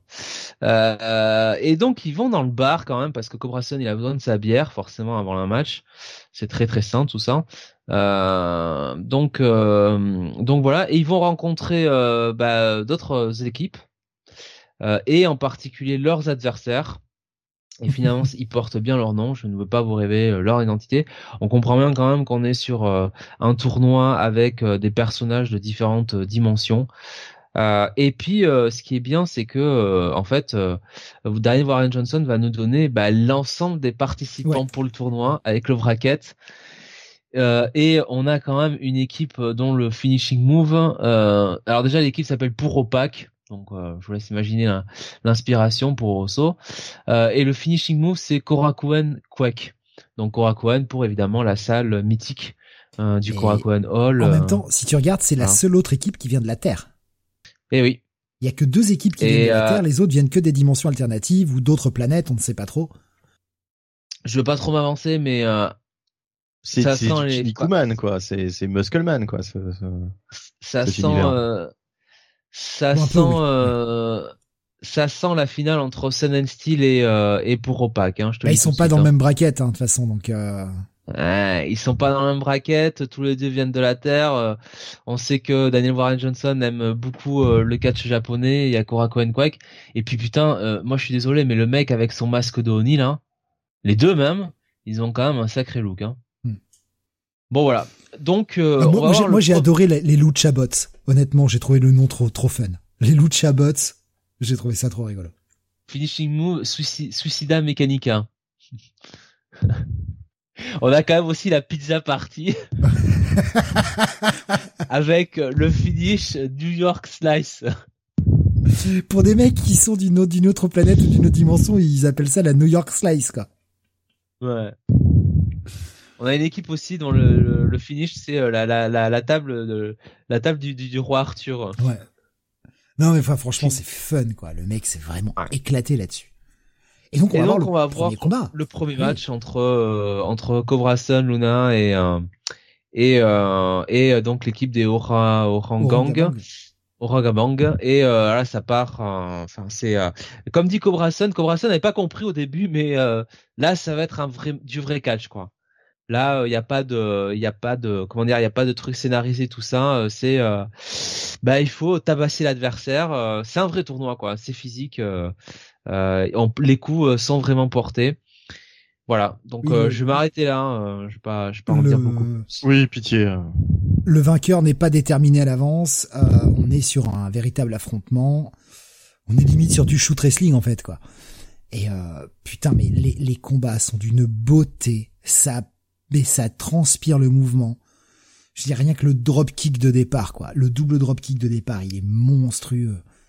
Le moonsault est magnifique. Enfin, enfin, tu, sens l'énergie qui se dégage à chaque page. Alexandre nous disait sur euh, YouTube euh, je suis ouf de ces découpages des bastons, notamment dans Girl Falcon ou Deaders ou euh, Beta Rebill. Euh, c'est du putain de grand art. Cet homme aime la bande dessinée au sens large. et c'est le, genre de gars qui te fait accepter la mort, notamment dans Murder Falcon. Franchement, l'épisode est super. L'épisode est super cool. Et je pensais pas qu'on verrait dès le premier épisode, enfin dès le troisième épisode, le premier match, quoi. en fait, techniquement, on en voit même deux. On voit déjà tout le premier bracket de gauche, quoi. Ça va hyper vite. Alors je sais pas en combien il a prévu sa série, mais ça va hyper vite. Bah, peut-être que le tournoi, euh, c'est loin d'être la finalité en fait. Hein. Après, tu regardes Extremity de mémoire, je crois que c'était 10 ou 12 épisodes. Murder Falcon, c'était que 8. Il nous fera peut-être une série assez courte hein, au final. Il faudra peut-être faire une, faire une série qui va s'étendre sur 20 ou 30 épisodes. Il va peut-être s'arrêter à une dizaine, douzaine d'épisodes et il aura dit ce qu'il avait à dire. Pourquoi pas? Moi, je pense que si sa série, euh, si sa série euh, rencontre le succès, euh, bah, je vois pas pourquoi Image l'arrêterait. Et je pense que Daniel Warren Johnson, c'est vraiment un truc qui l'éclate. je vois bien, je vois bien continuer ça un petit moment. Hein. Comme d'hab, il nous recommande un petit match en fin de, en fin d'épisode, enfin sur dans la page des lettres. Là, cette fois-ci, il a été contre Giant Baba, je crois. Il a été chercher Starcade 96 Rey Mysterio contre Justin Thunder Liger. Euh, Justin Thunder Liger, on parlait en début, on parlait, j'ai dérapé, j'ai dit Justin, c'est pour ça que je me suis rattrapé tout de suite. Euh, j'ai le T qui a dérapé dans le dans le mauvais mot. Euh, c'est pour ça, comme on en parlait tout à l'heure, Justin, de Justin contre Justin Bieber, ouais, de Starcade 96, très, bon. voilà, j'en profite pour le, le retrouver. Il, comme il explique, hein, ce match est visible gratuitement sur YouTube pour ceux qui le souhaitent. Encore une fois, un épisode sans faute. Il y a rien à dire dans ce putain d'épisode. Rien à dire de mauvais en fait. Tout est bon quoi. Tout est bon, c'est beau, c'est énergique, le scénar est cool, les personnages sont bons, les dialogues sortent jamais de nulle part. Qu'est-ce qu'est-ce qu'on ne peut pas aimer dans ce titre en fait? Rien et ça, va, ça va, donc être le pour moi le gros bail de, de le gros bail de cette semaine, le coup de cœur de la semaine tout simplement. coup, coup de cœur. Mais euh, comme je disais, on avait fort à faire parce qu'il y avait, il y avait ça, il y avait le Nightwing, il y avait le Daredevil, il y avait le Flash. Enfin, moi, tout ça, c'est des, titres qui m'ont vraiment plu. Mais Dougo Powerbomb, mais tellement cool, tellement cool. Bunny, faut vraiment que tu y ailles. Franchement, tu peux y aller sur cette série. C'est ouais, ouais, ultra, ouais, ultra Un jour, un jour, un jour, un jour. Et justement. Je comptais y aller et puis euh, j'ai écouté Jonath et euh, voilà. Justement. Euh... Tiens, bah, juste, euh, oui. oui, vas-y, j'en prie, fini avant que avant que j'oublie, euh, petite précision sur ce que les, les, les news euh, d'essai là de tout à l'heure. Euh, en réalité, euh, Jeff Jones va faire un one shot qui s'appellera The New Golden Age, une mini-série dédiée à Stargirl, donc avec Todd Nook au dessin, et une série régulière Justice Society of America avec Michael Ranin au dessin. Oh, alors on verra s'il reste plus de trois épisodes par contre, mais voilà. Donc en fait, c'est c'est c'est pas Todd Nook sur la série principale, c'est c'est encore mieux. Ouais, mais euh, bah, ça veut dire que Jeff Jones revient en force. C'est cool. Ben ouais. Ce qui est étonnant parce que euh, il avait lancé, rappelez-vous, son univers euh, proper de comics avec notamment le personnage radioactif, j'ai déjà oublié son nom. Geiger. Geiger. Geiger qui fait la guéguerre aux méchants. Ouais, c'est vrai que bon, bah, à voir s'il si, va continuer de développer ce truc-là. Après, il le fait avec Gary Frank, donc en même temps, Gary Frank, c'est pas le mec le plus rapide de la Terre. C'est vrai. C'est vrai, il a besoin de, d'un petit temps, mais il avait fait un one shot avec énormément de, de petites histoires qui devaient, euh, qui devaient développer cet univers des, ça s'appelle Mad Comics, je crois, non? Ah non, ça c'est JMS, Mad Comics. Oh, je sais plus. Je ne sais plus. Ghost, euh... non, je sais plus. Je... Je suis en train de Bref, l'univers de, de Jeff Jones. euh, Je suis en train de chercher. Je, je, je le retrouve pas là tout de suite, mais euh... Non, mais c'est pas grave. Euh, enchaînons, enchaînons sur la suite. Non, mais c'était juste pour apporter ces précisions puisque euh, euh, c'est quand même des bonnes nouvelles, mais euh, en fait, euh, je sais plus quel auditeur Mad nous avait Ghost. euh, trans. Voilà. Ouais, Mad Ghost, voilà. Je savais qu'il y avait un Ghost dans l'histoire, mais euh, Mad Ghost. Et je disais Mad Comics, en fait, c'est les deux, quoi. Mad Ghost. c'est ça, c'est la fusion. Euh, Il y avait euh, Alexandre qui nous disait avant qu'on en passe au dernier titre. euh, en gros, tu termines les récits, euh, notamment les récits de Daniel Warren Johnson. Tu les termines en chialant, mais avec du courage plein le cœur. Bref, j'aime cet auteur, mais oui, cet auteur est juste incroyable. C'est vraiment un très très bon auteur, Daniel Warren Johnson. Alors, on va finir avec un truc pas sorti cette semaine réellement. Il s'agit de. Alors, on parlait de Mad Ghost, bah là on va parler de Mad Balls. Mad Balls versus Garbage Pail Kids. Garbage Pal d'ailleurs, pas Pail. Garbage. Ouais, en fait, je me suis, je, je me suis planté. Je pensais que c'est que c'était en fait le premier numéro qui sortait cette semaine, et en fait c'était le second numéro, donc que je n'ai pas lu. Euh, donc là, je vais vous parler du premier numéro, mais de toute façon, le, le, le deuxième doit être du même acabit. Ouais, c'est donc sorti les- le 20 juillet pour ceux qui, qui recherchent le truc. Voilà, donc les Mad Balls euh, et les Garbage Pail Kids euh, pour ceux qui, Krados. qui ne, ouais, voilà, les Krados chez nous et les Mad Balls, je sais plus comment ça s'appelait, mais les euh, Balls, on les a tout eu. simplement. J'ai regardé, ça s'appelait les aussi. Mad Balls, ouais. Et euh, j'ai toujours euh, quelque part la Mad Balls euh, qu'on voit sur la couverture verte avec l'œil qui pend là, je l'ai celui-là. Oui, l'Ersatz de Frankenstein, quoi. Ouais, ouais, voilà. Euh, donc, euh, on pourrait croire que c'est un, un comic book qui va s'adresser à, à des lecteurs comme nous, euh, enfin même un peu plus âgés, puisque c'était vraiment des, des purs produits des années 80. Euh, nous, on a, on a à peine connu ça. hein. On était, on était vraiment tout tout jeune quand on a vu. euh, Ah, euh, alors pour les- les Mad Balls peut-être, mais alors pour les Krados, euh, non, moi j'avais euh, 7-8 ans déjà. euh, Facile. ouais, Enfin, euh, c'était sur la fin, quoi. Enfin, Bah, quand il y avait euh, l'album notamment Panini qui était sorti euh, en France, quoi, Ouais. sur les Krados. Ouais, ouais. Ouais, ouais, mais euh... je me demande si c'était pas un tout petit peu avant. Euh... 6-7 ans peut-être. Allez, allez. Et puis donc, euh, bah 6-7 ans, ça fait quand même Ah, très jeune, quoi. Non, je- pour moi, pour moi, j'étais ouais plus sur, je pense au moins 8 ans, facile. Parce que je Ah, me rappelle. T'as peut-être bah, un an de, toute façon. De, Bah, j'ai- de- un an de plus que moi toi, déjà. Et Ouais, euh, donc, euh, parce que, enfin, je, je me rappelle avec mon petit frère, etc. Et je, en dessous, Ouais. vu qu'il a deux ans de moins que moi, ça aurait peut-être été un Mhm. peu too much pour lui. Donc, euh, ouais, c'est pour ça que je, Ouais. je, je- oh, j'avais au moins 8 ans, si ce n'est pas plus. Et moi, mes parents m'avaient refusé cet album Panini. Je ne sais pas pourquoi. Donc, euh, je ne l'ai jamais eu et. Euh... Et voilà, ça me faisait de l'œil quand j'étais gamin. Euh, bon, bref, on s'en fout. Donc, on peut imaginer que ça s'adresse à des à des vieux lecteurs. Et en fait, c'est ça qui est étrange. Alors, je le le c'est Fish qui euh, écrit ça. Euh, au dessin et à la colorisation, c'est Jason Crosby. Euh, voilà. Alors bon, Avec euh, au quand dessin.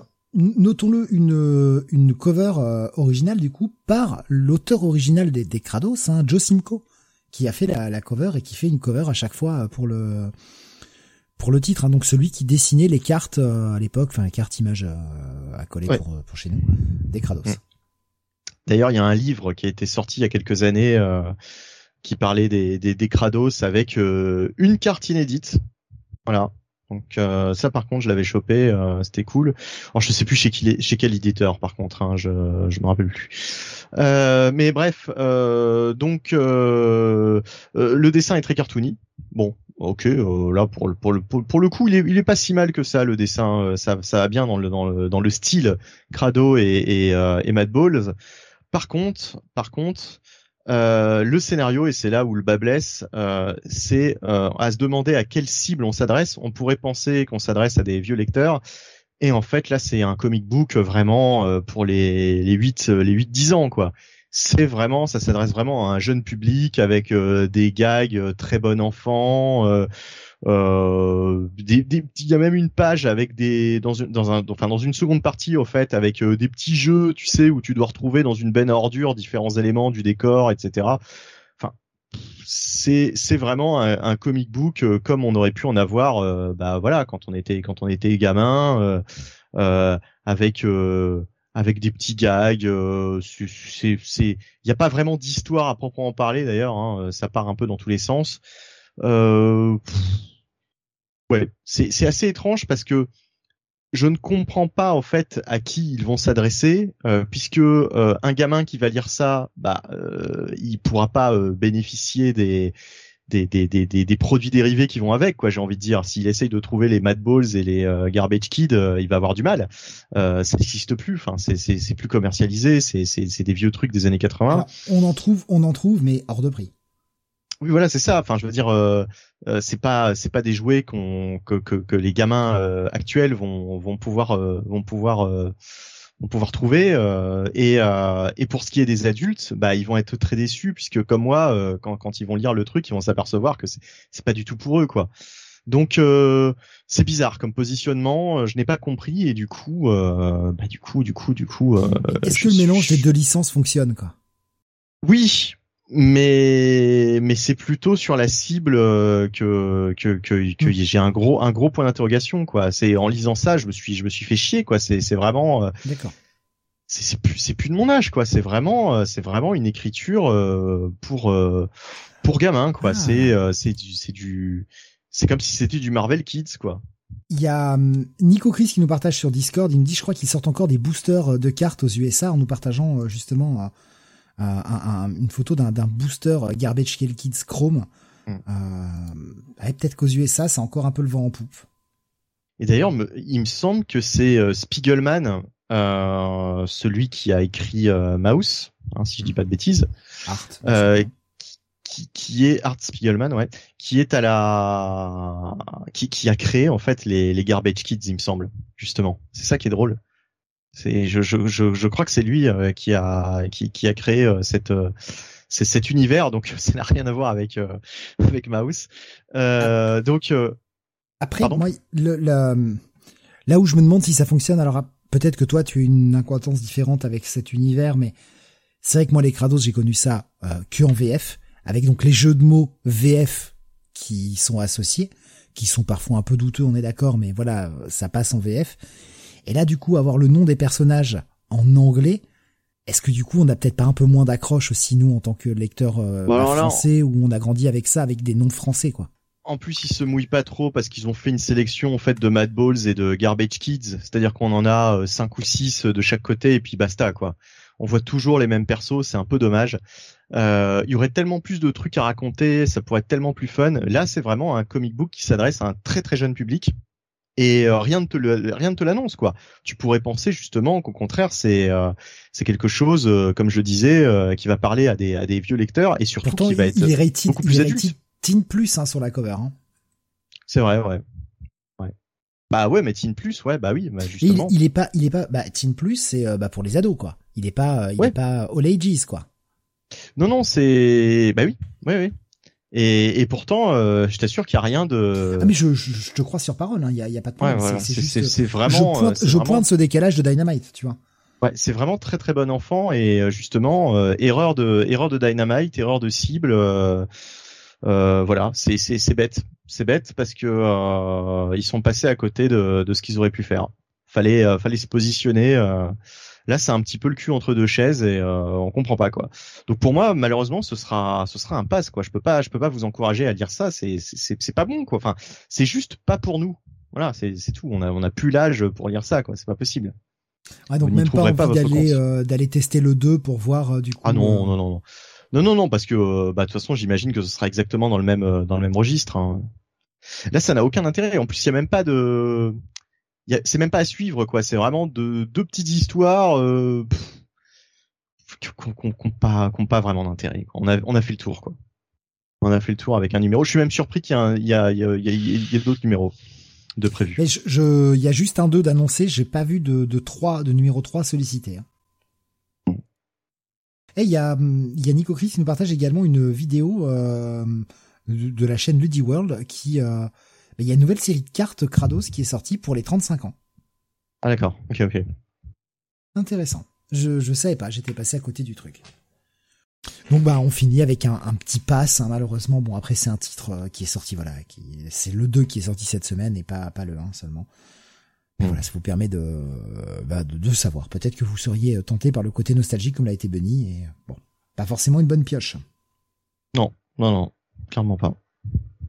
Dommage. Voilà, voilà qui conclut notre 598e numéro de Comics Weekly. Euh, on va refaire un petit point vite fait sur euh, bah, ce qui était les, les, les coups de cœur. Bah, pour Jonathan et moi, c'est Duo Power Bomb, hein, si je dis pas de bêtises, Jonathan. Yes.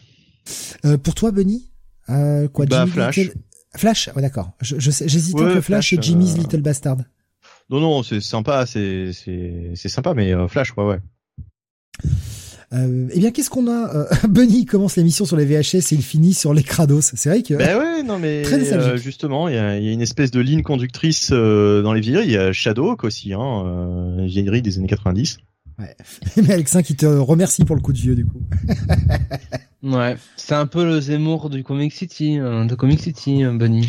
Sauf que je dis pas forcément que c'était forcément mieux avant. hein. Et, oui, et ça c'est la, la, la question que l'on pose chaque mois dans les Comic City ou de Future Past.